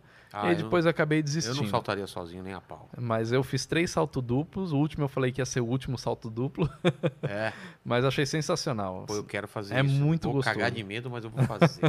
Depois você vai querer ir de novo. é? Com certeza. Pô, me ajuda nessa... nessa... Opa, te, te indico lá me meus amigos. alguém aí. É que agora não- você falou que não estão saltando. Não, né? não, tão, tão. Ah, tão, tão. É que quando eu come- ia começar o curso, entrou a pandemia, aí ficou naquele vai, Ah, não vai, eu entendi. acabei desistindo da ideia, mas um dia eu vou voltar. Entendi. Mas eu tenho uns amigos legais aí pra te Pô, indicar. quero, quero, quero mesmo. Talvez comemoração de 500 mil inscritos, alguma coisa assim, eu vou já vou lançado, já está lançado o desafio. Está então, lançado o desafio, então eu- 500 mil inscritos eu vou saltar de paraquedas e vou com fralda. É óbvio que eu vou com fralda. E ele vai chegar no chão com um sorriso no rosto e falar: quero ir de novo. Será? Certeza. Isso, certeza. isso eu, sabe, eu, eu acho que eu vou grudar que nem gato, assim, sabe, na porta e os caras me empurrando. eu- Ou eu vou de olho fechado. O pior não é saltar de paraquedas. Não? O pior é você estar no avião quando os paraquedistas terminam de saltar. Que eu já fiz isso algumas vezes Por também. quê?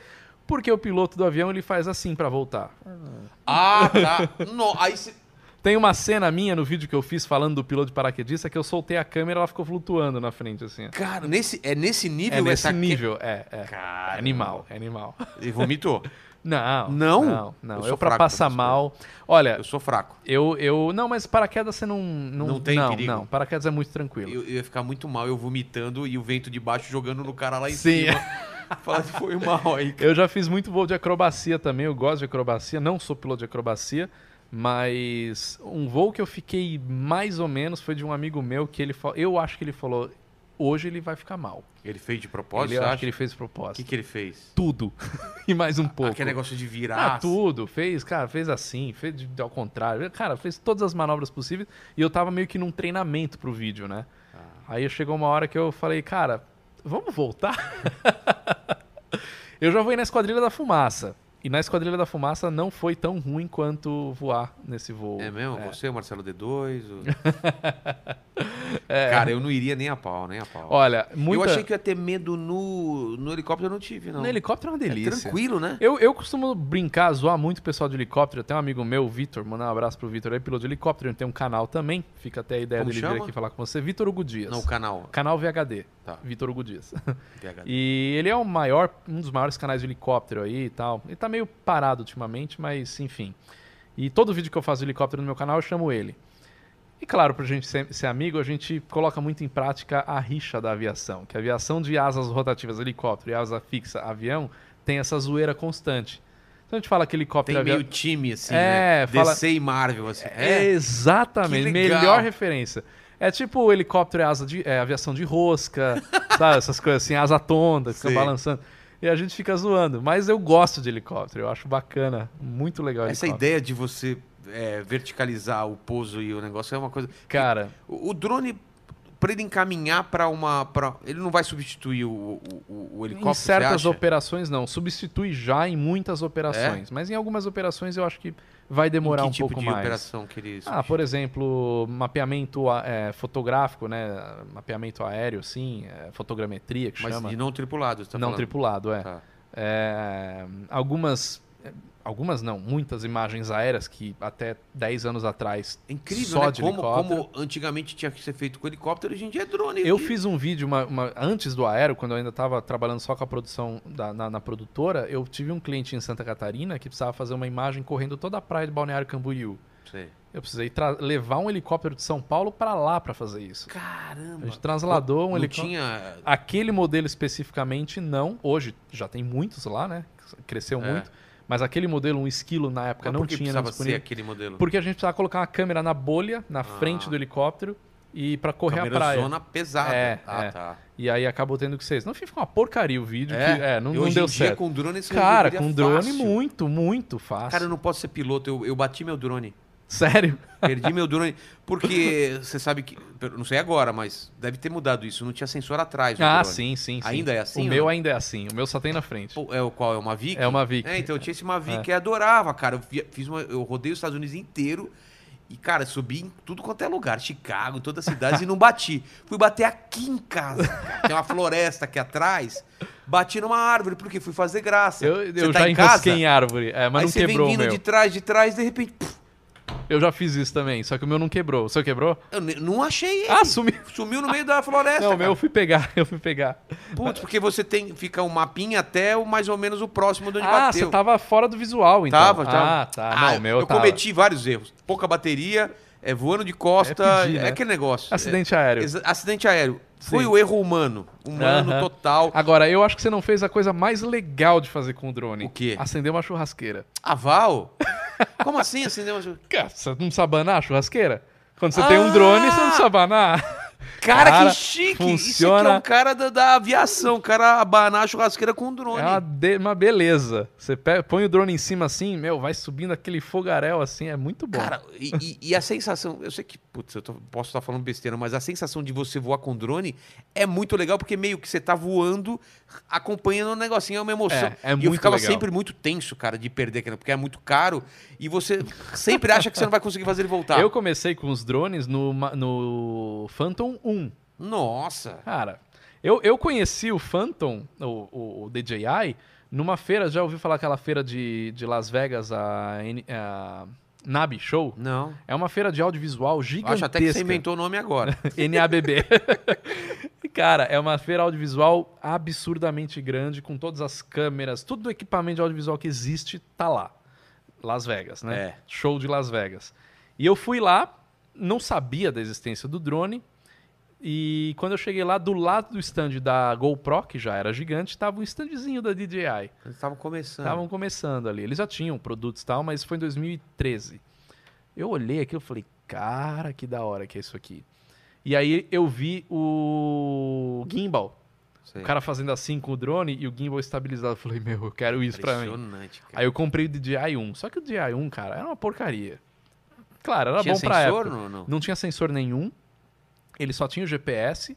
Ele não parava na altura, você tinha que controlar sempre a altura, Tá. né? Então se você larga, não é que nem os, os Mavic que você larga esquece. Eu tinha não. que fazer isso lá nos Estados Unidos, porque às vezes eu tava voando em lugares que eu não podia. Aí você tinha que pôr no manual. alguém, eu, é. dava, eu dava uma, eu dava um migué aqui, deixava ele parado em algum lugar. Eu, não, tudo bem, não sei É, o que, então. eu já vou embora. No Phantom 1 você não, dava faz não, isso? não, Se não. você largasse, ele caía? Se você largasse, ele até ficava com o GPS, mas a altura você tinha que controlar. Ah, ele não entendi. tinha esse controle de altura. E aí eu fui fazendo os upgrades, que a bateria durava nada, a bateria durava 5 minutos. Nossa. né? E não tinha a cone- a conexão pelo celular ou por uma tela, uma, uma conexão digital, era via rádio. Sei. Então você tinha que pôr uma antena de rádio lá e era tudo adaptado. Você comprava o drone, aí você punha o gimbal, aí você punha o sistema de transmissão de rádio, aí comprava a tela, era tudo separado. Aí depois foi evoluindo. 2 ainda era meio ruimzinho, mas a bateria já, durou, já durava um pouco mais. Aí quando veio a partir do Phantom 3, aí mudou, né? E, Cara, é impressionante. e tô falando de coisa de 8 anos Não, atrás. mas eu, eu tô por fora porque eu parei de, de ver o lance de, de drone porque eu fiquei muito chateado quando eu perdi o meu. E eu Aham. tenho todo o resto do equipamento, tinha bateria pra caramba e tal. Já deve ter evoluído pra caramba, sensor em tudo quanto é Ah, canto. sim, sim. Eu vi uns caras voando em- dentro de casa, assim. Cara, eles lançaram agora, essa semana, o FPV, né? O First Person View. O que que é? Que é o que você coloca o óculos e você pilota o drone só com o Cara, óculos. isso deve ser foda, e ele velho. tem, porque o que acontece? Nas câmeras dos drones, elas são estabilizadas, então você não É. tem a mudança de horizonte. No FPV você tem. Então você consegue fazer aquele mo- movimento como se fosse um avião Nossa, voando. velho, eu quero animal, muito isso, cara. Animal, animal. Porque, pô, eu fui pro México com o drone, então tinha lugar que, tá- que você não podia entrar. Uns É. lugares, uns arqueológicos. Você entrava com o drone, era como. Era um turismo que você tava fazendo Sim. sem estar lá dentro. Então, É. o drone te dá uma possibilidade de ver, o, de ter uma configuração de cima da- do- dos monumentos e tal, que era É. muito fantástico. E eu, eu comecei com o drone numa época que não tinha as restrições que tem hoje. É. Ninguém tinha. Eu peguei, eu peguei essa passagem quando começaram. Porque, pô, quando eu fui para os Estados Unidos, tinha acabado de um maluco entrar dentro da Casa Branca. Você ficou sabendo disso? Sim. O cara sim. me entra com um drone, sabia disso, mandíbula, mano? O cara me entra com um drone na Casa Branca e bate. O que, que aconteceu? Não pode drone na cidade inteira de Washington. e eu tava lá, falei, Simples assim. é, é, é. óbvio. Porque, cara, como você vai controlar um drone? É muito pequeno pra aparecer em radar, né? Não, não aparece em radar, é aparece. muito pequeno e muito baixo. Então o radar não vai pegar, é visual mesmo. E eu peguei essa época, cara, era muito, era muito legal, porque você ia em qualquer lugar, É. e aí você decolava, a polícia chegava e, nossa, que legal! Pô, que bacana! Aí via a imagem, ô, tem imagem! Era assim. Mas aí foi Eu restringindo, no restringindo. Texas, cara, eu, eu subi um, um drone no Texas, lá no meio do, do, do nada, lá nas fazendas lá do Texas. Você tomou tiro. Subi- então, cara, subi e, puta, voando rasante, via a família toda dando tchau, uns, uns molequinhos dando tchau e tal. Tô trazendo o drone, baixei, vi uma caminhonete assim, parou aqui do meu lado, falou, era você que tava com o negocinho? Eu falei, era. Que o negócio Aqui, ó, tá na minha mão. Ele só levantou assim, mostrou o revólver no- na cintura. Então falou: aqui a gente atira nas pessoas, só pra você saber, tá? Eu falei, não, mas. Ele falou, por que, que você-" Aí ele queria saber o que, que eu tava fazendo. Eu falei, cara, eu falei, pô, e era verdade, eu tava com a minha mulher, que é viagem de casamento, não sei o quê, a gente tá fazendo umas imagens do pôr do sol e tal. É, mas tá voando muito baixo na minha fazenda. Cara, eu tive que explicar tudo. E É. ele viu que o meu inglês era uma merda e que eu tava totalmente assustado e cagado É algum porque ele tinha mostrado maldito que Aí ele parou falou, lá. tá bom, mas só fica esperto assim. Ou seja, eu demorei um tempo até levantar o drone e, e ficava ligado. Mas eu passei por uma situação dessa em Nova York. Eu tive produtor em Nova York, eu gravava carro exótico lá. Tudo quanto carro, Lamborghini, Ferrari, essas coisas, eu gravei muito isso aí. E aí a gente sempre procurava um cenário bacana pra fazer. E a gente, né, eu tinha dois sócios americanos, então eles deveriam saber disso, mas eu não sabia. Que a gente procurou um lugar bacana, e por que não a George Washington Bridge? Né? Bonitona, aquela Sei. Pegamos uma, aquela BMW, aquela elétrica, híbrida, qual que era a... Ah, você fala como se eu fosse. Ah, Ah, bem- nossa, eu tenho uma BMW. Eu não sei. i8, i8. Nem sei o que. Vocês sabem o que é uma BMW i8? Eu nem sabia É. que, que tinha esse modelo. A gente gravou a primeira dos, que chegou nos Estados Unidos, uma azul fosca, linda BMW. Beleza, vamos lá, né? Fizemos algumas cenas e tal. Agora a gente precisa daquela cena, tem até foto. É, precisamos daquela cena embaixo da George Washington Bridge e atrás você vê Manhattan de fundo. Legal, vamos lá. Chegamos lá, tal. A gente tava, acho que sei lá, em seis pessoas.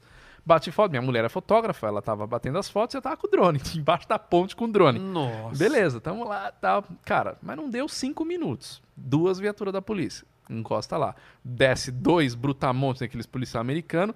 Eu olhei e falei, cara, Você tava com ele no ar ainda? eu, eu já tinha pousado. Tá. Mas a minha mulher tava batendo as fotos. Mas eles viram que tinha drone. Viram que tinha gente batendo foto ali. Ah, tá. Vira o drone. Aí, beleza. Eu falei, bom, tô com meus, meus sócios aqui, os caras são daqui, Desenrola, vou fingir cara. demência, vou ficar na minha aqui. que é a minha mulher batendo foto, tal. Aí os caras começaram a conversar com os policiais e tal. Aí meu sócio virou, falou, Gisela, minha mulher, falou, Gisela, então, ele tá falando que é proibido bater foto. Dá pra você parar de bater foto? Você não pode bater foto de Não pé pode nem de, bater foto? de pé de ponte. Não pode. Você não pode ir na coluna da. Ela é uma É, ponte porque lá suspensa. em cima pode, né? Lá em cima pode, mas ela é uma ponte suspensa. É. Você não pode ir na coluna bater foto dali. Porque você pode estar, sei lá, planejando um terrorismo, explodir a ponte, alguma coisa. cara. Cara, a gente quase foi preso naquele dia. Essa foi a primeira vez. Mas aí a gente, beleza, recu- os caras foram bem solícitos, viu que a gente tava trabalhando. Não, beleza, tal, ok. Fomos embora. De lá, a gente foi pra Manhattan fazer as cenas da, da, da BMW na Times Square. Só que você, eu, eu tinha, eu usava uma câmera na época, a Red, a Red Scarlet, que é uma câmera de cinema, e tal, e ela tava toda montada, tal. É uma grandona. É. bonitona. Então você ir no meio da Times Square com uma BMW i8 azul com uma Red, é óbvio que vai chamar atenção. É. Cara, também não deu outra. Não pode Aí- sair filmando, né? Nova York até pode, até tem bastante, eles são bastante flexíveis É? assim, sim. Você não tem que ter autorização Se for tudo? uma, se for uma produção independente não. Ah, é? É, você pode catar a câmera. Eu já gravei muito em Nova York. Eu Muito. gravei também, mas esse esquema de camerinha aqui, meio na moia. É, não, eu já gravei com o Red em cima de um, de um carro com o teto solar em pé no meio da Times Square gravando a, a- Ah, é? a BMW, é. Até aí, beleza. O problema foi quando a gente resolveu. Você já foi lá pra Nova York? Já. Tem a- aquela bandeira. Tem um posto policial na Times Sei, Square sei, tem que é uma bandeira dos Estados Unidos. Painelzão de LED. Isso. É. A gente resolveu parar a BMW ali pra bater a foto.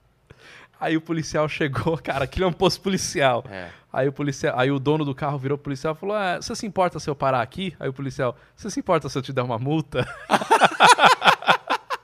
Conversa maravilhosa. Cara, eu fiz a cena, depois eu te passo o link Tá. do vídeo. Eu fiz a cena rapidinho lá, guardamos, tá? Mas, meu, a gente para- praticamente parou a Times Square quando esse carro parava, Mas isso passava. tá, tá né? aberto no YouTube ou tá, Tá no Vimeo. Tá no Ah, Vimeo é? e tá aberto, tá aberto. Se você De colocar repente, é, BMW coloca, 8. coloca- a É. gente tenta BMW colocar esse, coloca- lembra de colocar o link aí? Ah, dá Se- pra É, se pesquisar? você procurar Singular Filmes, que é o nome da minha produtora, BMW i8 no Vimeo, Fechou. provavelmente você vai achar. Fechou, então. Que é, tá lá, tá um vídeo de um minuto. Ficou, ficou bonito, o vídeo no final. A gente corre cara. É. riscos, mas depois o vídeo fica bom. que mais aí, Mandíbula? Quero ir pra, partir para as perguntas finais aqui. Eu tô esperando seus super chats, chats.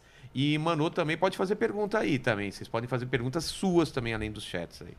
Posso falar uma aqui? Teve uma Pode. pergunta boa. Onde seria um bom lugar para esconder muamba em um avião? Ah, eu adoro esse pessoal que leva. As, eh, os caras podem perguntar qualquer coisa, eles querem ir pro mal, né? Tô mal, cara. E o cara nem vai. Ele nem vai levar muamba, é só pela Não, é curiosidade, só pela certeza. sacanagem. Porque um cara que vai levar muamba não tá perguntando, ele já sabe. Ele já sabe, É. ele já sabe. Eu não, eu não vou dar essa dica, não.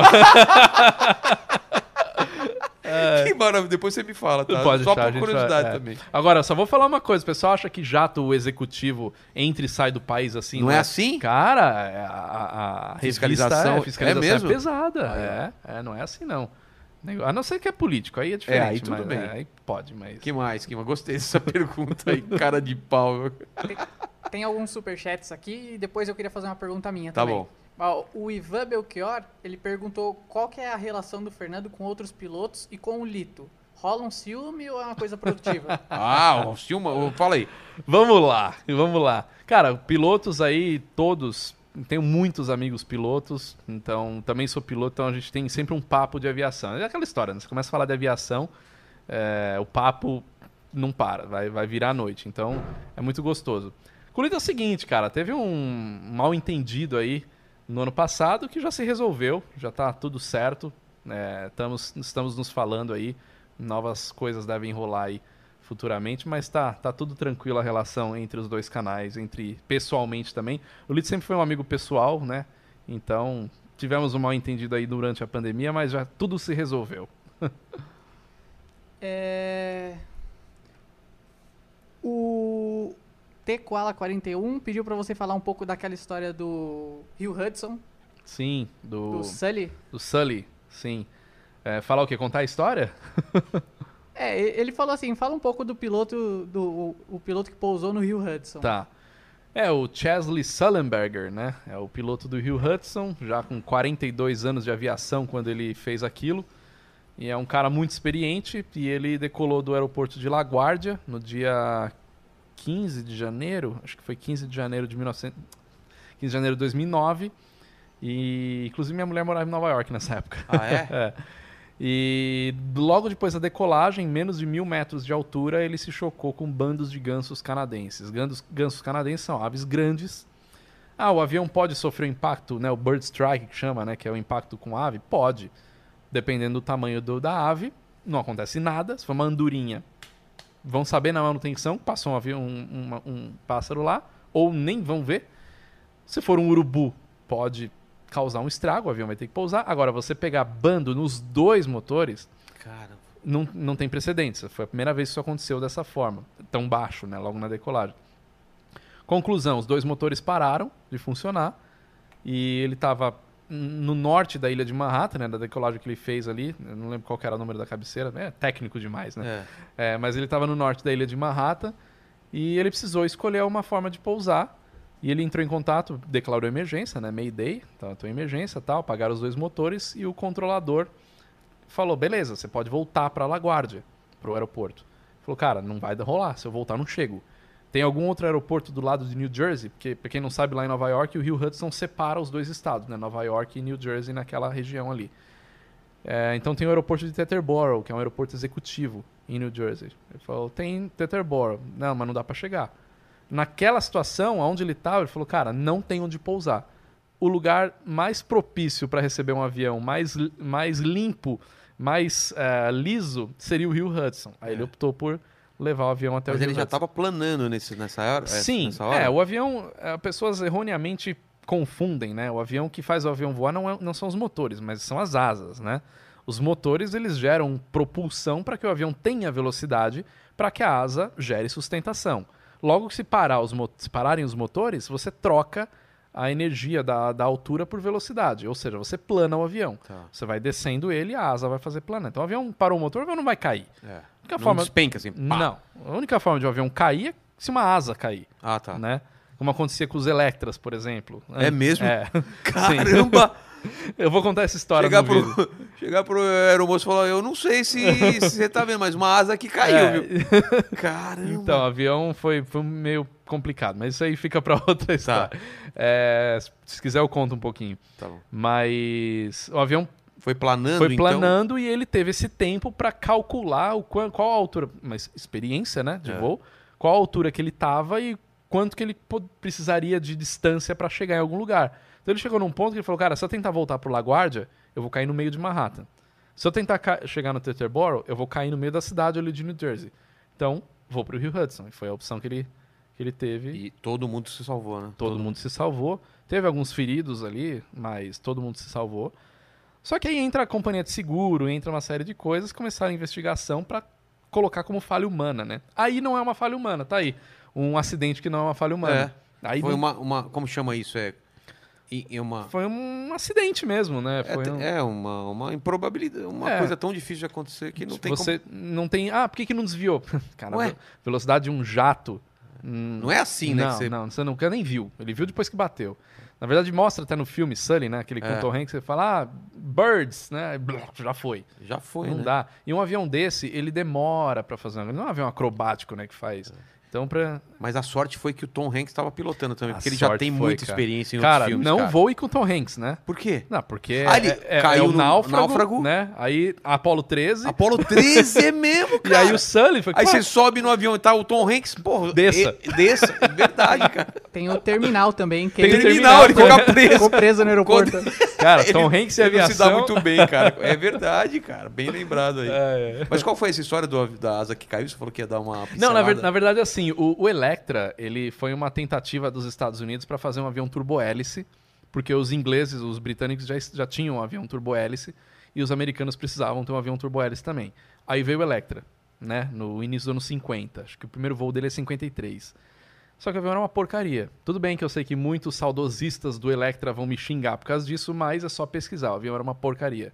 Tanto é que o Electra que veio pro Brasil é o Electra 2. Ah, O Electra 1, ele tinha um problema de ressonância. A vibração do motor fazia a asa se soltar em voo, ele quebrava em voo. E alguns Electras caíram por conta disso. E aí esse avião, ele meio que Foi encostado? Foi, é, ninguém queria voar esse avião. Eles voltaram, fizeram o Electra 2, e aí o Electra 2 deu um pouco mais certo, mas esse avião funcionou mesmo é no Brasil, né? Esse avião funcionou na ponte aérea, na ponte aérea Rio-São Paulo, porque ele foi o avião que sobrou. É. Ele não foi um avião que a Varig falou assim, vamos comprar o Electra para fazer a ponte aérea Rio-São Paulo. Não, ele foi um avião que sobrou. O que aconteceu? A Varig comprou uma empresa, a Real, ai, qual que é? Não sei se era a Real ou era o Vias. Não lembro a empresa que a Varig comprou, mas é uma empresa brasileira, acho que era a Real. E a Real tinha encomendado cinco Electras. E aí a Varig comprou essa empresa e a tinha que engolir os aviões, não podia devolver. E a Varig não queria esses aviões. Eu não quero isso aqui, mas fazia parte do contrato engolir os aviões. Mas aí a Varig gostou dos aviões. Aí começa a boa história do Electra. Que a Varig gostou, achou que era um avião muito bom, funcionava para aquilo que eles precisavam. Então a Varig colocou esses aviões para algumas rotas, inclusive é, Rio, é, Rio, Nova York, São Paulo. Ele colocou Rio, é, Rio é, em Portugal, é Lisboa, Tá. e São Paulo e Nova York. Você ia para Nova York de Electra. Fazia umas paradas no caminho, mas ia. Só que o que aconteceu? O avião começou a ficar também obsoleto e eles começaram a tirar ele dessas rotas. Só que nessa época já estava rolando a ponte aérea, Rio-São Paulo. A ponte aérea era um pool das empresas aéreas, né? A Cruzeiro do Sul, a Varig e a VASP, e depois a Transbrasil, onde você comprava o ticket de qualquer empresa aérea e voava em qualquer empresa aérea. Você não precisava esperar para a sua empresa. Isso era ponte aérea. Só que aí em 1972 e 1973 aconteceram dois acidentes com os aviões da VASP. Um avião turbohélice, um avião japonês bimotor. Depois que o segundo acidente aconteceu com o avião da VASP, na ponte aérea, o Departamento de Aviação Civil falou o seguinte, ó, a partir de agora, nenhum avião bimotor mais vai fazer essa ponte aérea, só avião quadrimotor. Porque bimotor é muito perigoso, os, os aeroportos são restritos, está voando no meio da cidade, você decolando de Congonhas, então tem que ter quatro motores. As únicas empresas aéreas que tinham aviões com quatro motores nessa época era a VASP e a Varig. A VASP tinha um avião chamado Vickers Viscount, um avião inglês, que foi o primeiro turbo-hélice comercial, inclusive. Só que esse avião já estava muito velho, muito antigo, então a VASP estava encostando esse avião. E em 1975 a VASP não voou mais o Viscount. Logo, o único avião quadrimotor que sobrou para fazer essa rota O foi o Electra. E aí o Electra ficou, por ser o único quadrimotor, exclusivo da ponte aérea de 1975 a 1992. Ah, Então quem voou ponte aérea nessa época, voou Electra. Não tem jeito. tá aí. Temos mais alguma coisa? Temos, temos algumas aqui. Pequeno mandíbula. O Gelri dos Santos. não, não, você leu errado. Não é esse o nome do cara. É Shelry? Gelri. Gelry? Piorou. Quase Sheldon, né? É Sheldon. É, é Geldi? Gary. Gary. Gary. Já melhorou. É, Gary. Ah, Desculpa, tá. Você vê como o inglês deixa, deixa é, mais cara. bonito, né? Foi de Sheldy pra Gary. Gary. Não, não, não sei se é Gary ou se é Jerry. É, a gente não sabe. É. Às vezes tá zoando e o nome do cara é Jerry Ou mesmo. Libras, isso que importa. Ah, é Libras? Então, Então é ah, Gary. então é Gary. Gary. Mr. Gary. Gary. É, Gary. Gary. Ele falou, boa noite, Fernando e vovô Vilela. Ô, já zoou aí. Ele falou, "Go- gostaria de obter alguma dica, pois estou tirando minha licença de piloto privado, e se você teria algum livro para sugerir. Livro, nessa altura do campeonato, ele já tinha que... Ele escreveu o livro? É? Cara, depende. depende do que você quer ler. Você quer ver alguma coisa sobre a matéria que você está estudando da licença ou um livro. é, Acho que um- al- alguma biografia, algum livro de... de- Ah, tem o livro do, da história do acidente da Varg, lá do comandante Garcês. É bem interessante É? esse livro. Eu esqueci o nome do livro. Mas a história do acidente da Varg, né? Do comandante Garcês, que foi pro lado errado, né? Era pra ir pra um lado, foi pro outro, caiu na floresta. Caramba, velho. É. Mas é interessante, esse livro é bacana. Eu li na época da Qual o livro faculdade. que é, que é legal ler sobre, sobre aviação, assim, que você recomenda pra, até para pessoas que não são estão estudando para piloto alguma coisa? Ah, cara, depende. Depende do que você. Se é história. Olha, o. Tem os livros do Panda, por exemplo, que não é um livro de história, mas é um livro que tem bastante fo- fotografia, que tem Ah, bastante é? imagem. Um amigo meu, ele foi ele é cofundador da Azul e ele tem uns livros bem legais que conta a história do aeroporto do Kai Tak, por exemplo, lá em Hong Kong, conta a história da Varg, conta a história do Electra. Ah, Tem algumas histórias é bem legal, legais. é Ele junta, como ele é spotter, ele bate foto, tem quase um milhão de fotos aí de avião. Ele junta as fotos com um pouco dessa história. São vídeos bem bacanas. Tem perfil legal no. Instagram para seguir isso- desses spotters aí que você segue?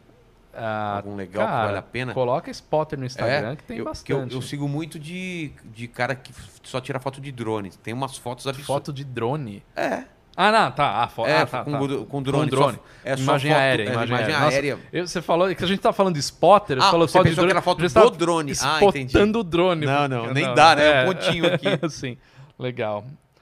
Mas se você colocar aviação no Instagram, vai vir Você bastante fez algum vídeo legal. sobre avistamento de OVNIs ou não? Não, não, não. Não, cara. não, mas eu mó- já conversei com um cara que diz que avistou OVNI. É? Que é o Osiris Silva, fundador da Embraer.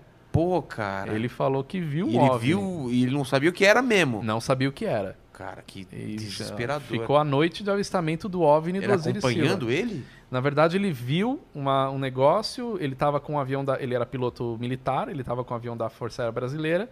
E aí o controle pediu para ele reportar o que ele tava vendo, ele falou o que tava vendo e ele tentou chegar junto e o negócio ia longe e não conseguia chegar. Mas. Tá tem- vendo? Na entrevista que eu fiz com ele, tem, ele conta essa história aí. Tem lá no seu Tem canal? no canal. Pô, eu vou ver isso daí, cara, que eu sou encanado com essas coisas de ET aí. Manda. O Evandro Santos perguntou se aquilo que se vê num jogo como Flight Simulator é próximo à realidade. Sim, Flight Simulator atualmente está muito real. Evidentemente, igual 100% nunca vai ser um simulador, ainda mais um simulador caseiro como é o Flight Simulator. Mas a nova versão do Flight Simulator tá surreal de excelente, assim, tá? O visual tá muito bom. ah, as forças físicas no avião estão muito, muito legais. Ainda tem muita coisa que eles estão consertando, né? Eles lançaram a versão beta, mas tá bem legal. Você pode fazer um voo visual, assim, como referência. Você tem algum muito bem. esquema? Você tem algum, algum assento especial, alguma coisa pra jogar? Ou você vai no. no- Não, eu vou no. Não, eu não, não, não tenho essa. Pô, eu, eu preciso, inclusive, dar uma né? investida. É. Assim? É que até, eu, eu nunca tive muita paciência pra simulador de voo. Ah, é? Quando eu era menor, quando eu tinha. Quando eu era adolescente, que eu não era piloto, eu gostava mais porque, pra quem não é piloto, é uma opção bacana. Eu recomendo, E se inclusive. sentir. Se sentir, ter pele, né? contato É. e, e aprendendo. Eu aprendi muito. Eu comecei com Flight Simulator 98. E eu aprendi muito com Flight Simulator. O, o Flight Simulator tá pra, pro piloto, assim como. Como posso dizer? O filme pornô tá pro cara que quer transar ou não? Eu olhei pra você sim, olhei pra você sim.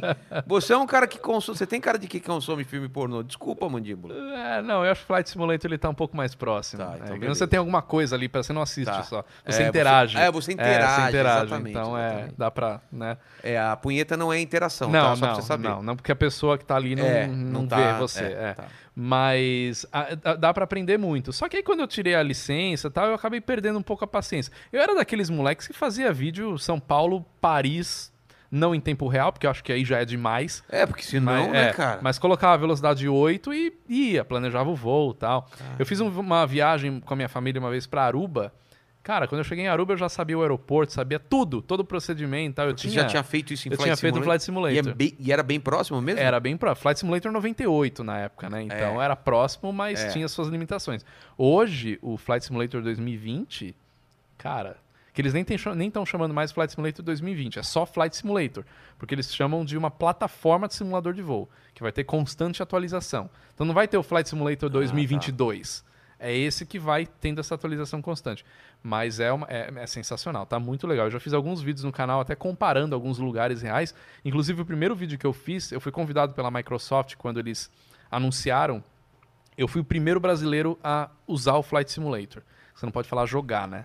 É? É, se você falar jogar Flight Simulator, ficam- sim, você arruma hater. É mesmo? É. Então você tem que usar, as que simulei, né? Porque Ah, que- tá. é. Então, eu fui Eu o primeiro. experimentei, eu tive a experiência. É, experimentei. Eu tenho, eu tenho que cuidar com essa palavra, o pessoal acha que eu falo errado. O pessoal escuta eu falando rápido e acha que eu falo experimental. Ah, e eu tá. falo experimental mais rápido, experimental. Aí É. parece que é experimental. É, né? Aí o experimental. pessoal fica corrigindo. É, você falou errado. Não, cara, eu sei. tá escrito no meu avião, assim, experimental. Eu sei como é, que é. Mas eu fui o primeiro brasileiro a ir pra, pra a ter contato com o Flight Simulator, né? E lá em Seattle, a gente fez um. O, a gente testou o simulador e depois eles levaram a gente para fazer um voo real. E, cara, Era muito parecido. eu nunca tinha voado em Seattle, a não ser voo comercial chegar no aeroporto. Sei. Mas nunca tinha pilotado um avião em Seattle. Eu fiz um voo antes no Flight Simulator. Quando eu sentei no avião que eu decolei, falei, cara, é igual.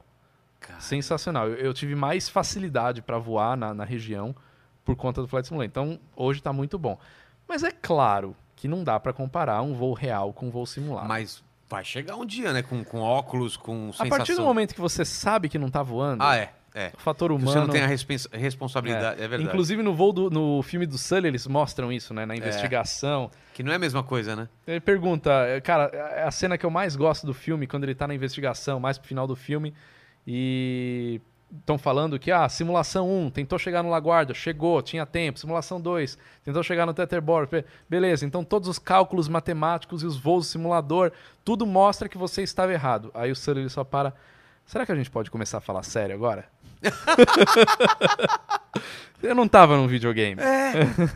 Quando- quando- aí depois ele pergunta: quantas tentativas esses pilotos de simulador tiveram até acertar o pouso? 17. Falei, é, pois é, eu só tive uma. Exatamente, Então, cara, você tirou o fator humano, você muda tudo. É. Mas claro que é bem legal. Eu já fiz vídeo em simulador profissional, que é aqueles, você já viu em filme, que é aqueles que se mexem. Sim, tudo, sim, né, já vi, já vi. Cara, aquilo é surreal. ser. É muito legal. Ah, o cinegrafista, ele tava com o tripé dentro do simulador, gravando o painel, e eu dei um catrapo, dei uma porrada no pouso, o cara quase caiu. Porque o negócio... ele simula mesmo ele simula você... tudo, ele simula as forças, tudo. é bem legal. Se você é bração, ele vai... vai Você vai ele quebrar. Não corrige você... Eu, eu, eu conheço gente que quebrou o simulador. Como assim? quebrou. O cara ele fez tanta manobra, tanta coisa que ele quebrou um dos, um dos, dos sistemas. O, o- simulador Esse seria caiu. eu, assim. cara. Ele deu crash real, físico no simulador. Isso de deve voo. ser muito legal, né? Você chegar, chegar numa empresa da, da, da TAM e falar, eu dei uma ralada no seu É, avião então, aí, cara. né? Como é que fica, né? Quanto custa isso? Nossa, mano. E aí, mandíbulas? Eu tenho uma pergunta minha aqui. Olha lá, hein, cara. Não, pode deixar. Olha lá. O pessoal do chat, o pessoal que acompanha aqui, gosta muito de teoria da conspiração. né? Total, todos total. Adoram. E eu queria saber do Fernando se o 11 de setembro foi realmente um atentado terrorista e se caiu realmente um avião no Pentágono, porque reza a lenda que não tem, não sobrou nenhuma peça de avião É, ali. tem esse, cara- tem esse negócio que Tem não esse- foi avião, que mas parece tem, que é um míssil, a né? cauda, dá pra ver a cauda. É do mesmo? avião, sim, tem foto Mas que você vê a cauda. Falaram que é muito difícil a- a- atingir, né? É, pra começar, os caras treinaram muito simulador de voo. né? É. O cara pra fazer aquilo, ele não é qualquer cara. O cara tem que ter um conhecimento pra assumir o comando de um avião e acertar um alvo daquele jeito. Porque se você entrar num avião comercial, você que nunca subiu no cockpit de um avião, você não vai acertar. Porque, cara, é difícil você voar um avião, né? E eles colocaram preciso ali, né? Eu não acredito nesse negócio de teoria da conspiração. Até tem a história do, do George Bush na Flórida lendo o livro de ponta cabeça, É. né? Tem essa história toda.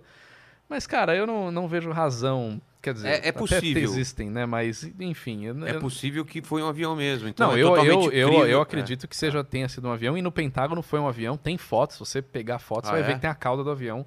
Meio pela E metade, Dizem que mas ela existe. um, né? É o do da Pensilvânia, né? É. Que caiu. Não é que, não é que derrubaram, é que os passageiros assumiram um controle e aí na Então, briga ali. dizem, é, é, dizem que... mas ele não foi abatido. É, né? teorias da conspiração que foi Que abatido. foi abatido, é. Não- Aí- não saberemos, Aí não nunca saberemos. saberemos. Era isso a sua, sua dúvida? Era, era essa. Posso ir para as perguntas finais, então, pequeno, pequeno padawan? É o seguinte, antes de ir para as dúvidas, é, é, para as perguntas finais, eu quero explicar, porque até hoje eu não expliquei, é, hoje eu não expliquei direito o que aconteceu ontem, que teve aquele, aquela confusão toda, então eu vou explicar aqui o que foi a live de ontem de comemoração de 250 mil inscritos. Aliás, obrigado por, pra- por vocês aí que são, são- fizeram parte dessa história. É que o nosso diretor, como eu mostrei aqui no começo da edição, ele, ele, ele nunca ele nunca pôde aparecer aqui. E aí ele, ele- sua voz, quando aparecia aqui, era, era mascarado e tal. Isso trouxe alguns problemas para ele. Então ele teve que parar do programa. Hoje estamos com o estagiário e com a Manoma. A Manu tá ajudando o estagiário, porque se deixasse aqui ele já tinha quebrado as máquinas, tava sem som aqui, porque ele é uma criança. Você vê que é, é uma criança, uma criança com gengiva. Com gengiva. Com gengiva, basicamente é isso. É, uma- é um bebê com gengivão.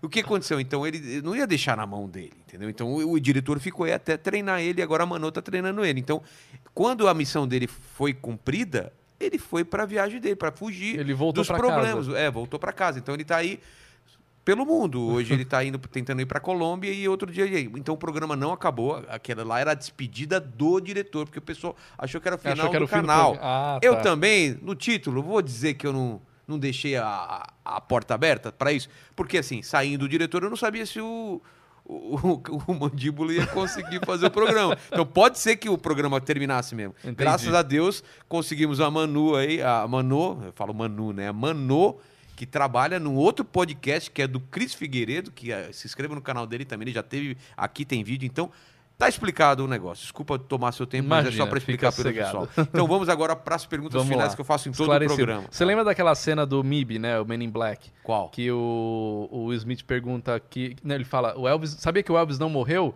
Aí o. O Tommy Lee. Eu não lembro dos nomes dos personagens, que era o Kay, né?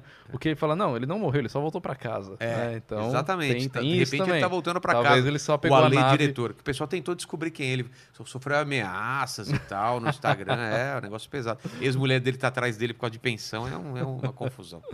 Mas, Fernando, é... partindo do pressuposto que aqui estamos celebrando sua carreira, entendeu? E su- sua vida, olhando para trás, eu queria saber se você tem algum momento difícil, algum momento tipo que você olha para trás e fala, cara, eu passei por isso, foi bem difícil, hoje eu tô aqui bem. Olha, eu posso dizer que eu sou um privilegiado, viu? Eu não tive muitos momentos difíceis, não. É mesmo? É, acho que, que eu bom, fui- que bom isso. Mas tem algum ponto mais baixo da sua carreira que, que você passou? Ah, eu acho que no momento de, da, da produtora tiveram alguns momentos assim bem, bem ruins, né? Principalmente na, depois de certas crises aí que passaram, que a gente teve que repensar. E, inclusive o Aero é o resultado de um repensamento desse. Hoje eu faço só o Aero, né? E outros projetos próprios, como eu tenho um canal de viagens também, Sonho e Destino. Como chama? Sonho e Destino, Ah, que eu faço com a minha mulher. Então são os nossos projetos hoje, né? Então eu tive que mudar. Ah, porque o audiovisual mudou muito, né? Você é do começo do audiovisual aqui também, da, e você sabe, né? Que o que a gente fazia Esquece. 15 anos atrás. Barateou o equipamento, É. todo mundo pode fazer seu vídeo e aí mudou, Exatamente. mudou o jogo, né? Então acho que a gente pode. Eu posso dizer que esse foi um momento ruim, assim, que eu passei Foi essa mudança. essa mudança. Mas ah, pelo menos eu tive a sorte de ter conseguido fazer uma coisa que eu gosto mais do que eu fazia an- antes, né? É. Porque atender cliente, atender agências é, é, é complicado, né? Pô, Então, Nem fala. né? então eu consegui com a Aero fazer isso, a Aero cresceu, tal. Então hoje eu sei, eu tenho muita sorte aí de ter chegado. A... Sorte não, foi muito trabalho, mas sorte no sentido de eu ter tido esse caminho, né? entendi. De não ter fechado a produtora e ter que fazer outra coisa da vida. Tá certo. A segunda pergunta é, o seguinte: é, todos vamos morrer, Fernando. Espero que você não durante o voo, quando eu estiver dentro, porque você me convidou para fazer um Não, voo é, com não, você. Espero que não seja esse dia que você morra. Não vai porque eu vou ser. estar junto e aí eu sei.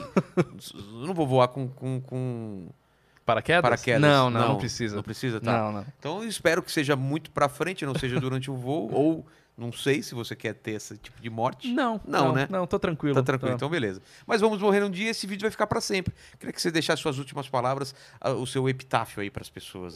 Pode ser, porque agora você tem tempo de falar. Se você estivesse pilotando um avião, você podia só falar assim: atenção, senhores passageiros, fodeu. Aqui não, você pode. É, sempre aquela de eu sei o que eu tô fazendo, né? eu acho que é, eu sei o que eu tô fazendo, deixa comigo, Isso são, fica tranquilo. são as piores coisas São antes de piores uma cagada. coisas. né? É, exatamente. Ou, eu acho que é isso daí mesmo. por aí? É por aí. Tá. é. E a última pergunta para mim, Fernando. Você tem alguma dúvida sobre aviação, sobre, sobre teorias de conspiração? Vou tentar responder para você, porque a minha inteligência é limitada, então qualquer Beleza, deixa eu perguntar alguma coisa aqui. Um... Peraí, deixa eu pensar que são... é tanta dúvida que eu tenho aqui agora pra.